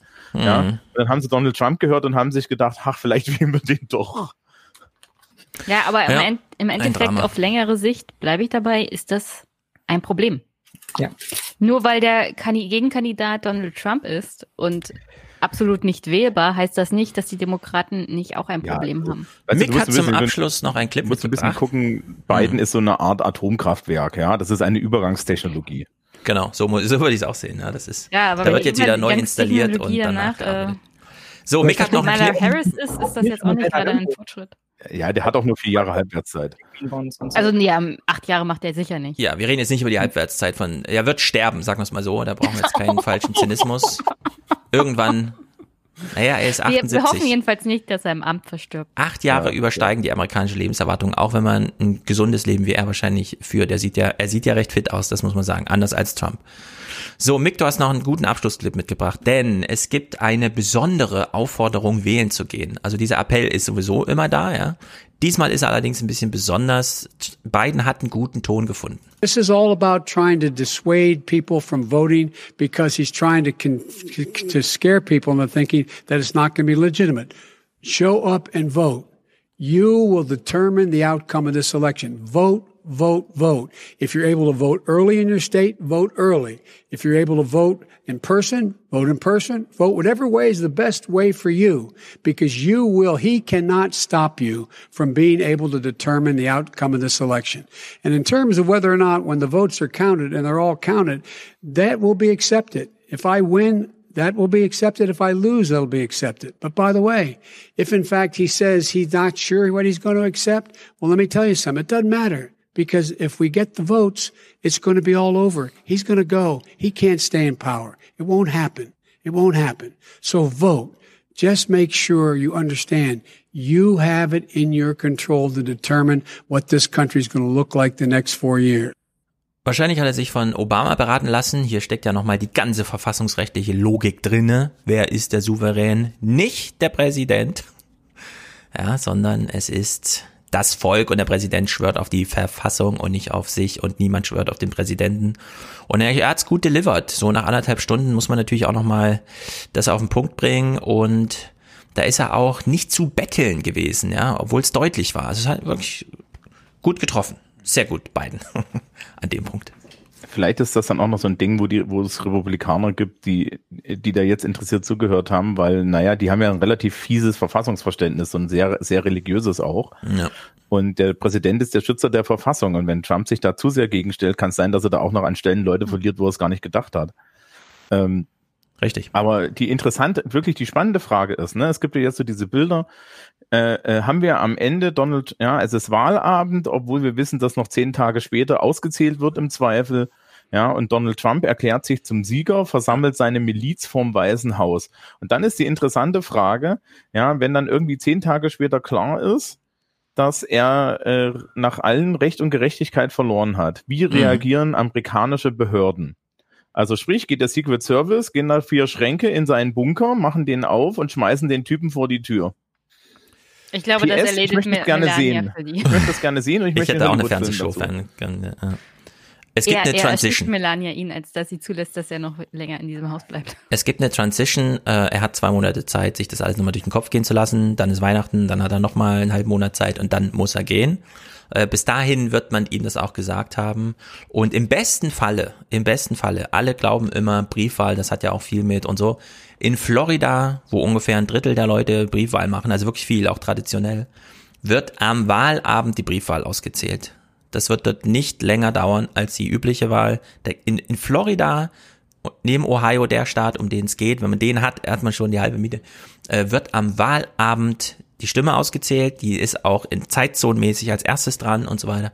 Deswegen, äh, es gibt ein Best-Case-Szenario, das gar nicht so unrealistisch ist, dass wir relativ zügig äh, einen Sieger ausgerufen bekommen, noch bevor die letzten Staaten dann überhaupt äh, und so, und dass man dann relativ zügig die Transition einleiten kann. alten, es gibt ja diesen alten Witz, dass in Hawaii keiner wählen geht, weil die im Fernsehen immer schon gucken können, wer gewonnen hat. Ja, ja, es ist, das glaube ich auch so ein bisschen. Ja, Ja, Das es ist ja Ja, wenn man es hier ganz böse sieht, dann kann man halt sagen, das ist, das ist Trumps vorbereitender Moment auf, den, auf die Zeit, wenn er dann verloren hat. Also, weil er ist ja dann nicht weg vom Fenster, also er wird nicht verschwinden, Mhm. er wird weiter twittern und er sammelt dann natürlich, auch wenn es nur kleine Gruppen sind, Gruppen um sich herum, die militant sind und die durchaus, glaube ich, auch in der Lage sind, da kritische kritische Punkte auch so zu setzen in der Zivilcourage bei vielen Amerikanern so. Also das Ja. ist, also ich glaube, das kann noch wirklich zu einem Problem werden, diese, diese auch. kleinen Splittergruppen. Es geht jetzt nicht um die riesigen, hier sind Ja. irgendwie 50.000 Leute auf der Straße und stürmen irgendwelche Häuser, aber solche Gruppen kann man halt, wenn man sie irgendwie weit genug da hineinredet, ja auch dieses ganz QAnon-Zeug, dann, dann werden daraus diese Einzeltäter, Terroristen oder diese Gruppen, die sich in Chats irgendwie zusammentun und dann stürmen wir hier mal einen Supermarkt, der irgendwie nur schwarze Angestellte hat und so. Also das, das Ding ist nicht durch. Also dieser Culture War geht dort weiter, auch Ja. wenn Trump verliert. Ja, vor allem in, dies, in diesem Culture War gibt's Geld zu holen und er braucht ja noch 300 Millionen, also. Ja, ja, klar, der wird auch seine eigene Show bekommen, dann irgendwie von irgendwelchen äh, rechten. Internetanbietern und so. Da kann er dann einmal die Woche, kann er dann ein bisschen quatschen, so. Also, Der glaube ich schon. Der macht einen Podcast mit Steve Bannon. Und zwar Zum beide, und zwar Oh Gott. beide mit dem, Im Gefängnis. und zwar beide, ja, mit dem eingebauten Laptop-Mikrofon, das Steve Bannon ja anscheinend immer noch benutzt, um vier Stunden Scheiße zu erzählen. Sitzen sie dann da und erzählen sich gegenseitig, wie verloren sie sind und welchen Masterplan Wir sie geben haben. Steve Bannon aber keine Tipps, wie er seine Akustik Nein. verbessern kann. Das Nein, das geben wir Boah, natürlich das nicht. ist Wir- ja wohl unglaublich. Nee, aber ich glaube, ich glaube auch, dass ähm, die Institutionen hier nicht auf Trumps Seite sind. Also die, also äh, sowohl das Militär als auch äh, alle anderen, auch die Demokratische Partei, äh, die interessieren sich nicht für Trump. Die kriegen ihren äh, Sitz im Supreme Court delivered und sind damit happy. Und ähm, ich glaube halt auch, dass er das mit dem äh, die nach dem Verlust der der Wahl das mit der gleichen Einstellung angehen wird, wie hier diese Debatte möglichst viel Chaos stiften. Hm. Ich gebe euch beiden recht, äh, sowohl was du sagst, Michael, als auch Mick. Es wird ein großes institutionelles Aufatmen geben in diesen Behörden. Ja, endlich wieder frei atmen und so. Aber es wird auch, also der Prozess der kulturellen Entgiftung von Trump, der wie so eine Droge in dem Kopf der Leute sitzt, ja, der wird Der auch, dauert. das wird sch schwierig. Also da geht's auch Ähm, gefährlich zu. Und, und da gibt's noch einen schönen Hinweis. Donald Jr. Mhm.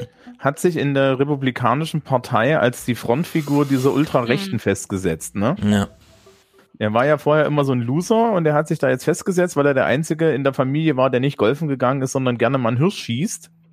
Ja, das heißt also, er spricht dieselbe Sprache wie diese Menschen und er und seine Alt-Right-Partnerin, die er da irgendwie hat, Ja. stehen jetzt regelmäßig bei großen Rallyes auf den Bühnen und er hat ja auch beim RNC da groß mitgemacht.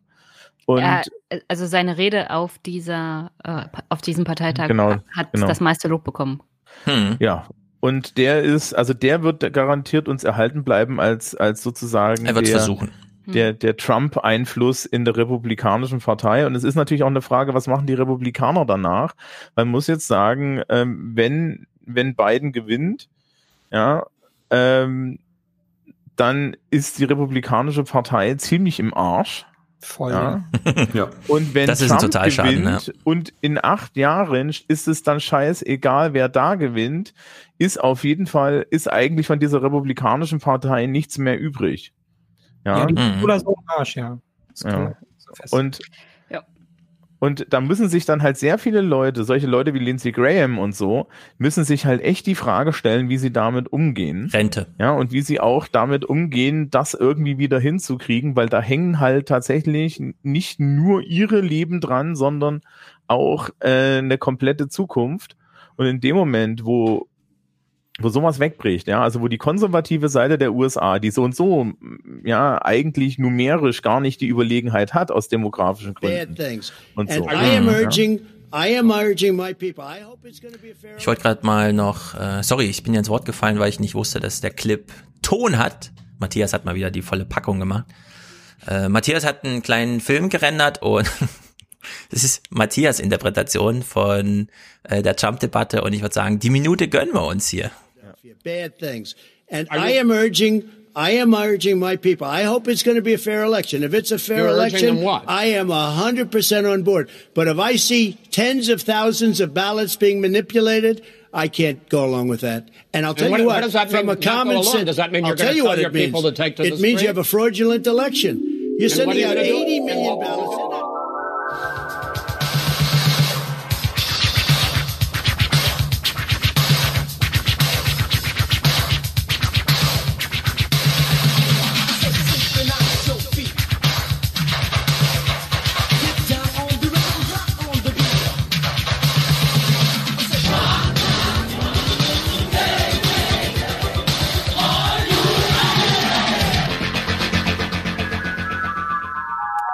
Fantastisch. Mit Tja, ich würde sagen, equipped to handle it. Number one. Number two, they cheat. They cheat. Hey, they found ballots in a way. ich würde sagen, wir haben eine Chance verpasst, auf der Bühne eine Show zu sehen. Ja, also ich muss, ich, ich muss an der Stelle sagen, ich, ich weiß jetzt, also gegen was wir diese Debatten ersetzen können. Ähm, ich weiß, kennt ihr RuPaul's Drag Race? ja, natürlich. RuPaul's Drag Race ist eine Reality-Show, wo Drag Queens gegeneinander antreten und die Elimination ist ein Lip-Sync, also sprich, dass Mhm. beide, äh, dass beide Drag Queens, die eliminiert werden können, ja, lippensynchron tanzen in Drag äh, zu irgendwelchen Popsongs. Und ich bin der Meinung, das ist ein Format, das dauert genau drei Minuten. Wir können Ru bestimmt auch dazu gewinnen, dass der das dann macht, ja. Und dann hat sich das alles erledigt und wir können uns diese drei Stunden Debatte danach sparen. Ja. Ja, die nächsten Gute, beiden kann man gute sich, Variante. sparen. Das ist sicherlich besser als So. diese Debatten, ja. Gibt's Und noch natürlich letzte Gedanken? die Kandidaten noch Drag tragen. Jeder Ja, darf das noch, das war Thomas Abschluss, abschließender Gedanke, die Typen als Drag Queens auf der Bühne, das finde ich sehr gut. Wer will noch einen letzten Gedanken loswerden? Ansonsten ist hier Feierabend.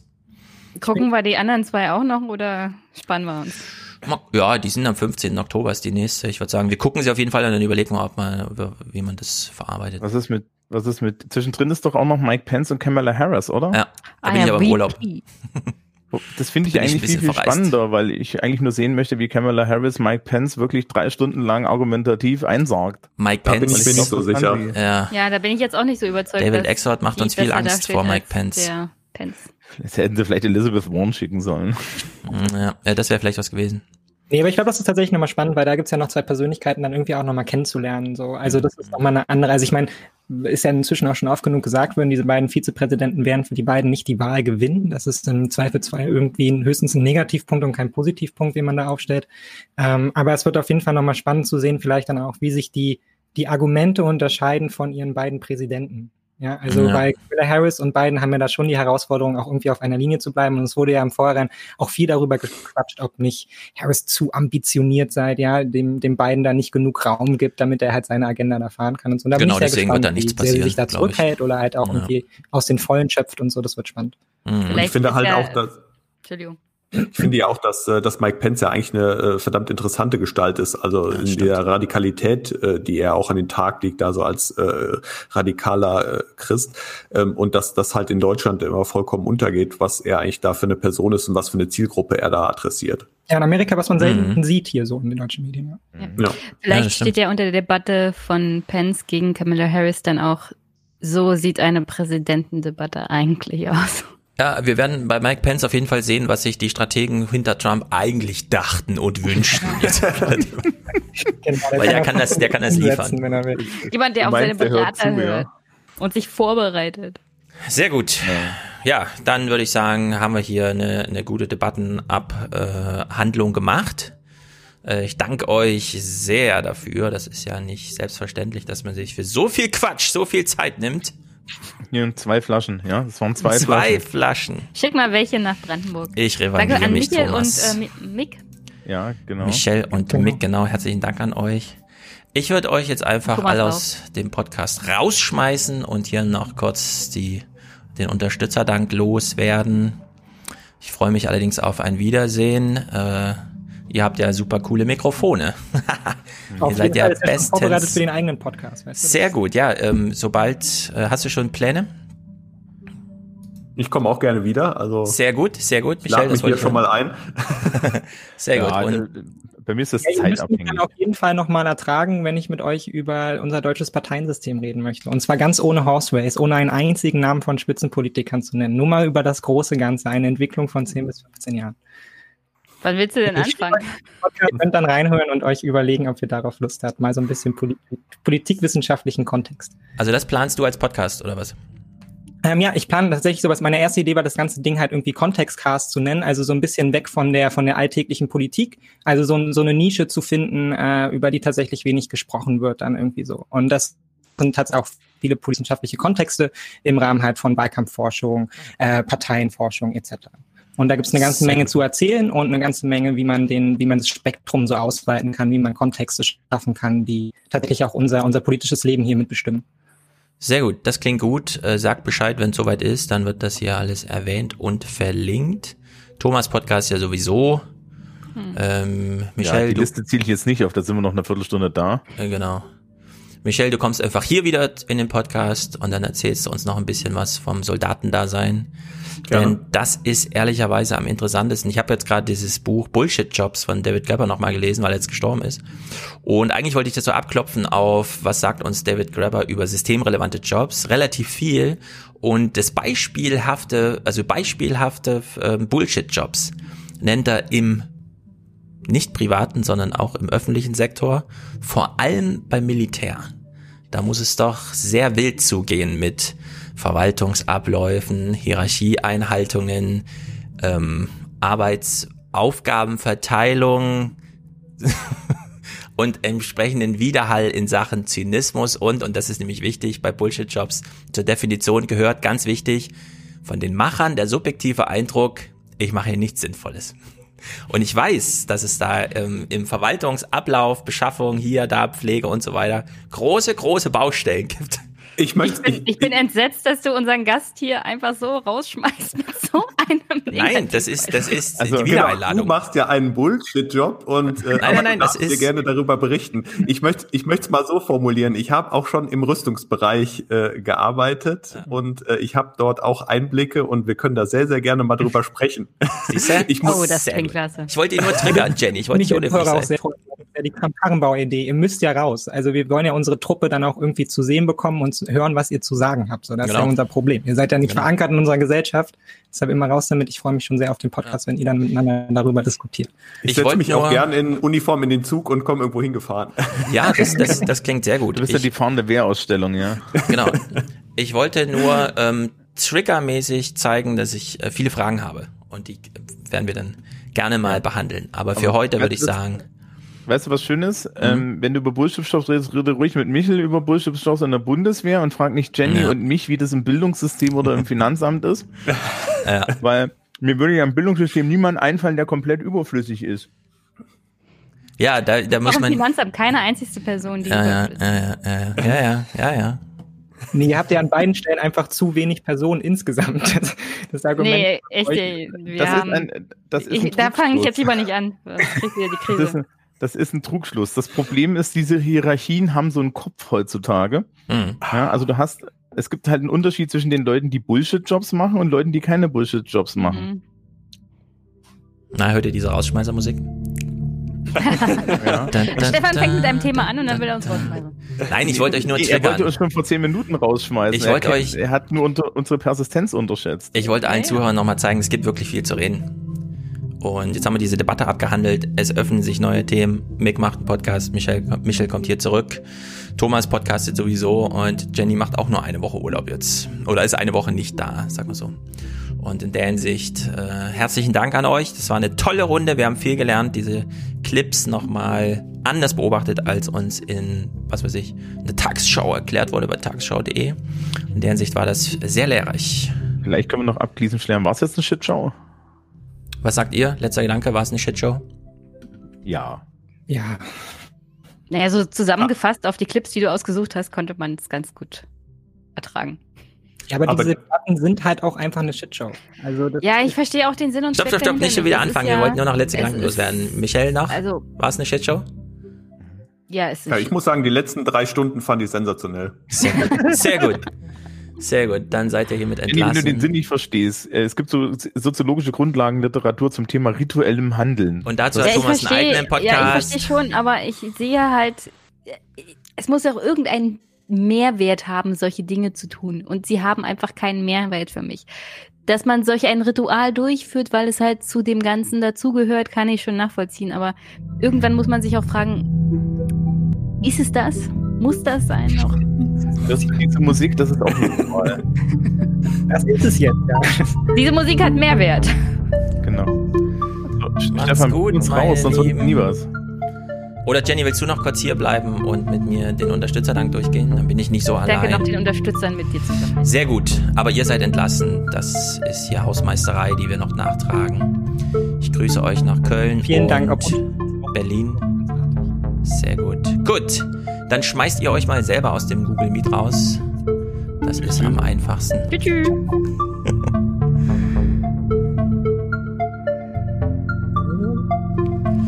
So, was habe ich denn hier gemacht? Ah. Gut. Warten wir noch kurz, bis Mick auch ausgelockt ist. Wie ist die, wie ist die Musik, Chat? Ist schön, ne? Beruhigend. Beruhigend. Die lassen wir mal noch ein bisschen dudeln, denn heute haben wir hier tatsächlich jemanden im Cockpit. Patrick auf viel alias, sagt er, und das ist wunderschön. Danke, 100 Euro Patrick. hat er geschickt. Sehr gut. Sehr, sehr, sehr, sehr, sehr gut. Severin schickt für den unverzichtbaren Stefan Schulz Content und das Rentenrepublik hoch. Ja, kann man sich dann bestellen. Es ist ja äh, als E-Paper sozusagen ohne weiteren Aufwand zu verschicken. Andreas, purer Eigennutz von AE aus B. Grüße an Jenny. Ah, Grüße zurück, Andreas. Sehr gut. Was ist AE? Von AE. An Andreas E. -Punkt, sein Nachname. Ach so, okay. Johann, damit wir uns alle vor der Postdemokratie bewahren. wir haben heute versucht, ein bisschen Postdemokratie noch ein bisschen nach vorne zu schieben. Ja, Wolfgang hat schon kommentiert Postdemokratie unter Genau, genau, das stimmt. Den das war's. Stimmt, das ist ein ziemlich gutes Urteil. Vitali, Monatsticket zum Outer Space. Im Raumschiff kriegen alle Kleinkinder eine Rolle Backpapier zum Spielen. Ja, das ist sehr gut. Den, Witz habe ich ja mal gemacht. Man soll seinem mhm. Neugeborenen Backpapier geben, denn das kann man anlutschen und draufbeißen, ohne dass es reißt oder noch schlimmer sich auflöst und man ist verschluckt und es knistert die ganze Zeit. Sehr gut für kleine Kinderhände, Babyhände. Ronny, Andreas, David, Thomas, erster äh, ein, ein Prozenter der ersten Stunde und zwar als Dauerauftrag. Sehr gut. Ich bin ja auf der Suche nach 3000 Daueraufträgen. Ich mache jetzt für jeden Monat dann immer so ein, schreibe ich auf, wie viele Daueraufträge sind es denn schon. Damit alle die Übersicht 3000 haben. sozusagen werden hier. Äh, genau. Die Rakete soll ja fliegen. Lukas hat auch einen Dauerauftrag, sehr gut, genau wie Johannes. Dauerauftrag für den Ayers Podcast wird bestimmt klasse. Wenn meine Masterarbeit rum ist, wird der Beitrag erhöht. Sehr gut. Viel Glück bei so einer Masterarbeit. Lynn kündigt sich ja auch an hier für einen Jahresrückblick nach ihrer Verteidigung. Also da steht auch Großes an, das ist ganz toll. Meline für Marks luxuriöses WLAN. Ja, also Mark gibt ihr WLAN ab, damit sie Podcast gucken kann. Das ist natürlich sehr gut. Äh, gegen das Verhungern in unserer Podcast-Szene. Der Gewinner ist der die Podcast. Wird ja, die wird ja gerade wieder größer und. Genau, die soll wachsen. Unter. Genau, das haben wir ja von Mick gehört. Sehr gut. Andreas will, dass der Gewinner ist der Podcast. Sehr gut. Tobias, kleine, aber dauerhaft. Äh, klein, kleine, aber dauerhaft Punkt für einen großartigen Podcast. Das, ich, das, das ist Matthias, der hier schreibt, wie ihr hört. Yannick, für das öffentlich Richtige gut, wenn man äh, nur die IBAN wechseln muss. Genau, sehr gut. Mareike schickt Liebesgrüße. Robert wünscht sich auch, äh, äh, schickt Risikokapital für den Podcast. Und Maryam, so wird sie, glaube ich, ausgesprochen. Miriam? Miriam? M-E-R-Y-E-M, Miriam, Miriam. Und hat auch geschickt, sehr gut unterstützt diesen Podcast. Sehr gut. Ich finde, wir haben Herzlichen Dank vor allem an die weiblichen UnterstützerInnen. Genau, sehr gut. Wir brauchen hier weibliche Unterstützung, sonst ist alles nur halb so viel wert. Das stimmt auch übrigens in der Mitmachschaft. Das kann ja wohl nicht sein, dass Jenny immer die einzige ist. Anna hat sich angemeldet zu Polen, das finde ich sehr gut. Wenn ihr Themen habt, immer gerne. Ich übernehme auch alle Clipserei-Arbeit. Ich habe jetzt meine Schnittsoftware so gut in der Hand, dass ich heute diese Clips mehrfach durchgerendert, neu sortiert und so weiter. Das ist super schnell. Also in der Hinsicht ähm, Themen vorschlagen. Stefan wird sich, wird sich noch über, also Stefan, du wirst dich noch wundern, wie ja? nicht mäuschenhaft Anna ist. Du hattest äh, ja ich gesagt, weiß, ich habe es schon. So Sie hat sich schon geäußert bei mir. Ich bin gespannt. ich bin gespannt, ich bin gespannt. Also ich will zu Polen auch wirklich viel wissen. Sie wollte ja nochmal, das wäre vielleicht nur allgemein Nachrichten, aber nein, ich werde sie auf das Polen-Thema festnageln. Anna weiß Bescheid. Sehr gut. Okay, Leute, letzter Gedanke zu dieser Debatte. Ich würde tatsächlich sagen, der Wahlkampf ist jetzt gelaufen. Das muss jetzt mal ein Ende sein. Wir warten jetzt bitte alle mal geruhsam auf den Wahltag, haben nicht so viel Angst vor einer Wiederwahl von Trump. Ich glaube nicht dran. Wenn, dann wäre ich überrascht. Und dann gibt's aber auch mehr Probleme zu lösen, als Trump ist jetzt Präsident. In der Hinsicht hoffe ich, das war jetzt auch so ein gewisser Abschluss dieser Trump-Präsidentschaft. Ich hätte mir gewünscht, dass Chris Wallace nochmal fragt, hat's wenigstens Spaß gemacht, Trump? Hat sich das jetzt alles gelohnt? Hat es sich gelohnt. Naja, ich kann nur sagen, wir sollten es machen wie Joe Biden. Hm. Auf eine Art und Weise wie Konrad Adenauer. Il hm. Statesman sein und völlig genervt von Trump. Ihn völlig ignorieren und einfach nur mit den Wählerinnen und Wählern kommunizieren. und dann ja. müssen wir uns eigentlich keine Sorgen um diese Wahl machen. Ja, einfach einen Bogen um Trump machen und den Wählern ein bisschen wohliges Gefühl geben, damit sie nicht glauben, sie fallen jetzt in ein tiefes Loch, wenn Trump nicht mehr da ist. Gut, zum Abschluss, wie soll das anders sein, hören wir natürlich Musik von Matthias. Er hat sich Rammstein, die Airbase vorgenommen. Das werden wir dann mit Michelle auch nochmal ausführlich diskutieren, wie so Verstrickungen sind, ob man sowas schließen kann, ob man da zu viel Porzellan zerschlägt und so weiter. Diesmal passt es jedenfalls ganz gut. Es lag im Stehsatz und Matthias Musik ist natürlich immer spektakulär. Also macht's gut, Leute. Tschüss. Und Grüße noch an Anna im Chat, die uns zuhört und dabei ist. Genau. Bis bald, Anna. Nächster Podcast, nächste Woche gibt's keinen, dann die Woche drauf wieder. Haut rein, Leute. Ciao, ciao. Seid fleißig und gesund.